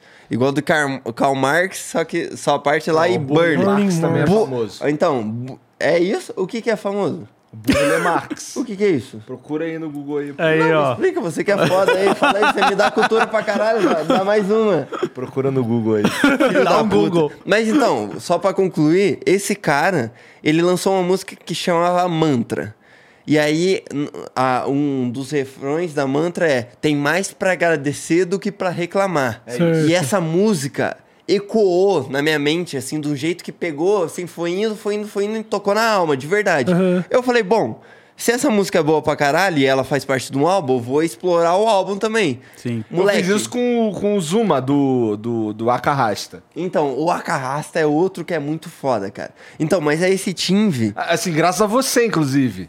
É. Então, eu te trago cultura também, tá vendo? É uma via de mão dupla. É, tá vendo? Eu te feliz. trago a. Não, mas eu tenho certeza disso, assim, porque o Igor, é, ele. Uma parada que, que você tem muito bravo é que uma memória muito doida. Por exemplo, você quer perguntar, ah, esse anime é maneiro? Pô, esse anime é maneiro, tem uma cena assim, assim, assado. Eu falo, caralho, como é que tu lembra exatamente da cena? Você tem uma memória muito boa. Muito obrigado. Agora que você não tá mais maconheiro também, abandonou a Jamba. Há bastante tempo, É, né? faz um, um tempo. Ô, mas, desculpa, mas mudando de novo, mas você fez um tweet que era Estou há um mês limpo, Sim, não sei o quê. fiz Eu- agora. Eu, faz um tempinho É, já faz aí, um mês, aí eu um escrevi um tweet que era Pô, parabéns aí pelo seu recorde, mas se você quiser quebrar, esse, é, tipo, zerar o recorde, fala com nós. Aí eu deixei no rascunho ali. Eu falei, não vou ser eu, cara, que é Caralho, ligado. cara. Eu, sou sim, mas só na vida real. Eu- isso, aquele cara. cara, lá, Ah, é, né? Tá quanto tempo limpo, Caio? ó, olha a minha lógica. Eu convenci esse cara a zerar ah, o recorde dele, porque ele começou com 45 dias. Ele Certo. ficou 45 dias sem pitar. E aí tem um aplicativo ali que marca e o caralho. Aí parou de pitar de novo. Tipo, 45 dias voltou a pitar. Aí depois parou de pitar de novo. Aí ele falou, pô, tô precisando dar uma pausa. Aí fez uma pausa de quantos dias? 84. Caralho. 84 dias ele já bateu os 45, é o novo recorde. Aí eu falei pra ele, cara, já bateu o recorde. Zera, porque assim, se você quiser bater o recorde de Vai novo futuramente, difícil, vai ficar mais difícil. Então começa no 84, depois na próxima vez você bate 100, aí eh, fuma de novo, daí depois 120, e aí vai nessa. ficar o quê? Um ano, né? Era uns 250, era a meta, né? Quanto? Não, mentira, 250 era isso a meta mesmo? É, até o final da Copa. Era até o final da Copa. Porra, então Caralho, eu fudi ele sem 250 querer. Caralho. Eu, eu Querendo pra caralho, Não, querendo pra caralho nada. Eu, eu apliquei a lógica ali no menino. Eu não falei fuma, eu só falei isso e ele falou, demorou, então vou fumar. Caralho, cara. Era só o que ele queria, né? Ouvir. É, era só o que faltava. Por que, cara? Eu vou optar eu mesmo. Se você não fuma, sobra mais. É, Cara, eu, fiquei, eu fiquei 30 dias e, tipo assim, era pra mim.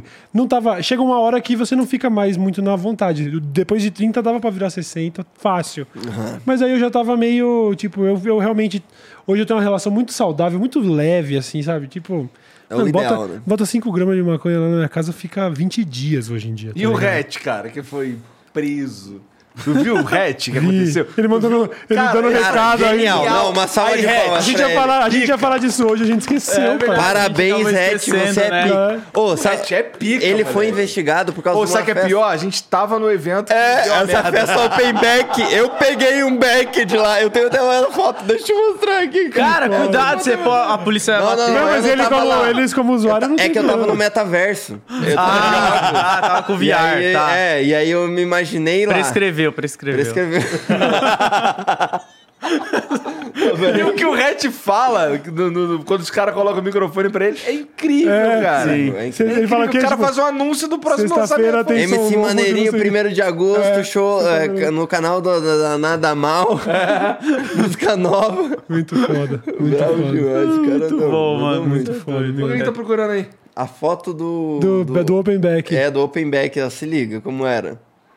Essa aqui é uma- uma fotinho que quando eu peguei. Olha aqui. Parece uma Ai, galáxia. mas É, parece um monte de geladinho, ele- mano. Parece uma nunca- galáxia. É um geladinho, Em geladinho. defesa dele, ele nunca ofereceu nada. Ele passava com o, bag- com o baldezinho segurando. Se você quisesse pegar, você pegava. Pronto, Aí, acabou. Mas ele nunca falava, ô, quer pegar? Não teve isso. Não, não teve isso. Né? Ele pediu pra você dar uma mídia pra ele. e tal. Cara, esse cara é maluco. Ele chegou pra mim e falou assim: Porra, pô, maneiro que tu tá aqui, não sei o que e tal. Pô, sou teu fã. Aí eu, o quê? Aí eu, porra, aí vi os caras tirando foto com ele, pô, tá aqui do meu lado mesmo, bora tirar foto. Ele, pô, bora, me dá essa mídia aí, eu, no cu. Eu falei pra ele assim, cara, vai tomar no cu. Aí tirou a foto, olhou. Não, não, tira outra, porque É, essa aí eu fiquei eu fiquei feio nessa daqui. Eu, caralho, tá bom então. Da hora. É, foda, esses caras Open aí. back. Isso é uma parada interessante que acontece na nossa vida, que é ter contato com os caras que tu admira. e Parça, tu... deixa eu contar isso. Eu tive, eu tive um contato breve com o Catra. Quando a gente gravou a internet o filme, a gente contracenou, né? Aham. Eu era o cara que morria, morto pelos fãs do Felipe Neto. e, e aí eu encontrava no. Né, pra me- ver se eu entrava no céu, era o Catra, né? Então, a gente aí, como é que tu morreu? Assassinado pelos fãs Acho do Felipe Neto. É, porque assim, essa era uma parada que o Rafinha inventou, como, tipo, o pós-crédito da parada é eu chegando pra ter que falar com o Catra, pra, tipo, prestar conta pra ver se eu entro no céu ou não, como se ele fosse o... Ah. Aquele mano do Dragon Ball que fica no purgatório, tá ligado? E então só entra meio que como texto isso, assim. Sabe esses finais de filme, tipo, Load Comics viveu e acabou se casando e teve não sei o quê. Aí por último era eu, e que era, nem lembro o nome do personagem, Robson, alguma coisa assim. Foi morto pelos fãs do Felipe Neto e tal. Aí começa essa cena de eu chegando num lugar e tendo que trocar essa ideia com o Catra. Mas antes disso, não, ou depois, agora eu não me lembro. Mas eu tive um momento com o Catra que foi muito especial, que foi, a gente tava indo, tinha conseguido, algum amigo meu aí da internet tinha conseguido lá uns VIP lá pra uma festa lá, que o Catra ia tocar. E aí, falou, vamos colar no, no, no camarim, dar um salve lá. A gente conseguiu entrar lá. Falou, ah, que da hora, eu entrei no camarim, dei um salve no Catra. Aí eu vi que ele tava fumando um artesanal. Aí eu falei, mano.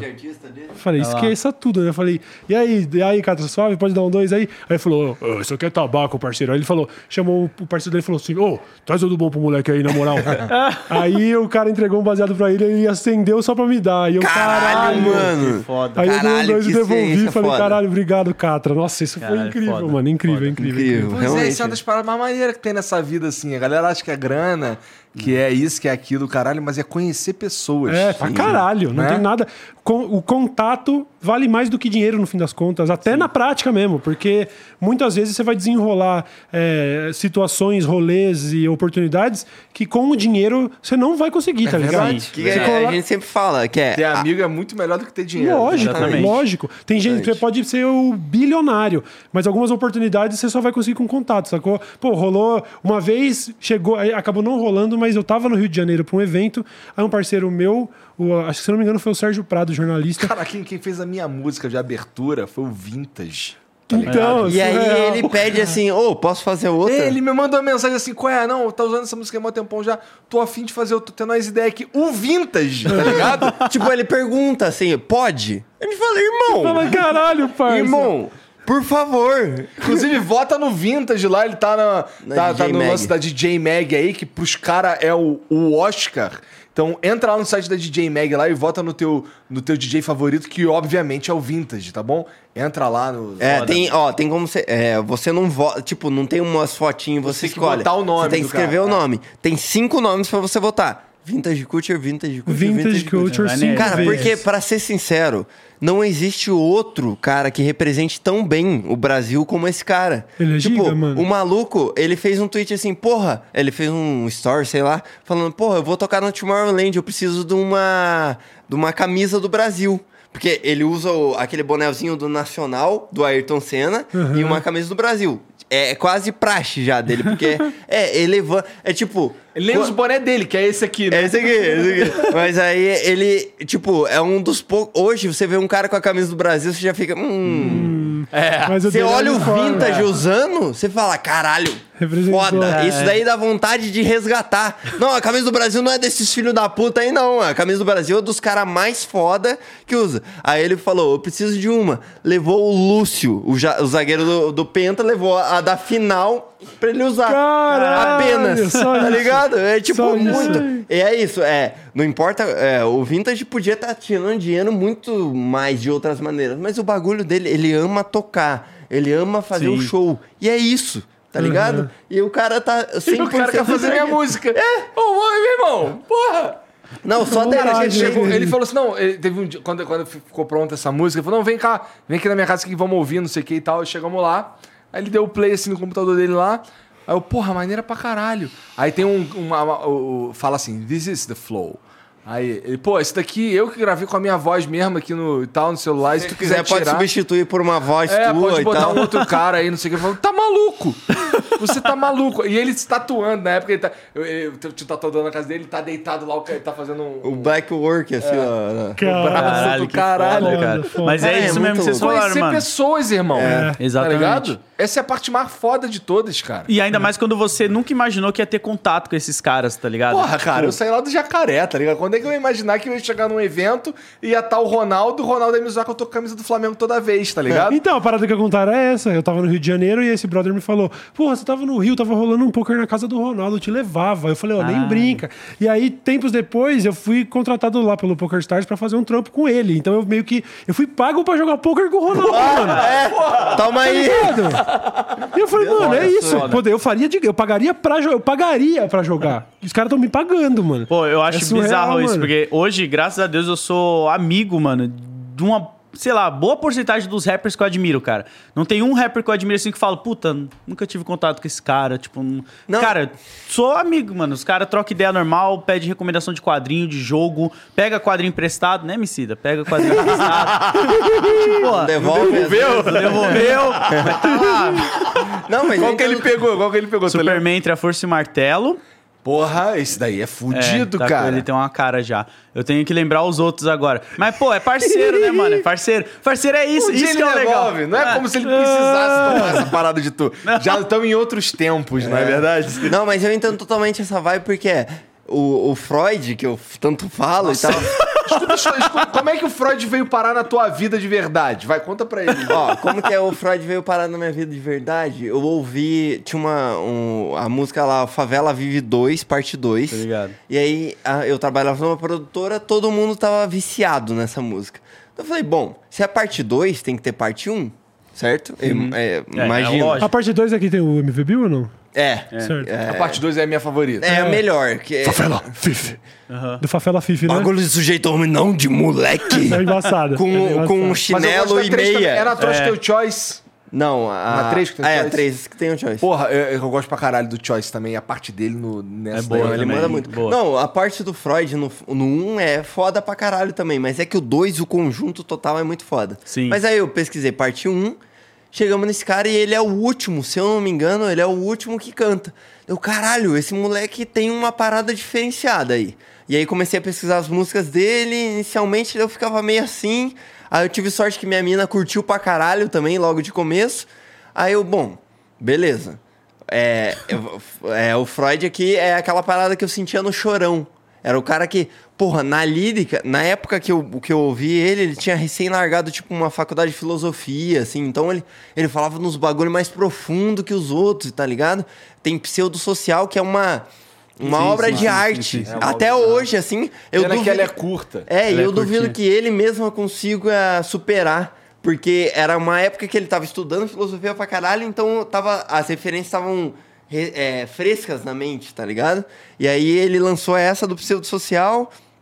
E aí eu, caralho, muito doido, né? Comecei a, a, a viciar. E aí eu, eu, eu, eu teve uma época, foi 2016 também, que foi o seu ano desgraçado, foi o meu ano desgraçado também.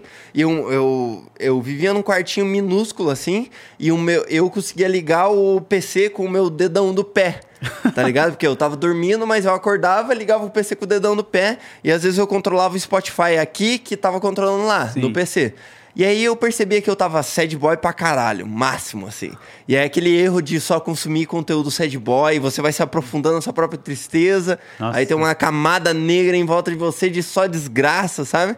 E aí eu percebia que quando ele lançava uma música nova, tipo, eu tava vendo stories. Você fica naquele tec-tec inicial, do, você acordou, fica ali no toque, toque, toque, toque. De repente uma música nova nele. Aí eu botava no Spotify, tocava ali a, D, a música nova, e aí eu tava assim, sabe? Balançando é, sinceramente, assim, sem, tipo, desgraçado da vida, pensando, porra, espero que a humanidade acabe. e eu fazendo assim.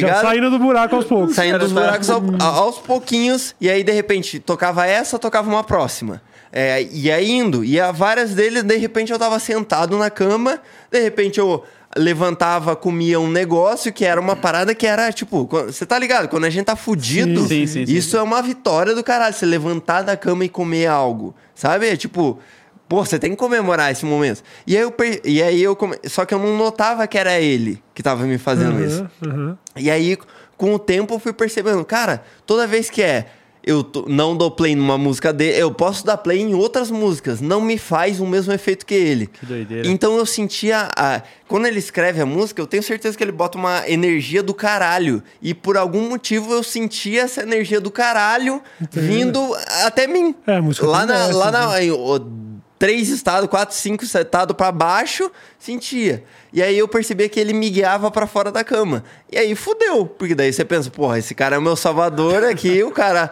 é, tudo que ele lança é do caralho, e aí, porra, daí é É difícil. foda mesmo. Outro dia eu mandei um- um- uma mensagem pra ele. Qual é, mano? Lança uma música ruim aí que eu quero cornetar, pô. É, é muito massa. Eu, eu não vou opinar-lhe. É, então, e E aí... teve um momento, e aí, aí, quando a gente conversou assim, qual que, é o, qual que é o. Quem são os caras que vocês queriam trazer no Flow aqui? O, o cara que o dia tava na 2019. ponta da língua, é o Freud. É, E quando o Freud veio, moleque. Eu tava assim, ó. Tudo era assim, ó. Caralho, caralho, caralho. Era tudo assim. Eu, ju- Ele virou brother, foi jogar FIFA na casa do Freud. É, não, É, daí ele falou assim, pô, esqueci hotel. o controle aqui, no dia do Flow. Esqueci um controle aqui, só tem um, tem como trazer um, um aí, vem aqui no meu hotel. Falei, o cara chegou e falou, ô, tu quer ir pra Disney? Eu falei, claro que eu quero ir pra Disney. Porra, tá de cara, um sacanagem. dia de princesa, só que você É, exatamente, Paula, ele tá falou ligado? exatamente Foi isso. com o Freud. E aí, de repente, a gente foi, foi estreitando, estreitando, de repente, tava nos meus melhores amigos do Instagram, eu tava no dele. Olha aí você tá ligado que tem um negócio É. diferenciado. Você tá nos É, as nudes, né? Eu tô vai ser? ligado. Não, Teu aí. padrinho de casamento. E aí, de repente, ele, eu ele tava com um lance com a Cintia e tal. Eu falei, ô, você não quer ser meu padrinho de casamento, não? Ele, porra, quero. Quero pra caralho. Eu falei, então a Cintia tem que ser madrinha. Porra, quero pra caralho. Não, é isso. Vamos casar em Las Vegas, com o Elvis nos casando, e é isso. e aí começou a evoluir, e daí eu falei, caralho. Daí o cara me salvou e de repente vai ser meu padrinho. Tipo, Foda, porra, foda, foda. foda, foda. E é, de novo, é melhor ter amigo que ter dinheiro. Eu nunca ia comprar isso dele. Ele não é um cara que vê, ele sempre Aham. segue true. Sim, sim. É o papo reto ali, e aí, porra, o cara. Você tá ligado? É, tipo, né? E tem um lance também, né? A galera percebe quando você tá chegando junto com uma pessoa por interesse, alguma parada. Todo mundo, ninguém é bobo, tá ligado? Então Uhum. quando você tá de coração mesmo, o cara também sente essa energia, tá ligado? É, essa exato. vibe e É abraça, mano. É, é a via de mão dupla de novo. Exatamente, É tipo, mano. eu, ele escreve ali um negócio e às vezes, ah, será que alguém vai sentir? Eu tô aqui, eu, ó, eu senti. Caralho, você, cara- demorou. essa você vacilou, você é vacilão, você já deveria ter montado o primeiro fã-clube do Freud. Não, mas é que tem, ó, Ganja, Ganja Couple Underline FC. Esse cara manda muito bem. É, eu conheço. Eu, cara, uma você vai falar isso aí, mas eu. Você vai de zoeira, mas eu tô levando a sério. Esses caras mandam muito. É, é tipo, é, os caras. Não tem por que eu fazer outro fã-clube, sendo que esse fã-clube é completinho. Não, eu achei que não Lança tivesse, uma- mas se já tem, E pelo menos tenta comprar a sociedade, É fã-clube pô. ainda do casal, é da Cintia e do Freud e tal. O É, arroba cara, dele ainda é foda. Ganja Boy, o original? Não, não, é arroba Freud só. Tá. Porque atrapalha nos negócios. É arroba original Ganja Boy. Aí você pensa, hum, é o maconheiro É, ali, daí ele dar, foi forçado a dar. É trocar. muito difícil, né? Mundo Tinha- desgraçado. Tinha o. Ah, inclusive o emblema que apareceu aí no começo, é baseado no, no- no nosso, na nossa ilustração atual, que tinha uma maconhinha ali no meu. E eu falei pro cara, viu, só tira a maconhinha. A gente porque- teve uma, uma discussão semelhante aqui, Queremos porque vender o uns nosso jobs, lance né, de... mano? Por exemplo, o, o lance de membros aqui, a galera que quer ser membro do Flan Plataforma, é, são os flowers, Certo. tá ligado? Flower. É Sabemos flower. que não estamos falando de margaridas. né? É, né? Aí tem... Pior que o, o- o- se eu não me engano, o humilde é uma margarida, né? É uma, um girassol. É um girassol. Certo. O burguês é uma Já é uma como? Uma Purple purple punch sinistra. tá ligado? Que assim, essa, essa daí que eu falei, que- porque a minha favorita era Purple Punch. Certo. Eu, porra, não, tinha que ser uma Purple Punch no baú e tal, não sei o quê. E aí tivemos essa discussão, cara, que era, porra, é, qual caminho que vocês querem tomar e Aham. tal. Vocês querem mesmo manter essa parada aqui e tal? Eu, pô, cara, essa é a essência da coisa, tá ligado? Sim. Tipo, se o Jean quiser estourar uma banza aqui, tu quiser compartilhar e o load também, até eu, caralho. Cara, é- é- isso sempre foi nós. Inclusive, a culpa é sua, em parte. tá ligado? A primeira vez que se estourou uma banza ao vivo foi com você no Flow, Sim, tá sim. ligado? Teria sido eventualmente, mas eu tava lá. Teria né, realmente. sido, mas- Um momento marcante da minha vida também. É, que eu tava carecão, eu tinha passado gilete na cabeça, e aí eu lembro que eles estavam assim, tava, tava o Cauê e o Monark. Aí, pô, pô, vamos estourar uma, não sei o que, não, vou, tem aqui, não sei o que, o Cauê, não, não, pô, quer mesmo, não sei o que, não, não quero ser o vetor disso daí e tal, não sei o que, não, não, mas eu quero, eu quero, não sei o que. Aí, pô, não, o, aí o Monark vira pra mim, oi, o que que tu acha? Ué, por mim, pô, vambora. Os caras estouraram lá, Aí, ó. a gente queria fazer um episódio 420, 420. Mas aí foi no, sei lá, 80 e pouco, 60 e pouco. Não deu pra tá aguentar. Noia, não conseguiu aguentar. Noia! Não, aconteceu o rolê do irmão ali, né? Não chegou nem no recorde que queria. Já foi antes, já. Já era. Ah, mó longe, 420, mano. No 420 a gente fez com um médico. É, um médico que estuda os efeitos da, da, da cannabis no corpo humano, caralho. O cara é neuro. neuro neurologista, não é? Ele é neurologista, estuda essa parada de verdade, É, tá ligado? Ele, ele, ele, ele, inclusive, dá consulta em São Paulo, no Brasil, não é? E, e ele é um dos poucos caras que, que, que prescrevem o CBD e, e, e tem lá uns parceiros que têm autorização da Anvisa pra vender o CBD. Inclusive, eu. Como é o nome dele mesmo? O, o, o doutor? É. Doutor Giovanni Massa. Giovanni, Pesquisa aí. isso. Que o cara é brabo e a gente tem hoje oficialmente uma autorização da Visa pra comprar remédio com THC e CBD.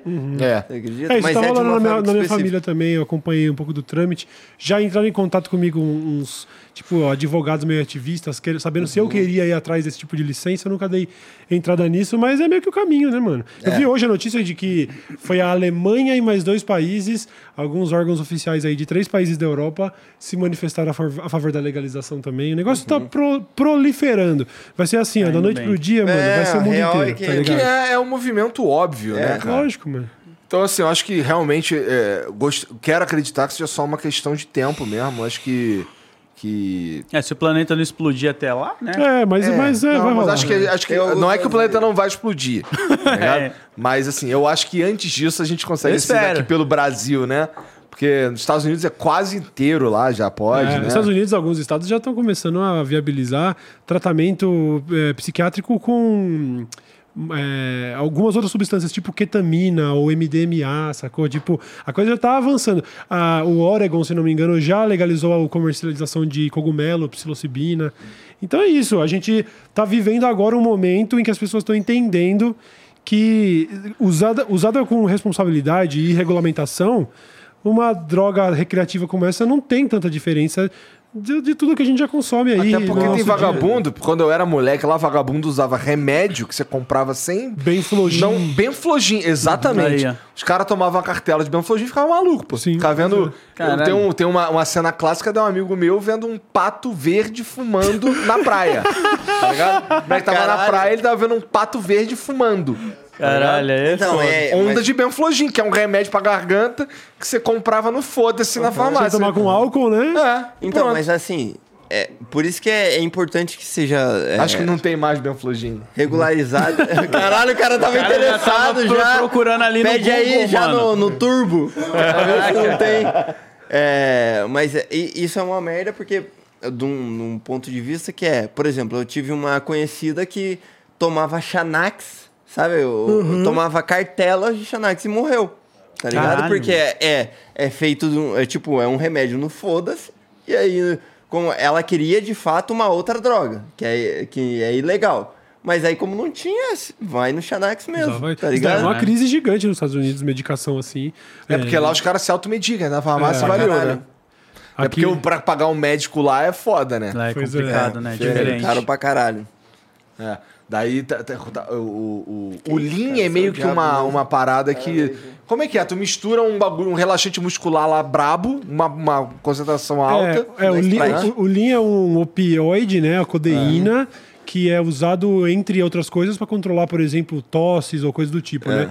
Ele tem essa, que- esse, esse efeito relaxante. Relaxante A muscular é, no geral. A galera criou essa parada de misturar ali com a tal da prometazina, mas que nem sempre vai com isso. Às vezes é só o Lean que tá rolando, é, É. só a codeína.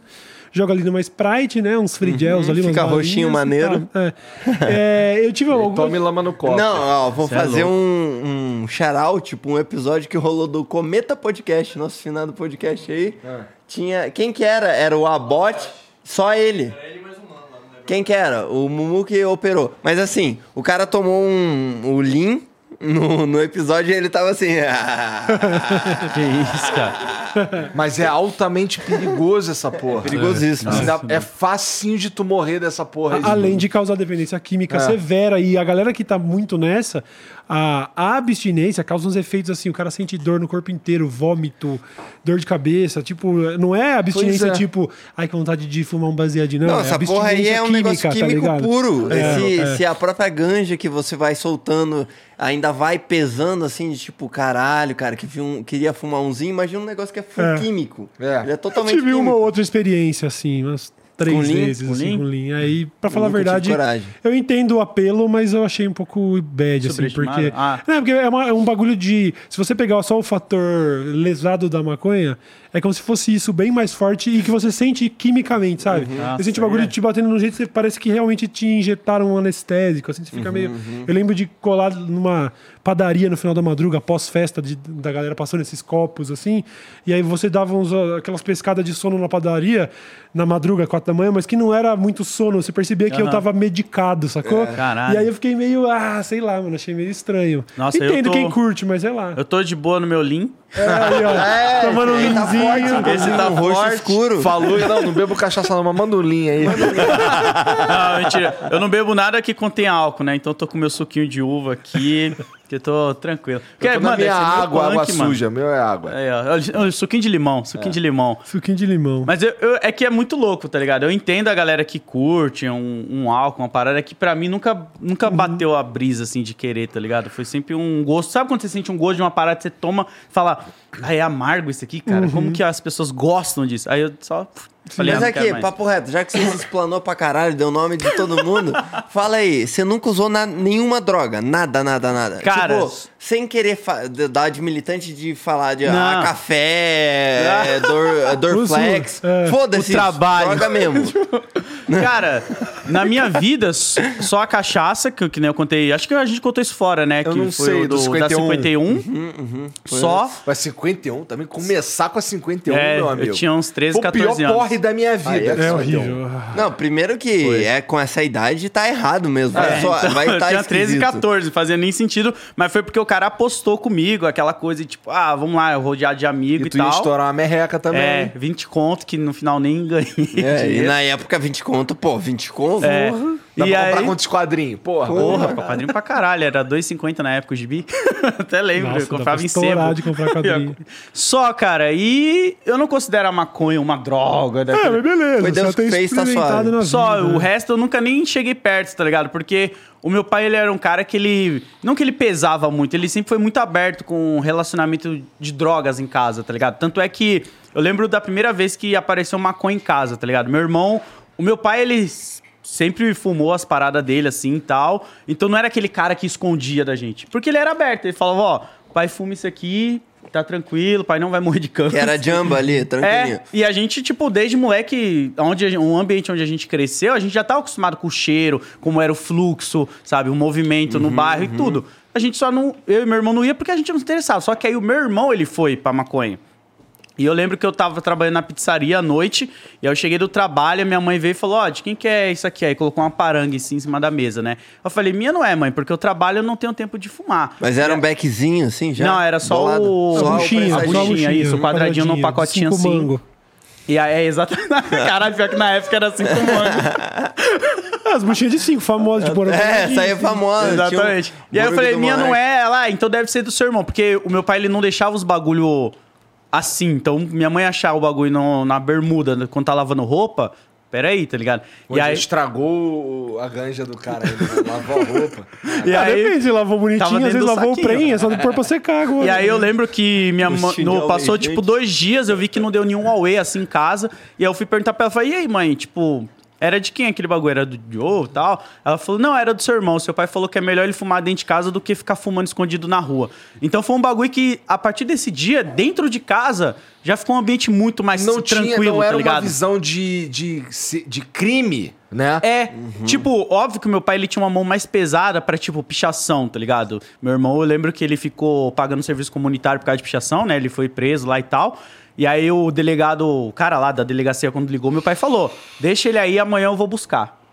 Desligou. Deu um tá gelo ligado? nele ainda. E aí eu fiquei tipo, caralho, se eu rodar, eu vou ficar um tempo lá também. Então eu, Na cabeça dele, puta, caralho, também picho. Espero que ninguém descubra. É, eu também pichava, fazia grafite na rua, mas eu continuei, tipo, não foda-se assim. Mas ele era esse cara que era o certo pelo certo, tá ligado? Ele não. Então os É lances eram quando tu mais. tá boa. fumando teu, teu baseado lá, tu não tá destruindo o muro dos outros. Exatamente, né? é diferente. É né? outra parada, né? E aí ele tinha esses pensamentos assim e tal. Tanto que ele meu irmão, ah, tipo, não sei hoje em dia se eles ainda dividem, mas passou muito tempo do, Pô, tu de que rolar pichava, tu e que tal. pichava. Qual que é o sentimento quando tu chega assim no muro aqui, assim, tu saiu de casa pra pichar, Ah. foda-se. Muitos anos atrás já até prescreveu. Prescreveu. Ó, deixando bem claro aqui, olhando no, aí, no dependendo olho da dia, justiça. Deus. Prescreveu aí, tudo. Aí tu chegava aqui assim, tu olhava no muro aqui assim, pô, maneiro esse muro aqui. E, porra, o cara do muro Branquinho. colocou, colocou aqui assim, reservado pra pichador. Tá pichar do outro lado de saca, né?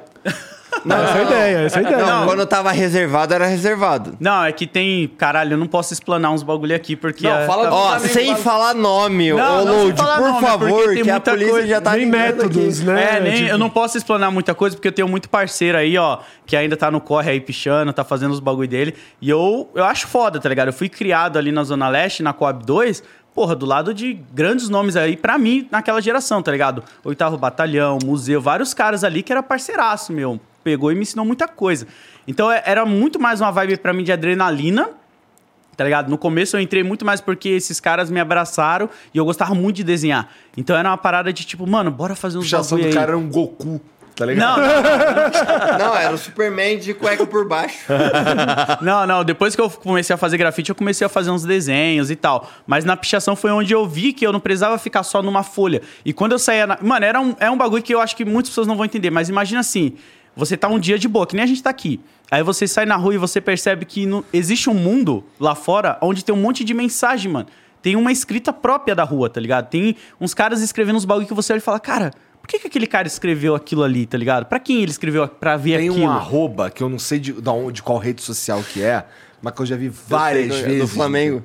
Não, não. na- aqui, em São, aqui em São Paulo, que várias vezes escrito é, arroba arroz, feijão e ganja. Ah, não, esses caras são brabo, cara. Sim, sim. Dá pra pesquisar esse termo aí no, no Instagram. É, no Instagram. É, eles têm pra caralho. pra eles têm- caralho, tudo quanto é lugar. Mas, Tem- continua, mas era muito mais essa vibe, tá ligado? De quando eu era. Eu feijão parei de fazer pichação com os meus 20 anos, porque eu fui pai, né, e tal, e não dava mais pra mim Então, ficar então saindo já de madrugada. prescreveu, já tá com já 30? prescreveu. Tá. É que eu falo que depende do dia, porque às vezes eu saio com uns parceiros de madrugada, mas eu não saio mais, né? Às vezes eu falo faz muito tempo atrás. Mas hoje em dia eu ainda faço uns bombs, eu tô voltando a fazer uns grafite e tal, mas pra ser um hobby mesmo, porque eu gosto pra caralho de grafite. E é a forma de você expor, sabe? É tipo uma Esse era o nome terapia, que tu mano. mandava, que tem no teu boné, o load?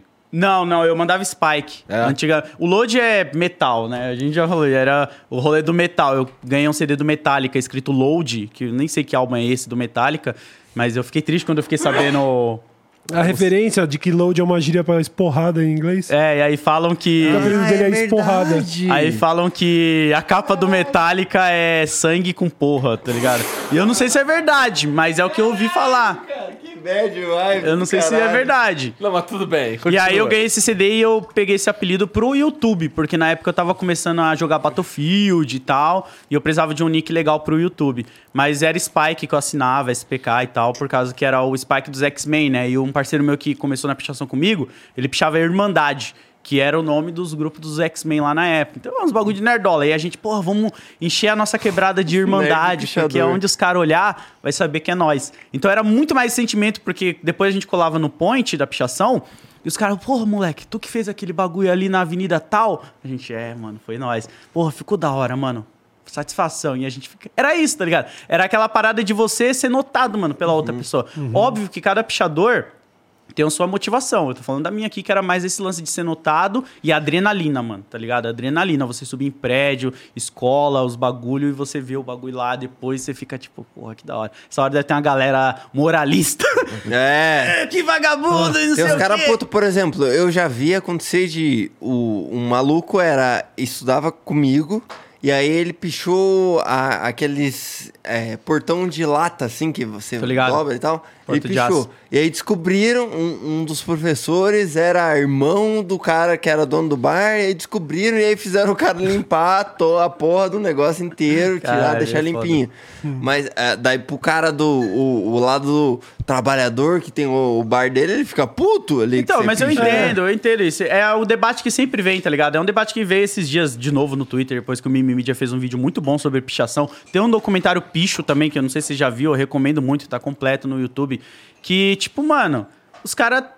É esse pensamento que a gente tem também, muito da propriedade privada, tá ligado? E eu vejo a pichação em São Paulo é um bagulho tão único que os gringos vêm pra cá, mano, pra tirar foto, fazer exposição, tá ligado? É um bagulho que lá fora os caras reconhecem pra caralho, mas aqui a gente tem esse bagulho de ser um bagulho marginalizado pra caralho e tal. Então, porra, eu não sei, eu posso falar só por mim, tá ligado? É um bagulho que eu gosto muito, porque eu sei que tem muito pichador aí que deve estar assistindo. E, porra, continuem. porra, mano, no dia que eu vi um parceiro meu descendo de corda, mano, já viu um cara fazendo a lateral de prédio? Não. Porra, mano, dá uma pesquisada depois nos DVD que tem, que a gente comprava na época na galeria do rock. Chama Sem Comédia, é do Cripta. Mano, os caras descendo de corda. Amarra Fazendo a corda, desce e vem com o rolinho fazendo o bagulho. Mano, eu achava aquilo muito foda. Eu olhava e falava, cara, você tem que ter uma muita coragem, tá ligado? Tem várias categorias. Tem a galera que gosta de pichar só baixo, tem galera que só faz janela, tem a galera que só faz prédio. Tem várias categorias. É um bagulho que é um universo mesmo, sabe? Que se você entra lá, você olha e fala, mano, como eu nunca vi isso ao meu redor, tá ligado? Todo dia tem uma mensagem, se eu olhar pra um lugar, vai ter uma parada ali me falando alguma coisa. Eu nunca notei, tá ligado? Você se fecha, mano. Então, sei lá. Eu achava foda, mano. Vocês nunca picharam? Nunca. Não, não, eu tive contato mais ou menos próximo. Tipo, eu. eu... Nossa, é muito depoimento, eu vou mudar pra outro bagulho, nada a ver. Eu, eu tive essa fase do parkour, né, quando eu tinha 18, Ah. 19 anos. E aí um dos brothers que treinava com a gente, ele era pichador. Tinha até, inclusive, tatuagem da, da tag dele e tal. Então a gente ouvia de perto essas histórias, mas nunca participei. Mas eu acho legal você explicando, porque realmente acho que dá pra galera entender que é assim, né? A galera que tá falando assim, ah, mas é foda, vai pichar que a cidade fica feia. Pô, mano, essa galera que tá pichando, geralmente, a cidade já tava feia antes, né? Exato. Tipo, porque não é o moleque que tá ali estudando no Mackenzie, saindo do Higienópolis, né? Isso daí é uma expressão de pessoas que querem ser vistas e não tiveram E oportunidade outra, de ser ninguém olha tá assim e ligado? fala, ah, ali é a casa do Cauê, vou fazer. Não, não tem essa de escolher muro, tá ligado? Você olhou pra um pico, é uma avenida que passa muito carro, ou você sabe que tem um parceiro seu que sempre desce nessa rua, você vai fazer ali porque você quer ver o seu parceiro, tá ligado? Seu parceiro vai falar, puta, desgraçado, pegou meu murinho daqui. É uma vibe mais assim, tá ligado? Óbvio que cada um vai ter a sua meta, da onde quer fazer e tal. Tem até Documentário Picha, eles mostram muito essas categorias. Tem gente que só sabe ler pichação, mano. Nesse documentário mostra um moleque lá que, tipo, mano, ele não sabe ler o alfabeto tradicional porque ele aprendeu a ler na pichação, vendo pichação o dia todo, mano. Então é um universo que eu sei que tem uma galera que é muito assim, eu entendo. Não tiro os motivos dele, porque, obviamente, ninguém quer ter o seu, sua propriedade ali. Mas, ao mesmo tempo, a gente entende que é uma subcultura, tá ligado? É um bagulho que não tem como você ir contra, mano. Tanto que o Dória, 2011 ou 12, o Kassab começou com a lei da cidade limpa lá. Eu lembro que na época eu fazia grafite pra caralho. E aí o Dória depois veio e começou a pintar tudo de cinza. Tudo de cinza. E aí eles apagaram um puta mural histórico de grafite que tem. E aí eles teve que contratar os grafiteiros pra fazer um mural de novo, porque todo mundo começou a reclamar. Ah, mas pichação não é a mesma coisa de grafite, não sei o quê. Mas aí é tipo, não é do caralho. Como assim? É tipo, Apagar? Não, apagar é uma merda. Mas aí eles têm que. O cara fez de graça o primeiro. O segundo é o. A porra do governo tá te pagando pra você fazer. Cara, é isso. É. Atingiu o objetivo. Sim. É. Pau no cu do governo. Então, mas aí, aí que tá. É- Esse esse é o ponto que eu acho que, que talvez. A galera, a galera que tá mais no hate aí de pichação, talvez esse ponto que o Load tocou possa te ajudar a te convencer, né? Porque o cara fala assim, ah, pelo menos o grafite é bonito. Mas aí a gente já começa a entrar num papo subjetivo de arte, né? Exatamente. Porque existe um É bagulho que é um costume bem conservador, inclusive, de pegar arte que pra eles é erudita, que você pega, sei lá, uma ilustração do Homem Vitruviano lá, ou da Capela Sistina, e falar, ó, isso aqui é arte. Aí pega uma, uma parada um pouco mais abstrata e, e fala, isso é arte, isso é belo, isso não é. Mano, pau no seu cu, isso é uma questão de opinião, é subjetivo. Então, ah, eu, eu, to- eu, eu permito, tipo assim, eu permito que o grafite faça sem autorização porque é bonito. Meu irmão, a pichação é bonita pra quem faz. Ponto final. Exatamente. Então, Você então, que permitindo já desvirtua o bagulho, é. É, você vai permite definir o caralho, então, o, que, o, que, é bom o suficiente pra poder fazer. Aí é foda, entendeu? Então, Pô, eu recomendaria até se chamar o Cripta, mano. É um pichador que, mano, ele faz exposição pra fora, ele tá sempre em documentário falando, porque ele já foi pra vários lugares do mundo, tá ligado? Por causa da pichação fazer exposição, mano. Ele já foi pro museu que os caras chamou ele pra ele pichar no museu, mano. Porque o bagulho é bizarro como o gringo vê, tá ligado? Tanto é que nessa onda do Dória aí, do Kassab de apagar os muros, eles paga- apagaram vários grafiteiros fodas que vieram dos Estados Unidos pra cá. O Copichu, tá ligado? O Sim, tinha vários mano que tinha feito uns trampos aqui. Foi tudo apagado e, tipo, É. ninguém nem tchum. Do grafite, assim, o único cara que a gente teve aqui foi o Cobra. Ah, tô ligado. Cobra é pica também. Cobra é maneiro. Mas é maneiro. que assim, o único cara já é, É um tipo cara, o cara, O né? cara. O maluco faz uns bagulho absurdo. Você já- Mas já eu não viu, sei. né, É, eu já vi, já vi, já vi. Mas eu não sei se Não ele como não faz ver, né? todos, Se você né? na Paulista, você vê, pô. Exato. Ele tá mas em é no tudo, mundo né? inteiro nessa No porra. mundo inteiro, Nova York, etc. Mas seria legal um episódio sobre pichação com quem é do meio ainda, ou a galera. Porque eu saí há muito tempo e eu tô falando da minha vivência ali, né? Eu sei que tem uns parceiros que até hoje estão aí na atividade, faz o bagulho por amor mesmo. E não é moleque, tá ligado? Tem maluco que tem 45 anos, tem uma moto, vai pro trampo e faz, tá ligado? Leva lata e tá ali fazendo. Eu tenho um parceiro que já tem três filhos e continua na, no movimento porque é como se você criasse esse ciclo de amizade, tá ligado? Uhum. E aí você não vai deixar o bagulho só porque ah, o cara ali acha feio. Mano, é um, te deu isso que você tá hoje. E às vezes é pra ser feio mesmo. É, tipo não assim, feio pra, pra, pra- Tipo assim. É pra chocar. É, quando a gente fala, sei lá, alguns tipos de tatuagem, alguns tipos de música. Exato. Eu não quero que a tiazinha olhe e fale, ai, que bonito. Senão missão fa falhei, mano. É. Eu quero assustar, mano. É. Tá ligado? O bagulho é pra ser Caralho, feio. Parece o Léo Stronda falando. Mas não é? É, não. O cara que se eu faz. quisesse ficar bonito, eu ia pro cabeleireiro, porra! Eu tô aqui pra ficar monstro! Mas então, Porra! essa música aí que você cantou agora é isso, tá ligado? Quando uma banda faz essa, a pessoa fala, ai, credo, isso é música? Mano, você acha que você tá ofendendo o músico que fez isso? É missão cumprida. É? Eu não, Você tá é pra- reforçando é, é pra ser horrível, tá ligado? camisa polo, falando, ah, não gosto disso aí. Ah, É, isso, a que bom. música- É isso. Obrigado pelo elogio. É? Que bom que não te tocou, né? Então, porra? então, isso é fato, né? Tipo, a pessoa que tá falando agora, nossa, pichação, não sei o quê. Pô, os caras estão falando, mano, se fosse pra ser bonitinho, eu fazia no caderno, É, parça. e outra coisa Fazendo que eu acho muito louco, pra tipo- você, tá ligado? E outra coisa que eu acho muito louco, você que tá no Twitter criando thread ou tá se matando, esses caras nem sabem que você existe. Tá cagando pra você se você gosta ou não. Eles não vão parar porque, sei lá, o Igor ou eu ou o Cauê não gosta. Eles vão continuar e foda-se, cara. Não tem o que ir lá e falar, ah, vamos fazer uma campanha aqui no Twitter e cancelar o pichador. Os caras estão cancelados já, pô. Os caras tá nem aí, cara. Geralmente esses caras, assim, é, é, é, não só desse mundo, talvez esteja falando merda, mas assim, a impressão que eu tenho é aquilo que você falou, tem a ver com o cara. Ele quer, ele quer ser notado, tá ligado? Assim, Exatamente. a, a, a vida já excluiu esse cara. Sim. Tá ligado? Ele já tá excluído, ele já tá tendo que trabalhar na metalúrgica lá, igual maluco aí todo dia, o caralho, não sei o quê.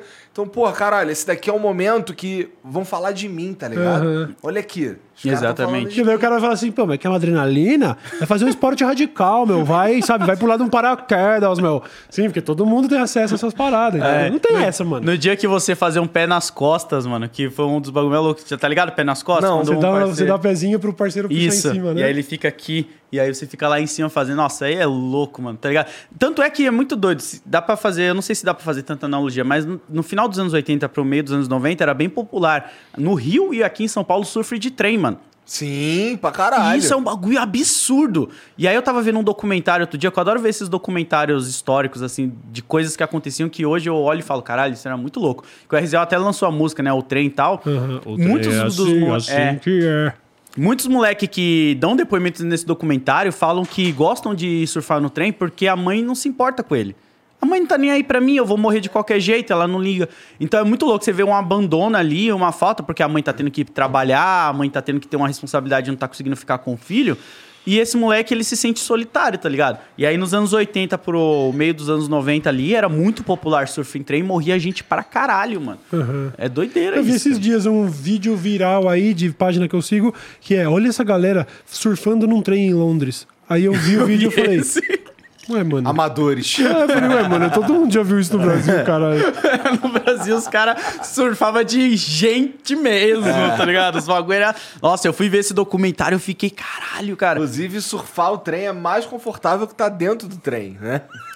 Porra, É porque tem um ventinho, vento ali, né? delicioso. Tem um Deve ser ventinho. gostoso, mano. Você é doido, Mata mano. pra caralho, mas deve ser gostoso. Já pegou um trem lá em Saracuruna? Sabe o que eu tô falando? Pô, mas lá em Curitiba tinha uns biarticulados, que era aqueles ônibus que você entra no tubo do Mário, que é na, na horizontal ao invés de na vertical, que os caras subiam em cima. É? É, mas ninguém morreu, eu acho. Até hoje, assim.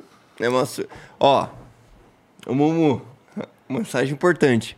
Se você é de Curitiba, surfe no biarticulado. Isso? É maneirão.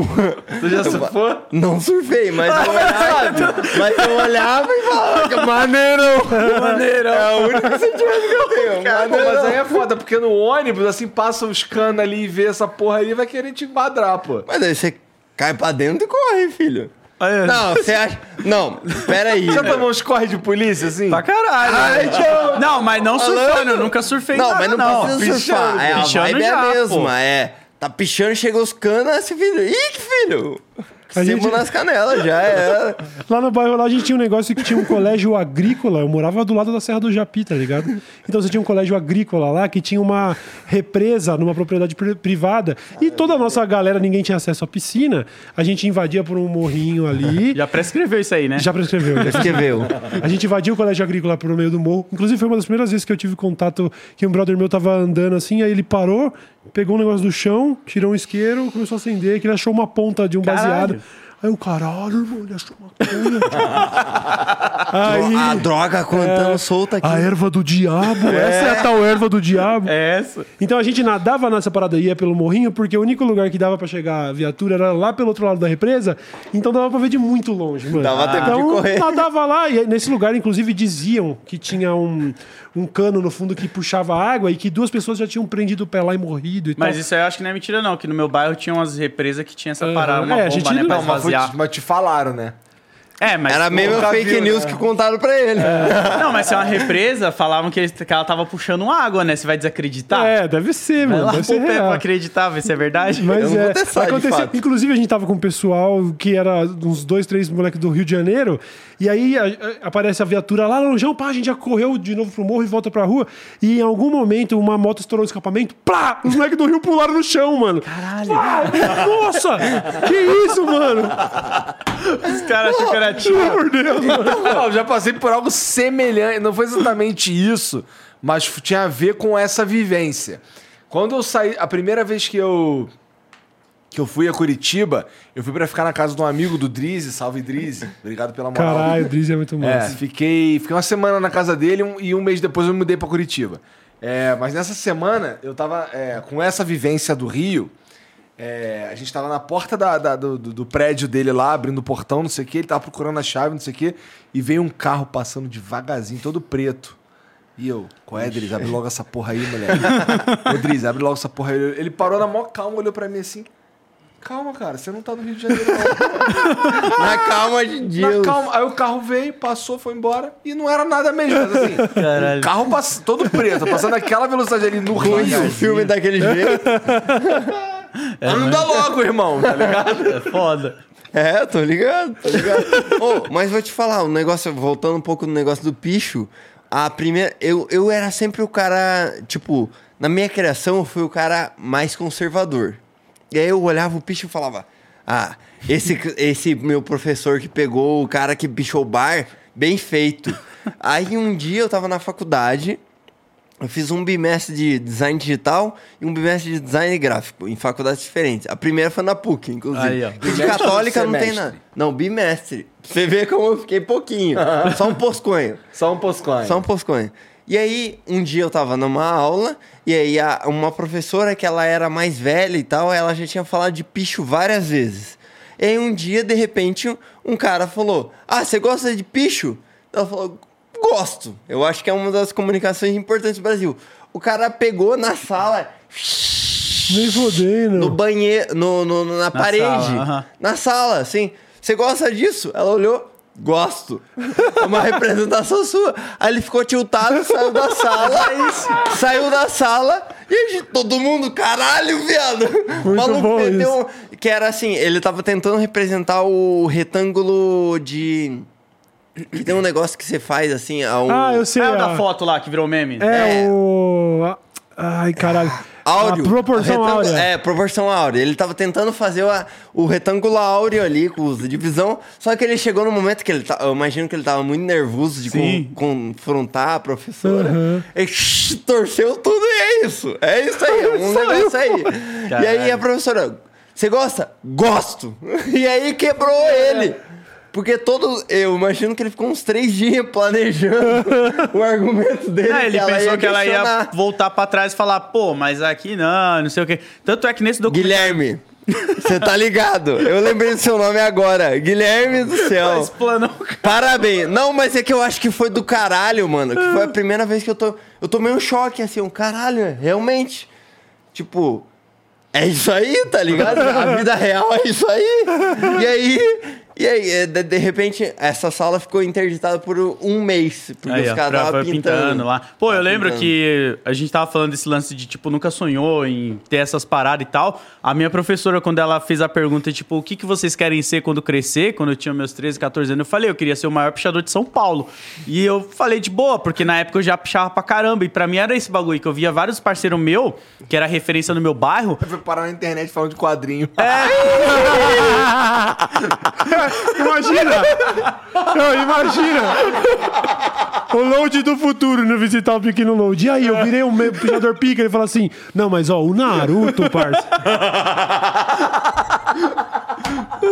É, filho. Você vê como a gente não. Mano, porque era um bagulho que eu tinha tanta convicção, mano, que eu só andava sujo de tinta, tá ligado? Eu era o cara que.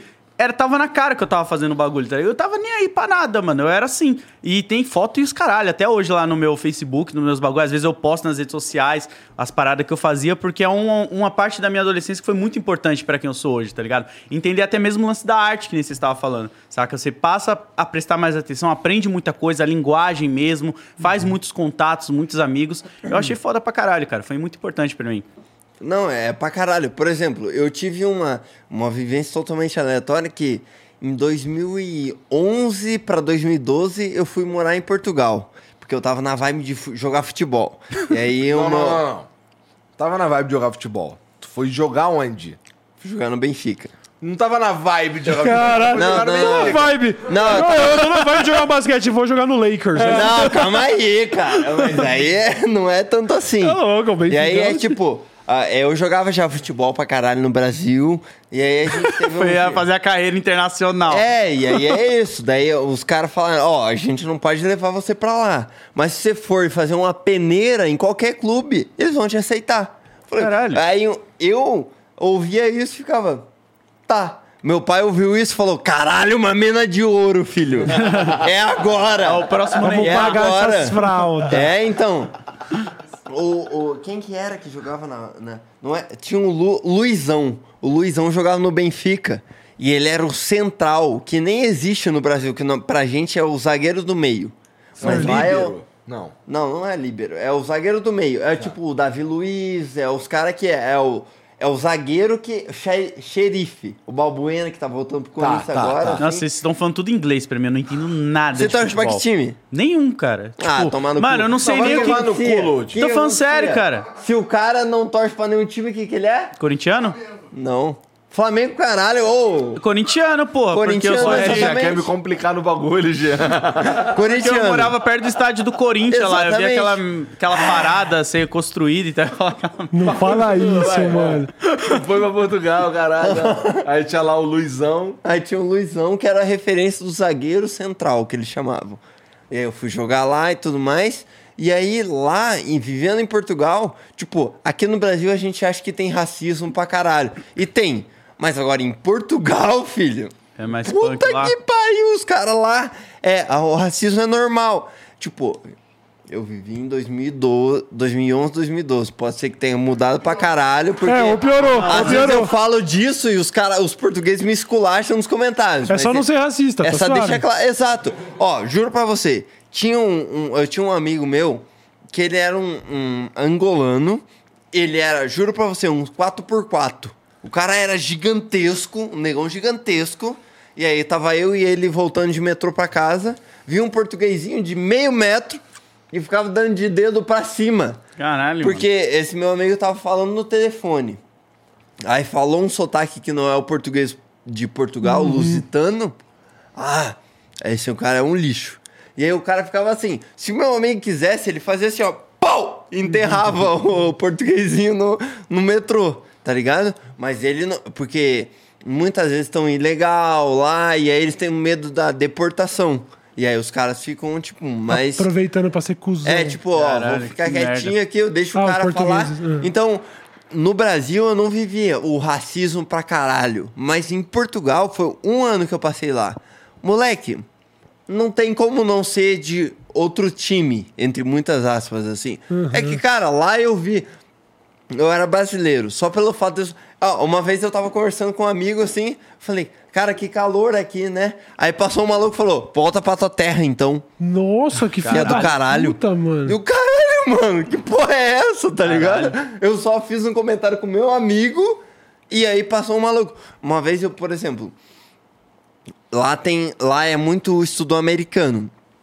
Você vai, faz uma aula, 50 minutos é numa sala. Aí você sai, passa 15 minutinhos, você vai pra outra sala que é a aula de história. Aí passa pra outra sala. Aí uma vez eu fui burro e aí eu esqueci um trabalho, uma pastinha minha em cima do, do armário. O meu era o 361. Nunca vou esquecer. 361 era o de cima. Eu peguei, tirei, coloquei em cima e fui buscar umas outras paradas no armário. Fechei, esqueci a pasta em cima. No outro dia eu cheguei duas horas mais cedo pra procurar minha pasta e tava lá. Ninguém encostou. Tá ligado? Aí eu comecei a comemorar, assim. Eu falei, caralho, olha isso. Se fosse no Brasil, os caras tinham. Eles olham e eles picotam, foda-se. tá ligado? Não importa quem seja, foda-se. É, tá ali, é. Ô, caralho, olha, tá aqui, ó, meio brilhantinha, pasta verde, meio brilhante. É, vou pegar e foda-se, vou zoar. E aí lá, lá não. Aí eu, eu conversando com a galera, de repente chegou uns portugueses falando. Ih! Que porra é essa, cara? O cara, você só esqueceu a pasta aí, para de comemorar. Jogando areia pra caralho no todo o meu sentimento. Assim. Teu caralho, mano, que filhos da puta do caralho. Daí tinha assim, eu fui pra jogar bola. Então, quando eu jogava bola, eu, eu sou de 97, 1997 eu nasci. Tinha categoria de 95 e 96. Eu jogava junto com eles, pegava no gol, às vezes só pra completar o treino. E aí no futebol era o Brazuca, muito foda, porque o Brazuca é mesmo, é tipo o N-word do, dos Estados Unidos, é Brazuca. Tem o brasileiro e tem o Brazuca. Entendi. O Brazuca é o jeito Pejorativo. de falar. pejorativo de falar. Caraca. Ah, você. Não, você não é brazuca, você é brasileiro. Eu falei, caralho, não, eu sou igualzinho o Matheus aqui, que é o goleiro que é. Você está como brazuca. E aí, eu, caralho, muito doido. Na, na escola era. é, A futebol, eu era o, o. Respeitado na escola, eu era o lixo.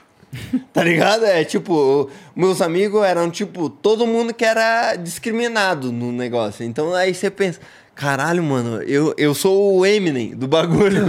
tá ligado? Eu sou branquelo no meio um monte de negão. Os caras do, do, da Angola, os caras de Cabo Verde, os caras do Egito, todos uns negão muito maior do que eu, assim, tipo, eu falo, caralho, mano. Tá ligado? Isso não faz sentido, tá ligado? Esses caras, eles estão se controlando, porque se eles quisessem, de fato, eles só te enterravam. Amassava os portuguesinhos. É, deve ser frustrante mesmo, né? Porque vieram pra cá demais. colonizar e tal, agora tem 200 milhões de nós. É. Tem 5 milhões deles. tipo assim, nem a língua, não, mas o original é o nosso. É mesmo, é porra. nenhuma. é foda-se. Tipo assim, tão- é, quem, de quem fala português no mundo, vocês são 2%. tá Não, e você viu que eles Relaxa. ainda estão em choque, né? Porque o irmão do Felipe Neto tá ensinando português pras crianças. É, eles estão putos.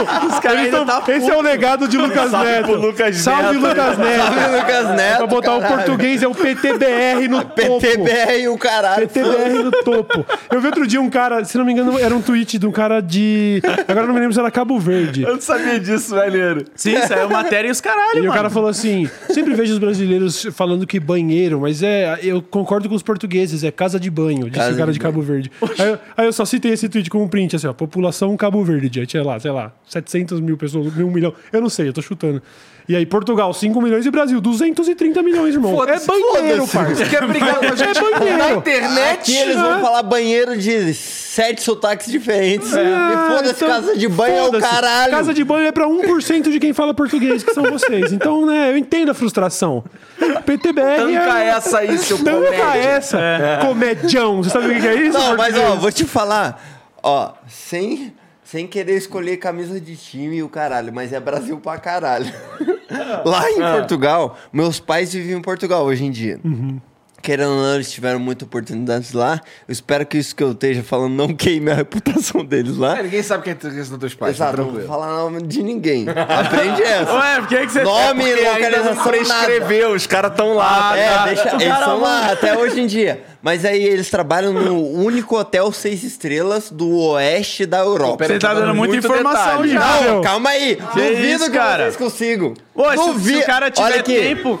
Eu duvido que vocês consigam Ih, descobrir o nome. Não, eu já se duvido. fudeu já. Não é Já isso, se cara. Se o cara, duvido, ele, ele cara. mapeia os hotéis que tem na região que você acabou de falar, pode ter 10, ele vai em um por um. Ele acabou É de falar que é o Portugal. único. É, Em Portugal. Duvido. Eu ia falar mais detalhes, mas... se- mas Você já falou o suficiente, já era. Tá bom, tá Você bom, já rodou, seus pais vão ser deportados. joga teu nome ali no Duvido, Google ali, ó, duvido, vê duvido. fotos e tudo, bate aqui, é a cara desse Agora malandro. alguém já tá mandando no chat, relaxa. Já estão achando já. Eu Olha até aí, esqueci o que eu ia falar. vai tá que eu fiquei tão preocupado. Eu falei, putz, espero cara que eu não tenha falado. Os caras vão eu mandar selfie. Olha eu aqui com teu pai e tua mãe. Tá ligado? Olha eu aqui. Ô, é o pai do Janzão, do Flow. Já rola isso. Aí, ó. que não role mais. Já pai, rolou. Desculpa, ó. pai. Porra, cara. Porra. Muda Porra. de assunto. Fala de outra Tua parada mãe aí. carregou você nove meses, cara. Não, não, não, na moral. Ô, Igor, muda de assunto. Salva eu. Você Os dois tem que estão instalar um eu botão aqui. Eu, eu, um eu botão. sofri xenofobia uma vez, porque a, a eu tava nos Estados Unidos e a mina me confundiu achando que eu era árabe por causa da barba e Cara, tal. barba, E a caralho. menina cara. chegou com uns papos xenofóbicos, ela jogou o carrinho de compra em cima de mim no, no mercado. Que isso, Volta cara? pro teu país, seu imundo, não sei o quê. E aí Ah, eu, não. Eu, nossa, mano, eu, não, eu fiquei sem, sem ação. E aí eu fiquei pensando, pô, será que se eu falo brasileiro? Não, eu sou brasileiro.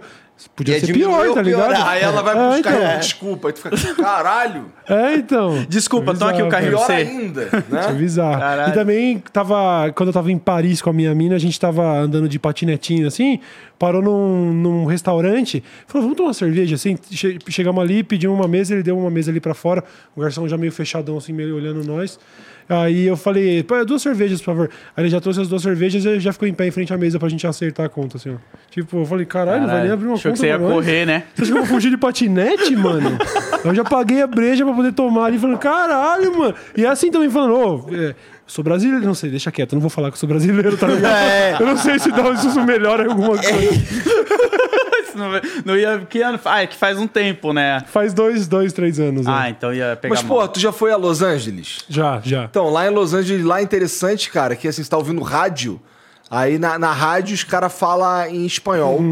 Tem todas as regiões ali de LA que é, É, Tipo é espanhol. Miami. É. Miami é. Os caras primeiro te abordam em espanhol, se não é, É. em espanhol, é, inglês, é Não, em eu, tive, eu só vivi e uma depois parada em assim. inglês. A minha mulher, é, a gente tava passando em frente a um shopping, eu tava com ela, e ela e tinha uma, uma promoção na loja da Victoria's Secret e ela queria comprar umas paradas lá. Aí entrou quando a gente, a gente tava na fila lá esperando, não sei o que, trocando. Olá, que tal? Daqui quando a gente chegou, quando a gente chegou, foi quase um olá que tal. Aí eu, porra, fala em inglês, por favor, porque em espanhol eu não entendo Eu nada. desenrolo, eu não consigo. É o eu fiquei, portunhol no máximo. é, eu fiquei no bairro. Mas é interessante que assim, só de olhar pra tu, os caras já começam a falar espanhol. Sim, foda-se. sim. E aí eu fiquei uma vez hospedado num cara que morava num bairro que tinha bastante do- do- da galera da comunidade que fala espanhol. Você entrava também, às vezes era restaurante de rede famosa, Burger King e tal. E era, olá, buenos dias, o cara já atende em espanhol. E quando esse brother tava dando carona pra gente, pedindo informação, ele parava, por exemplo, num canteiro de obra, ele sabia se ele tinha que falar inglês ou espanhol com os caras, tá ligado? Ele, ele- O brasileiro que tava comigo, ele passava o carro assim, aí ele, olá, amigo, um momento. Eu falava, mano, como que ele sabe quem que é? Todo mundo aqui é espanhol no bagulho. É, lá tem. Lá em Los Angeles tem, por exemplo, a- é, placa de anúncio de serviços de advogado. Aí tem coreano, espanhol e inglês. É, Caralho. Tá ligado? tá ligado? É muito doido isso. Sinistro. Doideira, cara. E, e eu que comi de graça no IHOP uma vez. Porque eu dei a sorte deles estarem lançando um produto novo. Gravaram e aí que quiseram que, quiseram que, eu, que eu gravasse é, uma, uma reação. Na verdade, não era nem uma reação, porque era meio combinado. Era pra eu. pro- era, se eu topasse, eu, eu ganharia o lanche todo ali, todas as paradas ali de graça. E eu só precisava curtir muito o momento de estar Ah, comendo aquele tá. sanduba. Aí me botaram numa salinha lá, eu peguei o sanduba e comi curtindo muito. Tá ligado? Eles gravaram e tal. Nem sei o que fizeram com essa porra depois. Mas aí ganhei uma, o- a refeição inteira de graça. Eu, pô, mas Foda, o IHOP é foda. Uma da- assim, eu fui. Eu, eu, eu- pra fora do Brasil, eu fui pra Montevidéu, fiquei um dia. Foi pra ver a final da Liberta. É, e fui quatro vezes pra Los Angeles. Três a trabalho e uma de rolé. É, então, assim, porra, ali. Eu, eu já. eu- os caras, antes de eu ir pela primeira vez, os caras já me deram a planta. Ué, vai tomar um café da manhã no IHOP. Uhum. Aí eu, porra, tá. E aí, aí, todas as outras vezes que eu voltei lá, e se eu voltar no futuro, será quero ir no IHOP, tá ligado? Ah. Porque tomar um café da manhã maneiro, um café infinito, não é? Sim, sim. tu bota pra caralho A mina é baunilha. refil de café, parça. porque é aquele refil. cafezão bem aguado, né? Ah, é igual o. Você tá tomando a mina já. É igual o suco infinito de churrasco grego aqui em São Paulo, né? Isso, mesma vibe, só Mesma que com vibe, café. tá ligado? Aí eu, eu não tô ligado, não sei como é que é isso daí. É, churrasco grego. Você vai ali no centrão, aí tem aqueles bagulho de carne lá, o cara põe no pão, você paga, sei lá, na época era dois reais, né? E aí o suco é infinito. Você pode ficar bebendo suco ali até você falar, ah, acabei. Não tá. aguento mais. E vai embora. Aí, eu- aí, então, aí o café. Aí tem lá uma- umas paradinhas assim, um. Tipo um. Tá ligado quando tu vai no hotel que tem a, a manteiga atuada Ah, no negocinho? tô Então, aí ligado, tem um bagulho ligado. daquele ali de baunilha.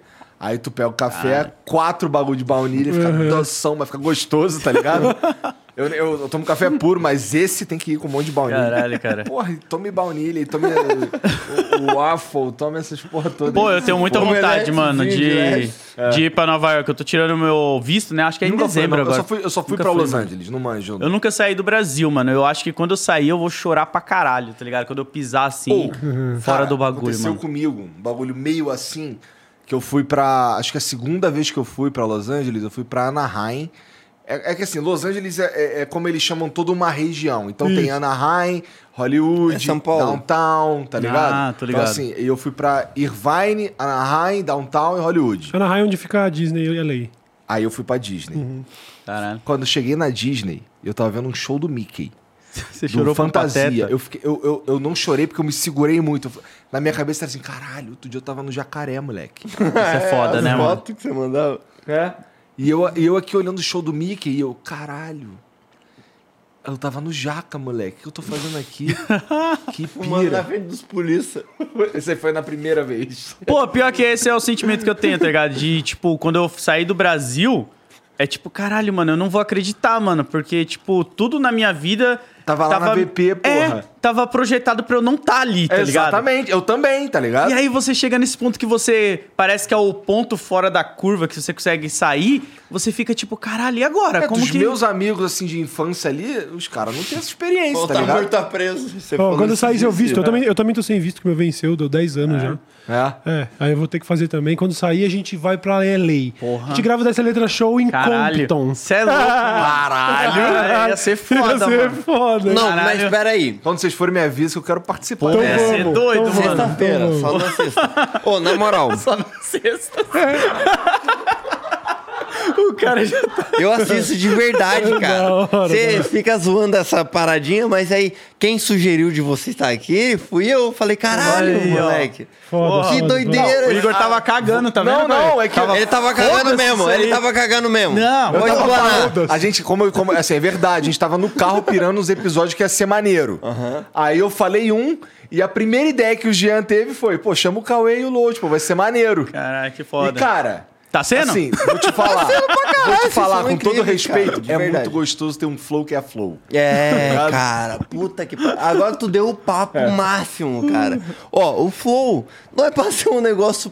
A gente virou, de repente, influenciava no debate público. Mas, irmão, quem o começou era eu, ali no PC, o Igor e o Monark. Era só isso, eram três amigos fazendo um bagulho. A gente via muitas coisas do Poucas, da época com o UOL. A gente, caralho, eu nunca vou ter uma câmera de referência. Porque uma vez que o Rafinha foi, ele ficou Ele assim, ficou se arrumando. se arrumando o cabelo. Por Você isso que a lembra disso? até hoje não tem uma câmera de Até, referência. então, aí se alguém fala, ô, bota uma câmera virada. Não, uma vez o Rafinha foi no Poucas. até hoje a gente fala disso, cara. Foda. Mas coincidência, coincidência, a gente tá falando bem de LA agora que você citou isso, porque a primeira vez que eu fui pra LA em 2011, eu trombei o Monark lá. E até É? que eu tenho histórias aqui, eu acho, de que eu peguei carona com ele, ele quase matou a gente no trânsito. Não, o Monark dirigindo tem umas histórias também. Lembra a gente indo no, no jantar com a, com a- Era o Leão e a a Nils. E a gente tava no, veio numa BGS. e aí, a gente- aí e- e- convidaram ele pra ir no jantar que a gente chegou no final, né? Mas aí a gente indo assim, os caras muito malucos dentro do carro e tal. E tamo Numa rua. Aí plum, pulamos no quebra-mola. Aí caralho, não sei o que. Plum, pulamos de novo. Caralho, mano. que- Aí plum, pulamos de novo. Tinha três que estavam na mesma rua e ele não pegou viu nenhum. todos, todos. Tomou todos. O carro dele tinha o para-choque era caído, né? Pô, você viu como o mundo gira? Eu e o Monark estávamos na Califórnia em 2011 e nenhum dos dois fumava maconha. Tipo, isso nem era uma questão, tá ligado? Caralho. A gente Uma tava vez- na Califórnia, mano. Uma vez a gente tava na produtora lá em Curitiba e o Monark falando. A gente já fumava na época, ele falando. Não, a gente tem que falar sobre a legalização. Gente, Caralho, Monark, cala a boca, cara. Tá maluco falar sobre um bagulho desse? Tá ligado? Mas assim, ó, eu vou trazer agora. Caralho, o Monark é foda, né? Impressionante. O moleque deu certo duas vezes, Duas né? vezes. E calma aí, que não, Calma ainda não aí, acabou. calma aí que ele tá Mas ó, vou falar Né? pra vocês. Muitas coisas. Quando a gente posta qualquer agenda, qualquer coisa que tenham vocês, é. Vocês esculacharam o Monark. Esculacharam o Monark. E aí? Como é? Assim, beleza. A gente tem até hoje o Monark Day, que a gente bota que é um 9 de eh, fevereiro de 2022. Foi o ano que o Armagedon tocou nessa bunda. Sabe quando a- você tá cagando e a água bate na bunda? O, a- o próprio diabo cutucou nessa bunda. Não foi só a água. É o diabo cutucou O nessa bunda. Durante muito tempo. aquela- que, que vocês sentem? A- agora, assim, a, eu tipo, tive- já passou todo o tempo, já passou toda a vibe. Não tem ninguém, nenhum jornalista da Globo ligando pra vocês se vocês vão pedir Uhum. Pe- pro episódio Cara, sair. eu- eu- E agora? Eu passei por um bagulho é, que, assim, talvez tenha afetado menos os meus negócios como afetou de vocês, porque era um dos minhas frentes de trampo, mas que foi um caso muito mais grave perto de mim, né? Não preciso entrar em detalhe, isso tem toda uma questão aí judicial e tudo, mas vocês estão ligados do que eu tô falando. Então, assim, é, para demonstrar até é, que, assim, não importa pode, quão próximo de mim fosse a, a- a situação. Aconteceu uma merda que gente viu que é merda, a gente vai se manifestar com veemência, para deixar claro, inclusive, até para internet, porque esse é o nosso trabalho também, é a nossa imagem como a gente se comporta. Eu, tô- eu trabalho dando opinião sobre as paradas e tudo. Então, o que eu quero dizer é, se eu falei o, que- eu falei do PC, eu não ia falar do Monark, falei também. Foi o que aconteceu. Eu lamento que tudo isso tenha acontecido. Lamento muito, cara, porque realmente, eu tô falando, eu tava em 2011 com o Monark em Los Angeles, e, tipo, porra, eu lamento que tudo isso tenha acontecido. Mas da maneira como foi, é, é só o que eu posso pensar. Não, tipo assim, eu não fiz. ah, Nem pedi, inclusive, pra tirar os episódios do ar, nem nada. Eu O só, que é do caralho? Eu só falei, eu falei, porra, Cara, isso aqui só, eu achei e- uma bosta, hein, mano. Isso aqui foi uma merda. hein, Não, mano. e, e- cara, e, e assim, é, é, seria. Vamos lá. Nós aqui sabemos que o, o- o jeito que ele falou e o que foi dito de fato, que veio pro mundo de fato, foi uma merda. Tá ligado? Ele sabe disso. A gente conversa sobre isso e tal. É, acho que a grande parada aí, acho que o, o grande. A grande. O que, o, que deixa, o que deixa a gente puto e que, e que é escroto e que não é verdade é taxar o moleque de nazista. Ah, não, tá- ligado? ficou- ficou que clara é completamente diferente. Uhum. O Felipe Neto fez um. O Felipe Neto, que é desafeto do Monark, Uhum. ele fez um vídeo falando que ele dizia do Monark com- corriqueiramente É o que era. burro do caralho, é o filho da puta, É um inepto, é incapaz, não sei o que, o cara, mas não é nazista. Tá ligado? E, pô, pra, pra mim é uma vitória. Sim. É a vitória Tá do ligado? caralho. Sim, sim, sim. E, mano, a gente fez um episódio do Ilha de Barbados, inclusive. O Rafinha, inclusive, tem uma posição Uhum. muito mais acolhedora do que a minha. Eu fui muito mais duro, de fato.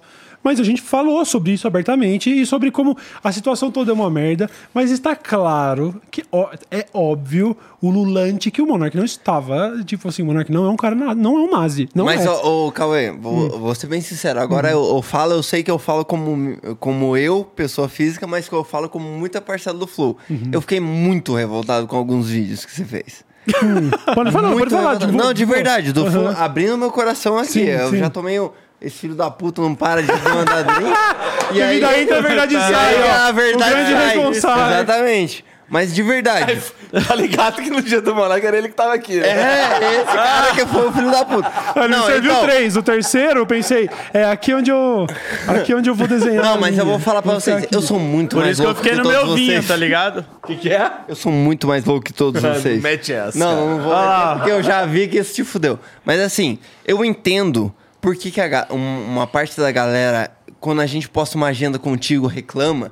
Por exemplo, load. Hoje, ó, alguns comentários, é claro que a gente tá. Hoje a gente tá na vibe apaziguador. Porque a gente passou por uma guerra que.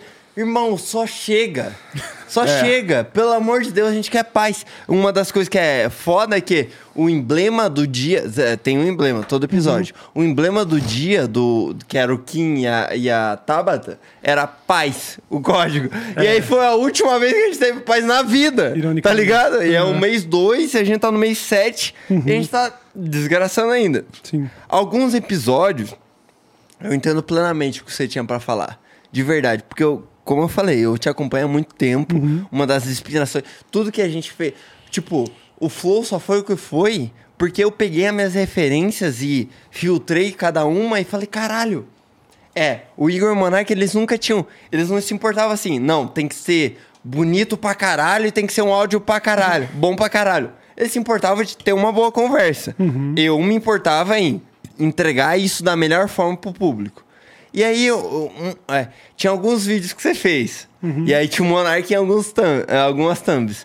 Hoje em dia, até por exemplo, com o Kotaka lá do Michael Kister, eu fiz uma. Ele usava umas, umas imagens que eles achavam na internet. Hoje eu criei uma pasta no Google Drive que era fotos escrotas do Monark. E aí eu, eu upo várias lá, porque de repente eu acho uma assim que é o Monark assim. Tá ligado? E aí fica maneiro pro vídeo. Mas aí eu vi o primeiro vídeo. Não, maneiro. mano. O Cauê tá sendo médio. Tá sendo Moderado. moderado. Essa é a palavra. Moderado. Aí o segundo, moderado. O terceiro, esculachou. Qual que era pontualmente? Porque eu, Eu, eu- eu juro pra você que eu não lembro. É, eu mas eu, também- ó, eu, o Mumu, que é o cara que tá operando hoje, que enquanto eu não tô lá, eu, eu mandava muita mensagem pra ele. Falava: Caralho, cala a boca, seu verme! Eu juro pra você. Aqui, ó, o coração aberto máximo. ótimo. Eu falava, cala a boca, seu verme! Nada a ver. Isso daí que você tá falando não faz sentido. Porque assim, mas é porque eu conheci um Monark Eu entendo. pessoalmente. Eu entendo. Mano, a vibe internet. eu Eu olhava entendo. pro Lodi, eu falava, ô Lodi, vai tomar no seu cu, cara. Você ficava esculachando o Monark. Vai Ah, mas- tomar no seu cu, cara. Você não conhece ele, cara. Cala Então, a boca. é isso que eu Mas eu entendo. É, Eu, eu, eu querendo deixar bem claro que eu entendo que é a visão pessoal é uma, é Uhum. a visão pessoal que eu e o que moramos com ele é uma, a visão da internet é outra. Naturalmente. Não Hoje, dá pra gente exigir que as pessoas tenham a mesma sensibilidade, o mesmo carinho de vocês que convivem. Exatamente. E a mesma exatamente. paciência também, É, né? Eu, eu e o Exatamente. Rafinha, pra você ver, eu e o Rafinha, a gente foi. Tipo assim, pra não restar dúvida qual era a nossa opinião sobre o caso lá do, do PC. PC? E na nossa, in- na nossa vida pessoal, na nossa intimidade, a gente trocou durante esse tempo que já, já se passa. Não sei, mas faz anos aí, não sei Anos, quanto tempo. aham. A gente. Inclusive, a última mensagem é de coisa de 15 dias atrás, de falar assim. Porra, que merda essa história toda, hein, mano? É, Sabe? Rafinha fala, pô, às vezes eu vejo uns bagulho e eu me sinto mal. Mas- É, mas não adianta eu querer falar isso, porque a galera vai falar, ah, então tá defendendo isso e aquilo. Não, não, não. Porque, acredite ou não, a- atrás das, mer- das atitudes merda existe um ser humano. É isso. Então, mas eu aí- entendo, porque eu não posso esperar também dessa galera que tava, inclusive, f- sugerindo que ele se suicidasse, por exemplo, É. que eu não vou me manifestar publicamente alguma solidariedade de agora, porque como que eu vou tentar separar o que é ser humano e vida pessoal do que é a figura da internet? Então Mas- a figura da internet do Monark ficou impraticável em certo momento. Então eu, eu realmente não. Assim como eu fiz quando aconteceu com o pessoal do, do Big Brother lá, com o Pyong Lee, tudo, o que acabei besteira. rompendo. Tipo assim, mano, eu entendo e eu sei que vai machucar, tá ligado? E é isso, eu, eu espero, inclusive, que, tipo, ele entenda, mas se ficasse puto, que inclusive sei que ficou, e tá no direito dele, tá ligado? Ele, ele tomou porrada de todos Uhum. os lados. E pra ser sincero, mesmo estando aqui até hoje, eu acho que existe, até um certo ponto, esse papo de querer falar que o cara é nazi é um exagero. É um exagero Mas assim, a aquilo que ele fez e as porradas que ele tomou, eu acho que, de- e até certo ponto, foram proporcionais. Com tá ligado? certeza. Eu vejo assim, por exemplo, eu vejo a. a- o Monark era um comunicador, assim como o Igor, de verdade, assim, sem querer chupar as bolas, mas o Igor, pra mim, é o melhor podcaster do Brasil em atividade. Não tem comparação. De verdade. É assim, eu juro pra você, eu tô fazendo isso há, há- vai dar quatro anos agora. Quatro anos que eu vejo, existe pessoas que estão. O Monark, por exemplo, era natural dele. O natural dele era falar. O Igor foi, com o tempo, foi evoluindo. O Monark era, era aquilo até o final. Era true da true. Por isso que quando eu vejo tu falando, eu falo, caralho, um maluco que eu admiro pra caralho. Falando merda do Monark, Eu entendo, não mano. faz sentido. Mas eu acho queria que que, eu- o, Mo- o, que o Cauê jantasse junto com o Monark pra ver o que, que a gente tá fazendo no Studio Flow, como, com o Avesso, com o Noir, Uhum. que é, a gente não lucra um centavo com essa porra. Mas a gente. É porque a gente. Não que a gente.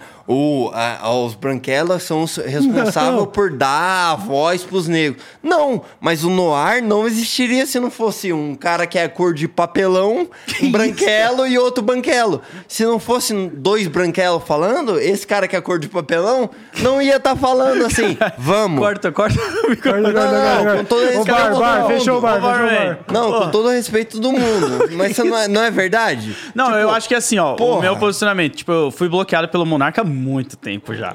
Nossa, cara. Chato lembro- pra caralho que eu devia ser. Não, não, porque, tipo assim, não tem como você esperar que todo mundo que não conhece o cara tenha É essa verdade, empatia, tá é ligado? verdade, é ah, verdade. imagina só você pedir pra, sei lá, a audiência de vocês chutar aí 200 mil pessoas, sentar pra almoçar com o cara. É muito complicado. E já tava Verdade. chegando no nível que ele tava jogando umas opinião que eu olhava e falava... Eu lembro que ele me bloqueou quando eu tuitei assim... Ele postou uma parada que eu acho que foi aquele negócio... É crime pensar no racismo? Alguma parada assim. aham. Aí eu tuitei, pô, eu gostava da época que eu pagava Lan House, porque pelo menos eu não ia ver uma merda dessa, Uhum. tá ligado? Porque o meu tempo era escasso ali pra ver vídeo no YouTube e Orkut.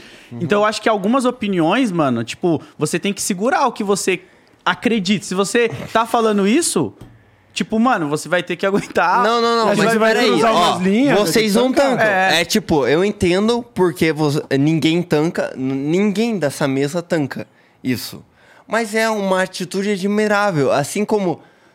vou falar uma parada que Ah, é eu não- polêmica. eu não acho É, admirável, eu não acho, eu não acho. Eu acho uma, eu, de verdade, eu acho uma atitude admirável quando você se, plan- se mantém true com a, a sua verdade você não se molda pra falar online. Não, mano, mas não é se moldar, É igual cara. você falou do Rafinha. Não, beleza. E por isso que eu não acho super grande e justo que E ninguém tá aconteceu com ele. falando que, que, Ninguém tá que passando o jeito pano que ele. veio pro mundo era o melhor jeito. Tá É, não, e, Não, eu tô falando que, tipo e já assim- aconteceu. Essa foi, essa foi a vez que deu destaque. Quando eu li Mas- esse bagulho do Monark, eu.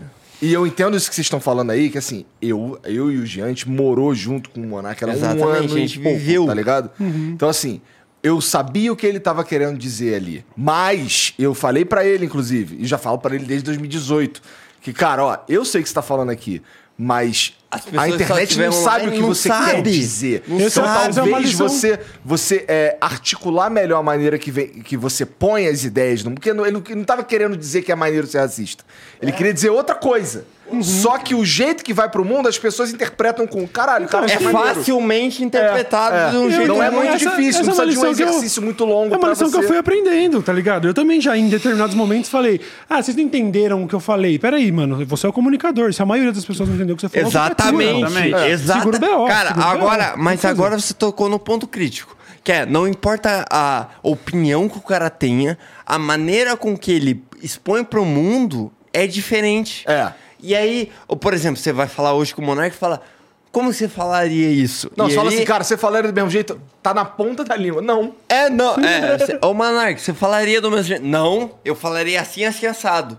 E aí, e você ouve, você fala, caralho, realmente isso daí... Faz, daria faz sentido, dá faz pra gente sentido." debater sobre isso daí. né? Exatamente. O que eu vejo, por exemplo, que eu falo de novo, bater na tecla, que, que o Igor é realmente o melhor podcast do mundo. Por quê? Do, Brasil, do Brasil, do Brasil. Não, desculpa. Caralho, os copos tô- dele foi longe mesmo. Não, o, o copo foi, zerou, o TH tá até calminho ali, mas assim... É, suspendeu. Mas assim, de verdade, do Brasil, por quê? Ele entendeu que é, existe de fato um, um jeito de você falar que é atacado pelo contra. A maneira que ele fala uma opinião polêmica é sempre no meio de uma frase que, se você quiser cortar. Porque assim, vamos ser sinceros: o Monark, antes do, de- dessa fala dele, que gerou polêmica pra caralho, foi ele falou: o nazismo é de esquerda ou de direita? É de diabo, é de demônio, porque não é nem de um nem de outro. Foda-se. Aí ele falou aquilo que viralizou, e aí depois ele esculachou de novo. Então, ou seja, o limite do Twitter é 2 minutos e 20. O cara cortou antes, o cara que viralizou esse tweet, ele cortou antes, pra não ter uma fala do Monark falando E contra. a gente tirou o episódio do ar. E a gente tirou o episódio do ar. fudeu, porque é Então, fudeu. Ou seja, não tem defesa. Porém, a gente sabe que, tipo, se, se, se tivesse meia dúzia de pessoas, por exemplo, de vocês que tiver. Por isso que eu fico revoltado. Eu sou, de verdade, eu amo vocês. Assim, é, se, vo- se não fosse vocês, eu não teria referência suficiente pra criar o que o, o Flow foi. O Flow é o sucesso top 1 Brasil. A gente fez o podcast ser o, o produto mais consumido no Brasil do que no mundo inteiro. E isso é eu, ele e o Monark. Tá ligado? Quem surgiu com a ideia foi o Monark. Então, é, é a mesma coisa que hoje saiu um vídeo do Danilo Gentili falando do. eh, Desculpa que eu não tô falando direito, que eu tô com esses dentes aqui. É, Mas você queria estar sem dente. É, eu fiquei- Não, é que esse dente aí é, é uns provisórios que ele tá preparando pra botar lente. é, e aí. Ah, eu esse é banguelo, mané? Não, é provisório. Não, não sou banguela, calma aí. Não, é tipo uma capinha que bota no dente. Ah. É só uma capinha. Mas é que eu percebo que eu tô tipo um aparelho babando pra caralho. Daí, mas Não, não, tô- tô só um, um pausa. Mas assim, o Danilo Gentili fez um vídeo falando do Léo Lins e Certo. a importância dele no de noite e tudo mais. Que aquela piada foi feita a 5 mil pessoas nos shows riram. Foi pra internet, passou do limite. Entre muitas aspas. Assim, então eu acho que a gente fala, porra, dois pesos, duas medidas. Mas querendo ou não, não tem isso, de verdade. A gente não pode ignorar, tem que jogar o jogo sabendo que existe. Sabendo é que isso. existem Então- umas regras, cara. Eu não concordo, eu não rio. Você já viu aquele negócio do, do Patrick Maia? É. Porra, eu não. é, fizeram uma piada. Eu vou reclamar, eu vou, vou problematizar do Twitter, vou não sei o quê, eu não vou rir. A mai- o maior protesto que você tem num cara que faz um show de comédia é não rir. Tá ligado? É o maior protesto saiu pra, pra fora da bolha. Saiu. eh, Eu entendo que o Léo Lins repostou a parada dele. Tem um, uma, uma- um fator fácil de uma brecha pra galera proble- problematizar. Mas, de fato, é como o Danilo Gentili falou: ele age pra caralho nas sombras. Se fosse botar, se a gente falou alguma besteira, mas nas sombras, no aquilo que não é filmado, a gente faz acontecer nas tripas de coração pra um programa não deixar de acontecer. E esse programa, é, ele só é, é um negro de direita e um negro de esquerda, falando sobre as coisas do mundo, discutindo. Porra, esse programa não dá um centavo de lucro pra gente, mas a gente sabe como é importante esse programa acontecer. Tá ligado? E eu queria que a galera entendesse esse, esse todo, que, porra, por mais que a pessoa física não falhar, por isso que é uma merda o flow feder. Porra, que empresa que tira o sócio que é um dos majoritários, tira totalmente menos de 24 horas, resolve a porra toda e botam as coisas novas no mundo. Não, Não a ati- a- acontece isso, A atitude tá foi prontamente tomada frente ao que aconteceu lá. Eu é, não pedi pra deletar o episódio. Estou aqui pela segunda vez desde o acontecido. Vim aqui Uhum. pra bater o papo com o canal 12. Estou aqui agora com o Load. Então, assim, tudo que acon- que aconteceu eu vejo da seguinte maneira. Vocês criaram realmente uma, um ambiente de Cara, falou liberdade. pra caralho. Falou. Vai, Não, ouvir o mano falar. Não, suave. vai ouvir o cara falar. Não, não, tá só. Vocês criaram um ambiente de liberdade extrema, sem precedentes, né? Pô, inclusive, a gente fumava maconha enquanto fazia o podcast. Ah, eu sempre acreditei, e era um ponto de discordância profunda que eu sempre tive com o Monark, muito antes da, da- dessa polêmica, que liberdade restrita na sociedade em que vivemos tende à barbárie. Eu não acho que ser um libertário como o Monark prega é, funcionaria na prática, porque infelizmente as pessoas não iam saber como. A sociedade só não sabe lidar com isso, né? É, se eu pudesse virar a chavinha agora do anarcossocialismo, será que eu viraria? Dá certo? Será mesmo na prática? Então, assim, o que eu quero dizer é. O, o, que a- o que acabou gerando as consequências que o Monark recebeu foi a mesma coisa que trouxe o Flow para ser o podcast mais relevante e pioneiro do Brasil. Então, assim, é paradoxal, sacou? Porque, pô, é injusto o que aconteceu com o Monark, mas não foi. Isso é o, argumento de quem tá dizendo. É injusto o que aconteceu com o Monark. Eu não acho que, assim, eu acho que realmente a coisa passa um pouco da conta na hora do linchamento, mas eu acho que de fato ele falou merda. Eu, eu acredito que ele falou merda. E aquilo lá poderia ter sido dito pela minha mãe. Eu ia dizer, não, dona Márcia, tá errado isso que você falou. Isso é merda. Agora, a consequência que ele recebeu e o tanto de porrada que ele tomou só aconteceu porque o Flow tem o tamanho que tem. Então, você percebe o paradoxo? É, o, porra, o Monark se fudeu só porque ele estava exercendo essa liberdade dele? Sim, e também só chegou onde chegou porque estava exercendo essa liberdade dele. Então, a gente vê como ossos do ofício, sacou? Tipo, o que aconteceu, as consequências do que aconteceu, elas são de certa forma, previsíveis. Era óbvio que ia dar merda. Tipo assim, é óbvio. Por que, que não daria merda com alguém menos relevante que o Monark? Justamente por isso. Porque ele era muito relevante e um, tipo assim, um dos protagonistas de um programa que, tá, tipo assim, mudou a história da internet brasileira. Então, esperar que as mesmas, os mesmos fatores que trouxeram o Flow até o sucesso não iriam pesar na hora que ele falasse merda? Claro que ia pesar. Não, é- mas Claro é, que ia pesar. Ó, assim, Peraí, fala tudo de novo agora pra ele ouvir. Cauê. Não, depois Não, libera eu o tava mijando, mas eu deixei as duas portas abertas pra não perder nada. Eu concordo num ponto e, com- e discordo em outro ponto. Porque, assim, eu acho que tudo... A gente tá em 2022. Toda a vibe tem sido por... Convenhamos pro politicamente correto. Qualquer tiro fora da curva dá um problema. Dá problema, não importa qual seja.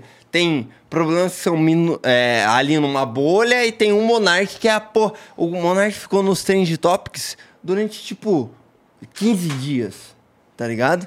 E a gente, caralho, mano. Não é. Tipo, e tudo. Todo mundo falando uma parada que. é, beleza sem querer passar pano de jeito nenhum. Eu fui um dos primeiros, antes do Igor assumir que tinha um erro, eu falava, cara, você é um comunicador. Você teve uma falha de comunicação. Na sua área profissional, você falhou em um ponto que é primordial para a sua profissão, que é podcaster. Muita gente falava, caralho, você fumava, bebia, tinha um emprego do caralho e foi mandado embora. E sabe por que, que não dava merda até então? Porque tudo isso era subjetivo e sob discussão. O nazismo não é. É. E aí Essa não que é a adianta merda. querer ponderar a respeito. Não, sabe? mas, ó, não vamos- adianta, não tem. Se não for pra matar nazista, não manifeste-se pra falar de nazismo, a não ser que você esteja numa aula de história. Ainda Então, mais mas, hoje em ó, dia que a gente tá vendo esses movimentos nazistas crescendo cada vez mais, passeata e os caralho, pra caralho, a quatro, pra tá ligado? caralho. Eu acho, tipo, escroto pra caralho. Mas eu vejo que, assim, é... O, o Monark, querendo ou não, ele é um cara de... Ele falava na lata. Foda-se, tá ligado? Ele não- realmente... Por exemplo, uma vez a gente teve uma conversa sobre empatia com ele. E aí eu não sei se eu vou... Se eu falando isso, eu vou ajudar ou piorar a situação dele.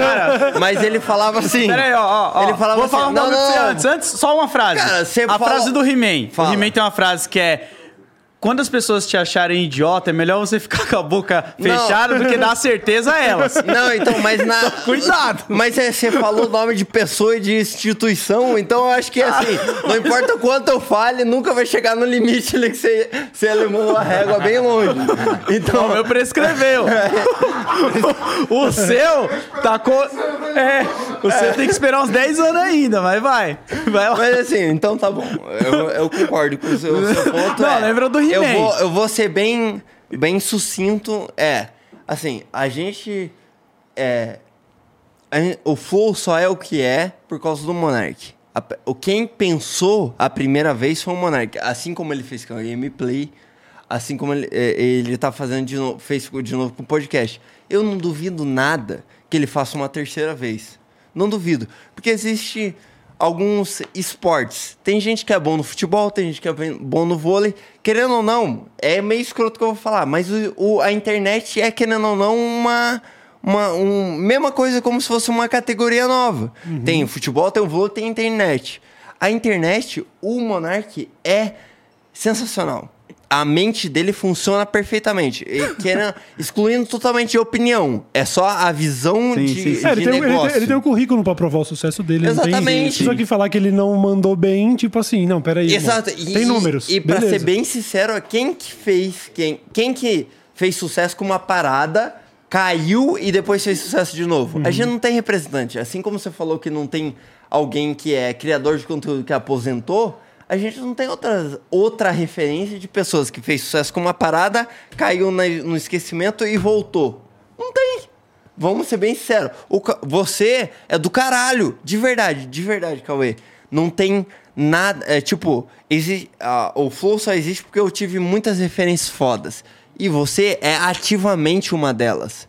Só que eu vejo que você teve. Ali, chegou no ápice, manteve. O Monark, quando ele fazia o canal de Minecraft e mudou pra política, ele foi um ápice, blá, lá pra baixo. E depois ele subiu de novo, Sim. cara. Não, o, Flow, o que o Flow fez pelo Monark, pelo Igor e por você, tipo, realmente foi um, é, um negócio que mudou a história da internet pra sempre. Mas eu insisto nesse ponto, sacou? É, o- os- é como. Eu, eu, eu diria que é mais ou menos. Vamos dizer, a jornada do rockstar, que o cara cria um estilo de vida que é tão cativante, que chama tanta atenção, e é o próprio estilo de vida que vai matar ele aos 27 anos. O, o- o que, o precedente que o Monark abriu para fazer o Flow ser o que era é o que acabou resultando nessa situação toda. O lance da liberdade extrema e da. Tanto no discurso como na atitude, o lance lá tava trocando uma ideia. Você não vai gravar quatro horas de conteúdo ao vivo, você não vai fazer quatro horas de conteúdo ao vivo por dia e, eventualmente, chapado e bêbado, não falar uma groselha. E a Ainda groselha que ele falou, que é, por tipo- acaso, tinha nazismo no meio. Então, assim, não tem escapatória disso. E eu, e assim, de verdade, eu não acho que o Monark foi nazista, não acho, e pode falar, não foi, ele foi burro pra caralho É. nesse ponto. Mas eu não me arrependo de nada do que eu falei. E eu vi depois ainda, porque vieram me mandar, né? Porque o Venom foi lá no podcast dele e me rasgou. Não citou o nome, mas só faltou o nome. me rasgou o Venom. Que eu fui isso, que eu fui aquilo, e o caralho. Cara, não tenho nem. eu- assim como o Monark ficou chateado de saber que eu ia vir pra cá, dar lá com um dois. Não, não, ficou não, mas bolado de que não, você tá indo não. no flow. hein? Mentira, Ah, mentira. e, a, e a audiência. Não, Ainda calma que aí. ele não ficasse. Calma aí, a audiência não, é, ficou e tal. exato. Esse é o ponto, Eu, mas ó, eu, eu vou te estou falar. em paz, tá ligado? Melhor coisa. Perfeitamente. Não, e não é pra estar diferente, porque eu, eu digo mais.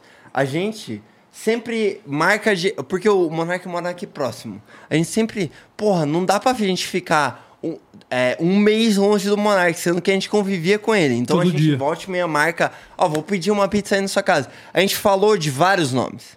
Vários nomes. De Diogo Defante a, a Cauê Moura. E aí, Monark, o que, que você acha desse episódio, desse aqui, desse aqui, desse aqui? O- você, o, o Monark tem uma admiração, cara. Ele tem um respeito de verdade, porque tu é.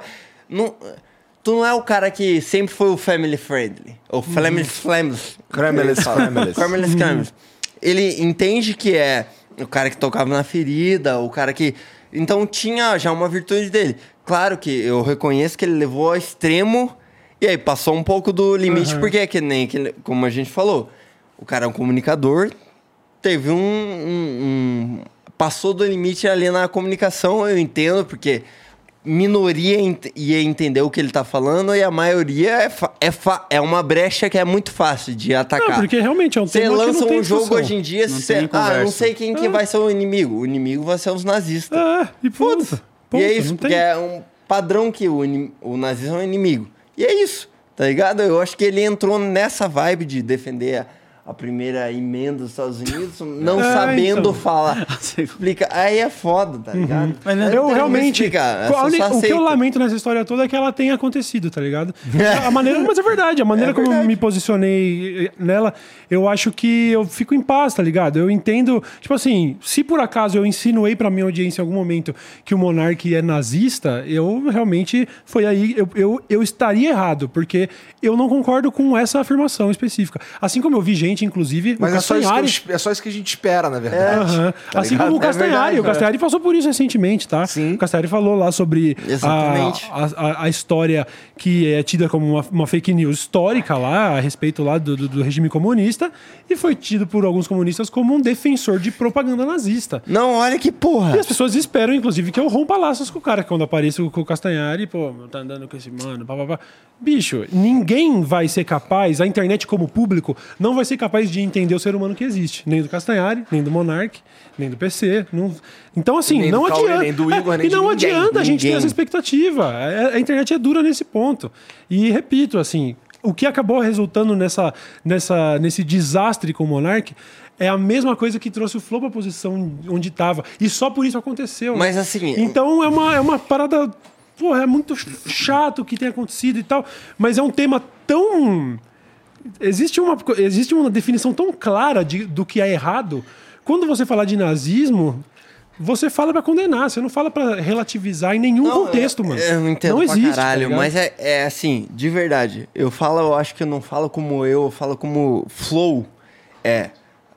Cara, o Monark foi muito importante. Eu Ah, não entendo. tenho dúvida. Por exemplo, hoje eu, porra, vocês iam estar aqui como nossos convidados, a gente ia prestigiar. Eu fiz questão de assistir o programa de vocês. Só hoje.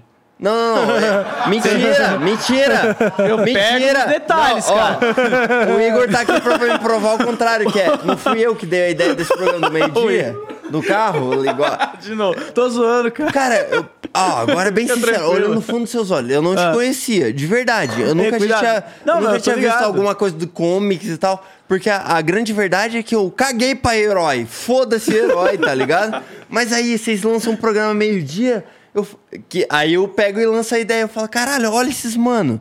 Eu sei que você e vocês não são melhores amigos. Mas vocês conseguem ter uma sinergia no programa que torna legal. Mano, eu tô aqui almoçando, tô vendo vocês. Falo, cara, Ca- Ô, Cauê, cala a boca, aí tá falando merda. Mas eu tô aqui comendo e tô curtindo o programa. Ou às vezes é, ô, Lodi, tá falando merda aí, pelo amor de Deus.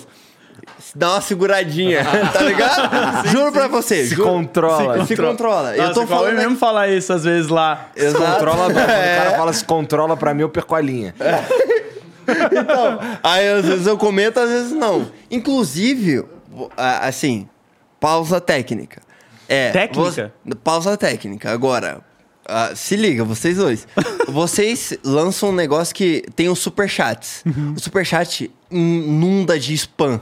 Você, o galera fazendo propaganda. A gente tem uma plataforma que é a NV99 que dá uma segurada nisso, tá ligado? Que é um dos problemas que a gente tinha. Porra, os caras mandam superchat, primeiro que o YouTube fode o bagulho, depois de um tempo some o superchat simplesmente, você não tem como ver em nenhum lugar.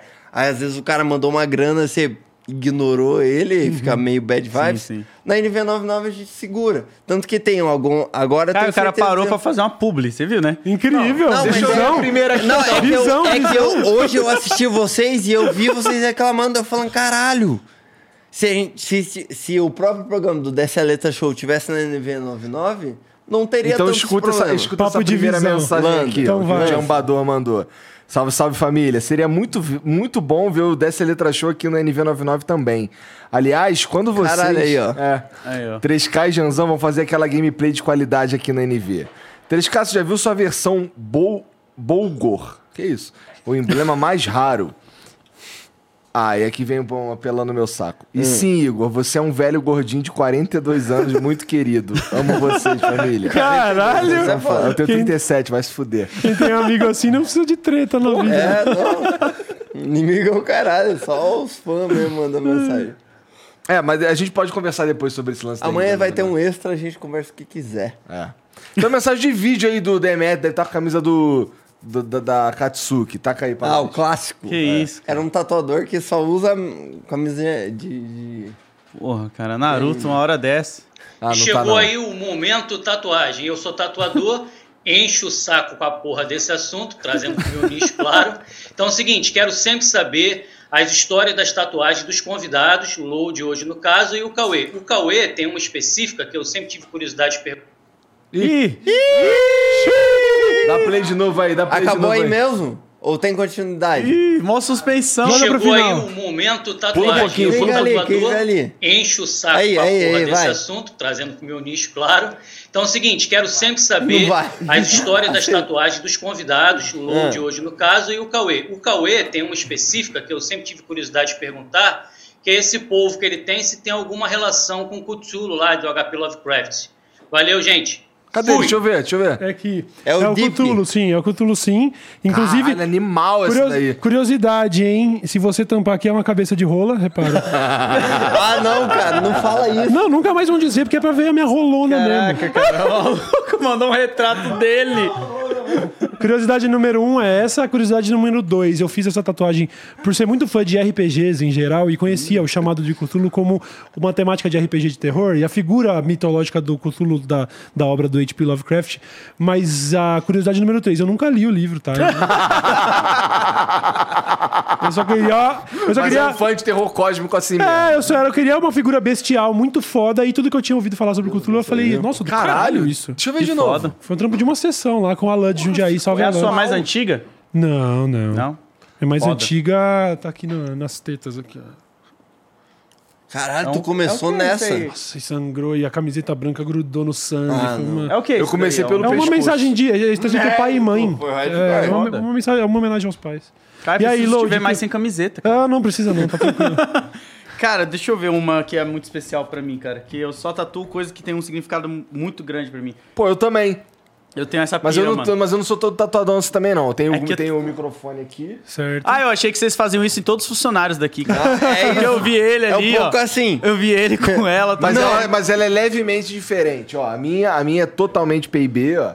Aham, Certo. Tô ligado. Amarelo nos Ah, e um rabiscadinho diferenciado. ah, e o Mickey é diferentinho também. Mas eu vou te falar, na época que a gente fez, eram quatro membros no Flow. Eu, Igor, Monark e Serginho. Grossman. Quem não fez? O Monark. Deu sorte, né? Deu sorte nada. Isso que amaldiçoou a alma dele. Pode ser, pode ser. Mas, a ó, alma dele. Mr. Karatê, Tô ligado. Akuma, Chun-Li, Mai. E aqui eu pretendo colocar mais uns bagulho de jogo de luta. E esse aqui é o, é o Faceless Void do Dota. Caralho. Esse Tá ligado? craque aí eu não. Eu não fui, não. Dota eu não, Não vai, fui. não. Não fui, não. Dia Esse 26 vai não, agora gente. eu vou terminar de fechar esse braço aqui com o Immortan Joe, o vilão do Mad Max. Fudido. Foda. Realismo mesmo, trampo de várias horas. É um, cara, é um personagem muito foda, vai ficar foda mesmo. Vai, o Elon Musk aí. É, porque saiu as fotos do Elon Musk sem camisa e ele é o Immortan Joe. Ó, as minhas eu tenho aqui a minha primeira, que foi uma clave de sol. É, o cap de grafite por causa da pichação e o grafite que eu fazia há muito tempo atrás. Game over. que ver. É, o Game que ver que saiu tudo errado. Mas a que eu mais gosto é a do Doom, né? Que é um rapper que marcou MF muito a Doom. minha vida. E, tipo, eu fiz essa Faleceu aqui. faz o quê? Seis meses, aí, um aninho? É, vai- acho que faz Um um, ano ano. e pouco É, que ele um morreu. pouco, um e pouco. E eu tatuei, tipo, há muito tempo. Eu tinha, sei lá, uns 18 anos, mais ou menos 19. O Miles e essa aqui, que é a maior pra mim aqui, que é a Ah, de não. One Piece. One Piece. Que Ah, não. eu lembro do dia que eu fiz ela. Eu terminei o episódio que eu ia falar pra você assistir, que eu tenho certeza que você vai chorar, que é o episódio da Nami. E aí, quando eu terminei, eu mandei uma mensagem pro meu parceiro e falei, mano, quero fazer uma tatuagem agora de um desenho que, tipo, marcou minha vida, um anime. E aí eu corri pra lá e fui fazer essa aqui, que é a caveira do One Piece, cara. Então é isso aí. Chapéu ó. de palha. É, o chapéu de palha, mano. Sou Eu também um- tenho umas um tatuagens nerdola. Tenho do, o Goku. Essa aqui é Skyrim. Aqui, Qual, qual que é essa daí? essa aqui é as, as runas do Fusrodar. Esse é o Fusrodar? Fusrodar. Tem Max Payne aqui, a Ah, barrinha de foda. life do Max Payne. Ô, Cauê, assim, com todo o respeito do mundo. Diga. Quando você casou, você fez uma. Eu tô vendo aí. Fiz. Aham. Como é Cara, que você lida com isso? Cara, na verdade, assim, acho que incomoda. A minha mina, naturalmente, não acha coisa. Né? Tipo, eu me divorciei, eu estou namorando há quatro anos e pra ela não é uma tatuagem legal, naturalmente. Mas todas as tatuagens que eu fiz é, tipo assim, pra marcar um período da, da- do momento da tatu pra trás, tá ligado? Eu tenho uma tatuagem, por exemplo, aqui. Com o escudo, o primeiro escudo do, Corinthians. Corinthians, Eu fiz no dia seguinte que o Corinthians ganhou Libertadores lá É, em sim. de 2012. 2012? 2012. Foi no dia seguinte. É uma parada que, assim, todo. Porra, eu era, um- eu era fanático, sacou? E também tinha uma, uma parada do meu avô, que era corintiano. Meu pai não torcia, mas tinha os tios e tal. Então era uma parada meio de família, meus primos e tal. A tatuagem foi pra homenagear toda essa caminhada até ali. Curiosamente, a, Libertadores do ano seguinte já teve uma patifaria de arbitragem ali, eu já tava meio ressacado porque tinha finalmente ganhado a Libertadores. E em 2013 eu larguei, eu nunca mais assisti jogo do Corinthians. Caraca. E nunca passou pela minha cabeça tirar essa tatu, porque essa tatu marca toda a minha caminhada como corintiano, indo nos jogos da Série B no Pacaembu, tá ligado? Sendo Ronaldo. zoado, sendo zoado a vida inteira de puta que pariu, Libertadores o Corinthians nunca viu. Um fenômeno vindo jogar no Corinthians e tal. Então é isso, a tatu é do momento que a tatu terminou pra trás. Então eu fui casado, sim. Eu tive oito anos no relacionamento. Foi o meu primeiro, inclusive. Foi importante. Então, assim, eventualmente, talvez um dia eu queira. é, eu queria, inclusive, meter um laser nessas aqui e refazer as dos dedos. Talvez um dia eu O que que refaça tá já. escrito aí? Aqui tá escrito caos. E aqui, tá, e aqui é. Da- da- do lema da cidade de São Paulo, non duco. Non duco, duco. Duco, né? Da- Quê? n- No Duco Duco. É, não sou Que conduzido, conduzo. Exatamente. Essa é a final da frase. Álbum do então. Kamal, vai ouvir também, mano. Muito No bom. Duco. Duco. Não No Duco Coduco. Duco. Tá bom. É, então eu não descarto um dia, beleza. Mas aí eu daria até um salve, sabe, na minha ex, falar, ô, talvez eu vá refazer todos os os dedos, acho que eu vou meter um laser e tal, tá? Mas não é um plano pra agora, não. Pra um dia, quem sabe. Foda, foda. Não tem problema, foda. não. Foda, Maduro. foda, foda demais, mano. E eu não conseguiria, não. Vou ser bem sincero. Eu olho assim, vou apagar logo, não. Ah, Vou botar um anelzão por cima. Eu tenho umas assim que eu também não apago. A que eu mostrei pra você do meu irmão, que eu tenho uma tatuagem na perna que foi um irmão meu que fez quando eu, eu tinha 14 ele tinha 13 anos. Aí ele descobriu como fazer uma maquininha caseira de tatuagem, tá ligado? E aí ele fez aqui na minha perna uma pra mim. É zoada pra caralho, mas me leva pra aquele momento de eu e meu irmão ali juntos, que a gente nunca foi muito ligado e tal. E depois meu pai chegando arregaçando nós dois por causa tá fazendo merda. Então é um momento muito. É, é um momento- depois eu mostro pra vocês em off, eu mostro a tatuagem, vocês vão ver Já como tá é bizarro. sua, é, já tá escrevendo. O André HRF mandou aqui, ó. Mandar um salve pro Cauezão. Conheci ele na Campus Party 2014, tirei foto com ele e com o Cid do Não Salva. Acompanho desde os primórdios da internet. Muito obrigado, meu querido. Muito obrigado. É sempre bom ver que tem gente que chegou aí, ó. O cara de oito anos atrás tá aí ainda. É nóis, mano. Ele mandou mais uma aqui. Alguns amigos influencers falaram pra mim que não importa como você fala, sempre vai ter alguém pra interpretar errado o que você falou e vai tentar cancelar no Twitter. Tá cada dia mais chato. Acho que isso pode mudar no futuro ou vai piorar? Vai piorar muito. É, bom, na minha opinião, eu acho que. Eu já falei isso aqui algumas vezes, eu, eu sinto que, que a gente ainda não entendeu direito como lidar com, com, tu- com toda essa voz que a gente tem agora, tá ligado? E é como se a gente estivesse tendo. Tem umas análise, um- uma análise que é. A gente tá na Idade Média na internet, Sim, descobrindo sim. moeda, etc, tá ligado? Queimando Ah. gente, não sei o quê. Uhum. E, porra, é, eu também penso que é como se fosse um corpo com febre, tá ligado? A gente tá passando por um, por um momento aí que, que a gente ainda vai sarar, Uhum. tá ligado? Então, não sei. É uma tecnologia nova pra caralho, vai. é, é, realmente. caralho. Bizarramente nova. Mas eu acho que antes de melhorar, piora um pouco. Eu acho que a, a tendência é realmente a gente ver cada vez mais. Todo tipo, enfim, todo tipo de absurdo e de controvérsia que a gente vê agora vai continuar acontecendo. Até que a gente realmente talvez amadureça num futuro, assim, a médio prazo. Antes que Mas eu não acho que a gente tá exploda. próximo disso. Porque não- vai explodir. necessariamente. Vai explodir, isso é fato. A gente deu essa notícia hoje. É, tá pra acabar, tá, como os bagulho tá complicado pra Manda caralho. donate Converse- aí mesmo, viu? Eu conversei aqui essa semana, anteontem. Anteontem, com, com um cientista, com o Paulo Artacho, o cara é, é um físico, ele estuda mudanças climáticas do caralho, ele falou que ele tá fudido só. 2050 fudeu. Aham. Sim, mas- É, então. E aí sempre vai ter um, um teórico aí que vai falar, não, não é bem assim, mas ele é o 2% da parada. Mas Pô, eu- a maioria da galera já concorda que, ó, fudeu. Fudeu. Assim, pra mudar, segundo ele, pra mudar, a gente tem que zerar a emissão agora. Tá ligado? E sem contar que o lance do, do derretimento dos polos é irreversível. Então, caralho. Imagina, assim, Santos vai sumir, tá ligado?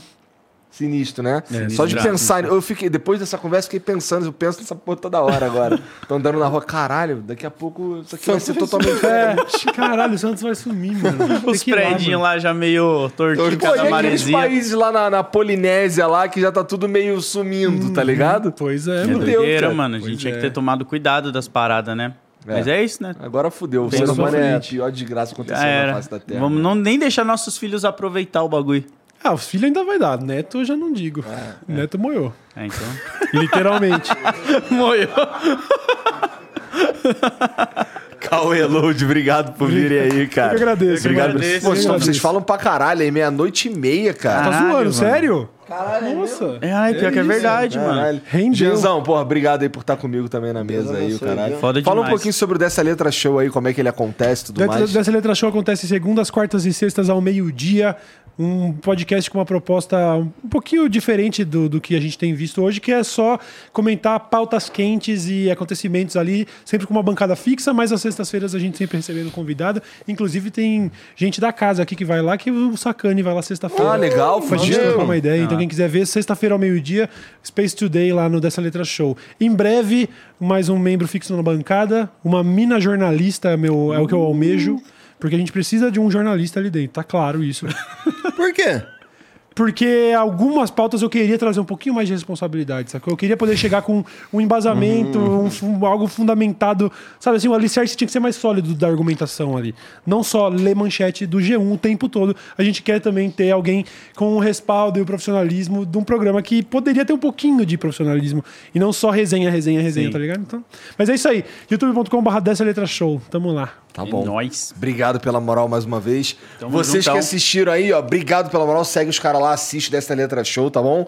É, dá uma olhada aqui na descrição, tem os nossos patrocinadores aí, tem também o- as nossas redes sociais. Segue todo mundo.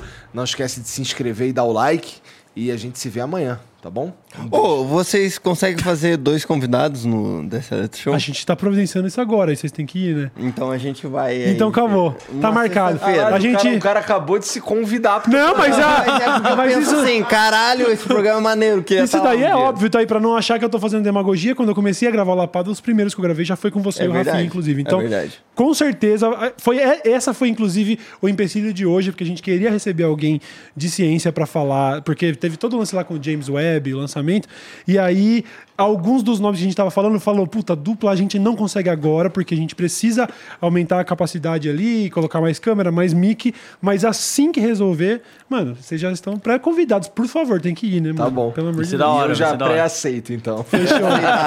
Fechou, fechou. Então, ó, amanhã a gente tá de volta e boa noite pra todo mundo. Até lá, tchau.